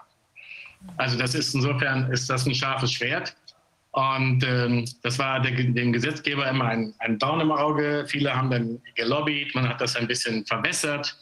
Heutzutage muss man eben dann eingetragen sein als Verband, äh, Verbraucherschutzverein oder qualifizierte Einrichtung heißt das, heißt das mittlerweile äh, in einem Register beim Bundesjustizminister. Und, äh, und dann gibt es die, die, die reinen Wettbewerbsverbände, also die ähm, Unternehmensverbände. Von denen ist keiner auf den Plan getreten bisher. Bei den Verbraucherschutzverbänden ist es klar, wenn man sich anguckt, wie die jeweils finanziert sind, wer die Träger sind, dann ist da überall die öffentliche Hand mit dabei und die ist dann wiederum von den äh, Parteien durchseucht. Also insofern, äh, da tut niemand irgendetwas und äh, krümmt seinen Finger. Und bei den Unternehmensverbänden ähm, ist es wahrscheinlich ähnlich. Ich vermute auch, dass die Anwälte, die ähm, solche Verbände als Mandanten haben, sich da auch nicht in die Nesseln setzen wollen und ihr angestammtes Geschäft ähm, äh, gefährden wollen.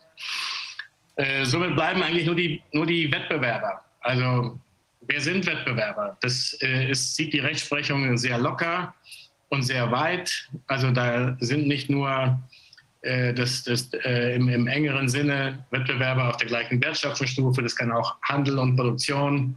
Äh, nachgelagerte Stufen werden auch als miteinander im Wettbewerb befindlich äh, gesehen. Im Grunde genommen jeder, der in irgendeiner Art und Weise im Substitutionsverhältnis zu dem angebotenen Impfprodukt steht.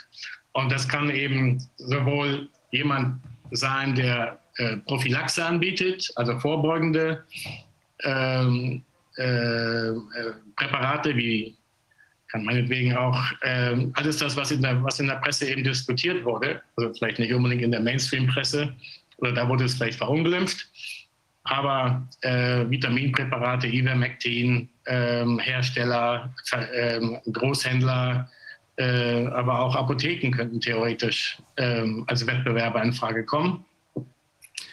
Ähm, ja, also das ist, das ist, glaube ich, keine theoretisch so große Hürde. Aber auch hier ist, glaube ich, das Thema, dass das noch niemand aufgegriffen hat, dass auch diese Wettbewerber, also vor allen Dingen sagen wir mal die Apotheken, die wurden gekauft äh, durch entsprechend äh, hohe Vergütungen. Die verdienen sich ja auch alle eine goldene Nase an diesen Dingen. Da hat ja niemand ein Interesse, das dann ähm, aufzugreifen. Ähm, ja, also das nur mal so als Idee. Ich fand das irgendwie ganz äh, ähm, interessant, dass äh, sonst im Wettbewerbsrecht wegen jeder Kleinigkeit, weil im Impressum irgendwie der Name fehlt oder sonst irgendwas, wird abgemahnt. Ähm, so schnell kann man gar nicht gucken. Und da werden dann gleich riesige Streitwerte von ein paar tausend Euro aufgerufen äh, wegen irgendeinem so Firlefanz. Und hier bei Dingen, um die wo es tatsächlich äh, um schwerwiegende Dinge geht, äh, und äh, Verbraucherschutzthemen äh, massiv im Vordergrund stehen. Da hat sich noch, nach unserem Dafürhalten, hat sich noch niemand richtig ähm, gerührt. Insofern, ähm, ja, vielleicht kommt, bringt es ja den einen oder anderen auch auf den Gedanken, ähm, mal darüber nachzudenken äh, aus, der, aus der Rechtsanwaltszunft. Ähm, der hat natürlich auch das Thema, dass er einen Kläger finden muss. Ähm, aber vielleicht äh, gibt es ja auch da ein paar, die äh, selber schon darüber nachgedacht haben. Und dann kann man jetzt vielleicht mal Nägel mit Köpfen machen und das mal ein bisschen austesten, weil das, was gemacht wird, ist krass rechtswidrig. Aber wie fast alles, äh, was in dem Zusammenhang mit äh, Corona passiert, rechtswidrig ist, sogar verfassungswidrig ist. Ähm, also nur mal so, so eine kleine ähm, äh, Arabeske am Rande, aber ein, ein ganz äh, interessantes äh, Thema, wie ich finde, vor allen Dingen, weil man eben auch als Privater durch das Instrument der Abmahnung hat man schon ein relativ ähm, scharfes Schwert, ähm, denn das, das Ganze ist ja im Grunde genommen Strafrecht. Also abgesehen davon, es gibt auch äh, Straftatbestände und Ordnungswidrigkeiten, äh, Tatbestände, Tatbestände im, im HWG. Die will ich aber hier außen vor lassen. Äh, die Staatsanwaltschaften funktionieren ja sowieso nicht. Also brauchen wir da eigentlich gar keine Strafanzeige stellen. Ähm, aber äh, es gilt eben, ähm, gelten die gleichen Grundsätze wie im, Strafrecht. Das heißt, Täter äh, und damit Anspruchsgegner, passiv legitimiert, wie der Jurist sagt, sind immer die handelnden Personen selbst, egal welche Institution sie auftreten. Die ist dann vielleicht zusätzlich nochmal aus ähm, Organverschulden oder Anstiftung oder ähm, ähm, äh, mittelbarer Täterschaft äh, auch nochmal vielleicht mit zusätzlich in Anspruch zu nehmen. Aber der Handelnde selber ist immer verantwortlich. Und ähm, meines Erachtens sind das die schwächsten Glieder. Jetzt nicht unbedingt die Super-Promis, aber bei den C- und B- und D-Promis und äh, irgendwelchen ähm, Ärzten, die da eingespannt wurden für solche Werbekampagnen oder äh, niedrigrangigen Mitarbeitern von äh, anderen Institutionen, könnte man vielleicht schon mal auf den Gedanken kommen, das mal äh, auszutesten. Ähm, also rechtswidrig ist das allemal. Ja, soweit mal so meine Tour d'Horizon.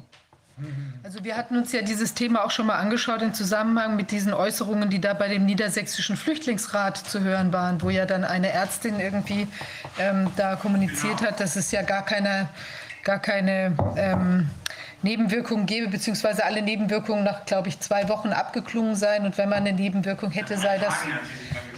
Oder drei Tagen, genau. Und wenn man eine ja, Nebenwirkung hätte, sei das sogar daneben. gut. Genau. Ja. Das, fast, das fällt doch ohne weiteres ähm, unter die, das fällt doch ohne weiteres in den abzumahnenden Bereich. Ähm, ohne, ohne weiteres. Ja, ohne weiteres. also ich habe mich auch gewundert, als ich mir das auf deine Veranlassung hin ein bisschen näher angeguckt habe, habe ich mich auch gewundert, wieso sind da eigentlich noch keine Anwaltskollegen draufgesprungen. Ähm, ist, ist, ist dieses scharfe Schwert hat ja auf der einen Seite den Gebührenvorteil für den Anwalt, der gar nicht groß was machen muss. Der muss nur nachgucken, ist das ein Verstoß und ist das der richtige äh, Beklagte, den ich da oder der richtige Anspruchsgegner, den ich mir da schnappe und habe ich vor allem den richtigen Kläger. Wir wissen jetzt inzwischen, dass man wahrscheinlich mit den qualifizierten Einrichtungen, den Verbänden nicht re äh, rechnen kann, weil die ähm, ja, öffentlich-rechtlich verseucht sind, könnte man sagen. Die sind also auf Linie. Die Apotheker, die in, äh, in, Frage kommen würden, sind überwiegend weggekauft worden, weil die auch gutes Geld mit diesen Maßnahmen verdienen. Äh, aber die Wettbewerber, die sind da. Und davon gibt es reichlich. Ähm, also Apotheker sind auch Wettbewerber. Aber es gibt noch eine Reihe weiterer Wettbewerber, also all diejenigen, die zum Beispiel solche alternativen äh, Heilmittel äh, vermarkten. Ähm, die äh, erleiden selbstverständlich einen Wettbewerbsnachteil und zwar in ganz besonders massiver Form und zwar nicht nur hier in Deutschland, nur hier können wir natürlich dieses Heilmittelwerbegesetz äh, benutzen, aber die Situation haben wir eben auch aus äh, Kalifornien gehört, das haben wir schon von anderen gehört. Dr. Äh, Bardis hat uns das auch erklärt. Es ist eine offizielle Linie, und zwar weltweit, auch hier in Deutschland, eine offizielle Linie, die äh, verursacht übrigens letztlich durch die Verträge, durch die bis dato geheim gehaltenen Verträge, die zwischen den Impfstoffherstellern und den äh, Ländern geschlossen wurden. Nach dieser Linie dürfen alternative Heilmittel gar nicht benutzt werden, beziehungsweise muss das Land, was den Impfstoff gekauft hat, äh, den Impfstoff auch abnehmen und benutzen, auch wenn es alternative Heilmethoden gibt. Also das ist noch eine verschärfte Form äh, von ähm, äh, Einschränkung des Wettbewerbs und äh, nur das war uns bisher gar nicht bekannt, weil wir diese Verträge nicht kannten. Ähm, wir haben uns nur gewundert, warum da draußen sozusagen Jagd auf die alternativen Heilmethoden gemacht wird. Jetzt wissen wir warum, weil nämlich genau die Typen, mit denen die äh, Hersteller von alternativen Produkten in Wettbewerb stehen, auch noch vertraglich versucht haben, die Verträge sind natürlich alle null und nichtig, wie wir inzwischen wissen, aber auch noch vertraglich versucht haben, äh, ihre äh, Heilmittel, die alternativen Heilmittel auszugrenzen. Also da, da ist ein großer Markt und das, der zweite Teil des Schwerts, abgesehen davon, dass die Anwälte damit äh, gutes Geld verdienen können, wenn sie sorgfältig arbeiten, ist natürlich, dass das auf der anderen Seite massiv reinhaut. Denn äh, das kostet richtig Geld, das sind immer Tausende und vielleicht sogar noch mehr. Ja, und ich denke auch zum Beispiel ja. jemand wie Herr Lauterbach, der ja dann auch ja. äh, sich freudig zu den Impfungen verhält. Also auch die, der ist ja da in quasi als ähm, tritt ja genau unter der Inanspruchnahme von seiner Autorität als jetzt äh, Mitglied des Deutschen Bundestages und so weiter, äh, tritt er da auf. Und das ist auch eine abmahnfähige Geschichte. Genau. Also nochmal vielleicht nur zur Klarstellung. Ähm, der Umstand, dass in der Regel nicht für ein spezielles äh, Präparat äh, namentlich geworben wird, sondern einfach nur gesagt wird, lass dich impfen, das muss dann nicht abschrecken.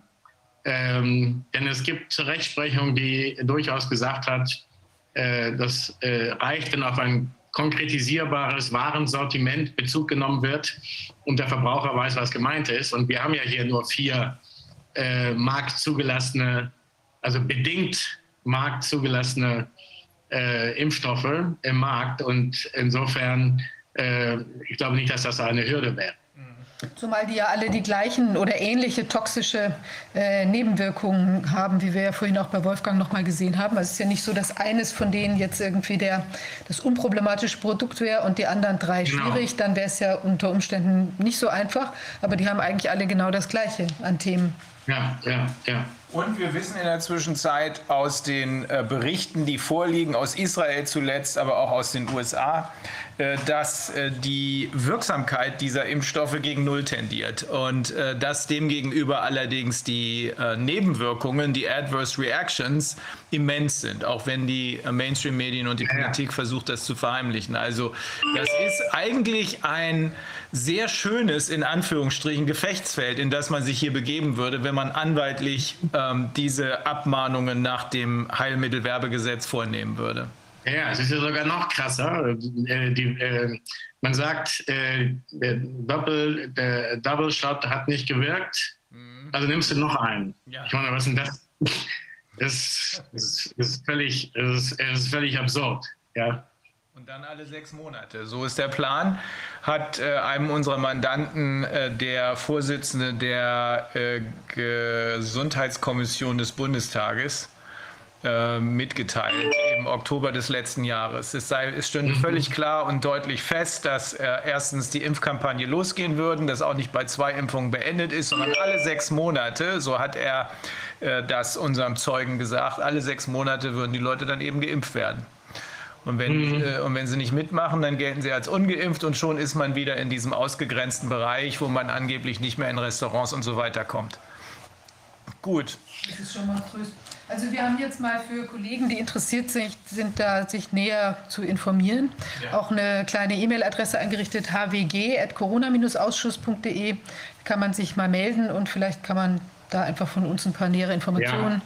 Ja. Äh, also wir haben, wir haben auch schon, äh, ich glaube, so viel kann ich dazu sagen, ohne jetzt irgendwie zu viel zu sagen, aber wir haben schon mal so ein paar Fälle individualisiert, äh, die sich lohnen würden, ähm, anzugehen und ähm, haben auch schon im Grunde genommen ähm, das mal ein bisschen prozessual vorbereitet und wollten das jetzt mal äh, angehen. Und wie gesagt, das Ziel der Sache ist ja nicht jetzt hier ein Urheberrecht auf irgendwie eine pfiffige Strategie zu haben, sondern äh, die Idee zu scheren, anzuregen, und vielleicht den einen oder anderen äh, Kollegen da draußen ähm, zu motivieren und auf den Trichter zu bringen. Mensch, Ja. habe ich auch schon drüber nachgedacht.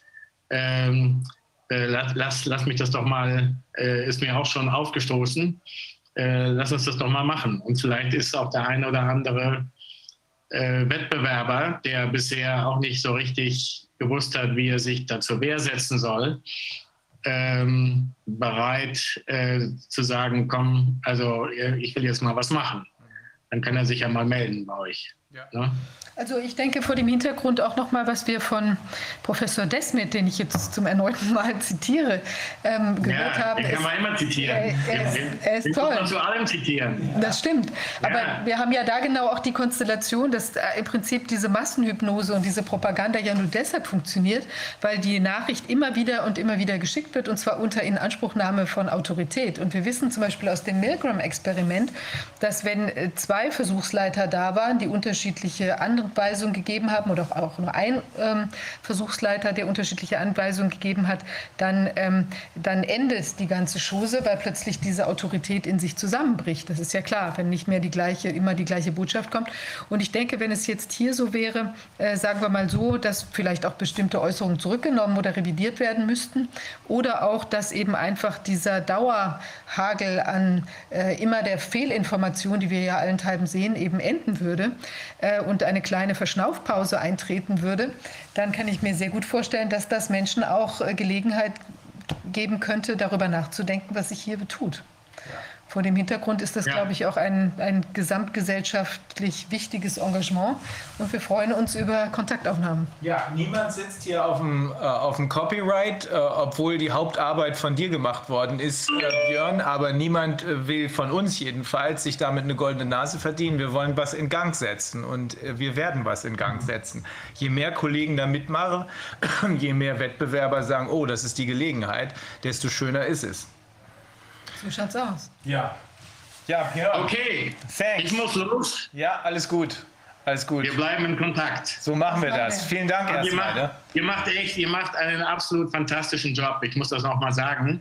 Und ich, ich kenne sogar Leute, äh, also ich bin ja, wie gesagt, schon seit einigen Jahren nicht mehr in Deutschland. Ich will jetzt nicht unbedingt verraten, wo ich bin, aber sagen wir mal im Osteuropa.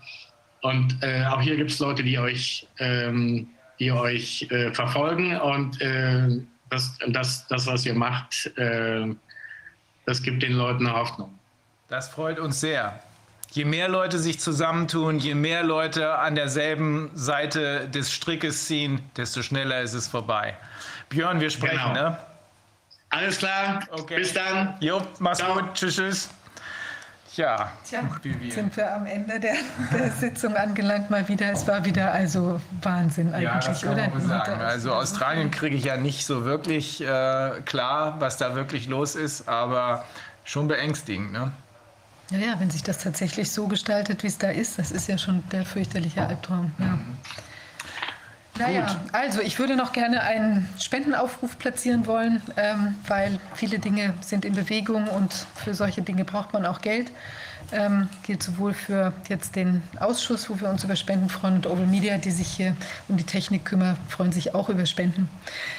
Ich denke, wir haben heute wieder unheimlich viel erlebt und erfahren und ähm, wünsche, den, wünsche allen trotzdem oder deswegen, weil wir auch, ich denke, viel ähm, auch äh, Dinge präsentiert haben, wo man vielleicht auch drüber nachdenken kann, ob man selbst aktiv wird. Ähm, ja, dass einige vielleicht auch mit etwas Hoffnung oder wie will man sagen, einem Aufruf, sich zu aktivieren, ins Wochenende gehen.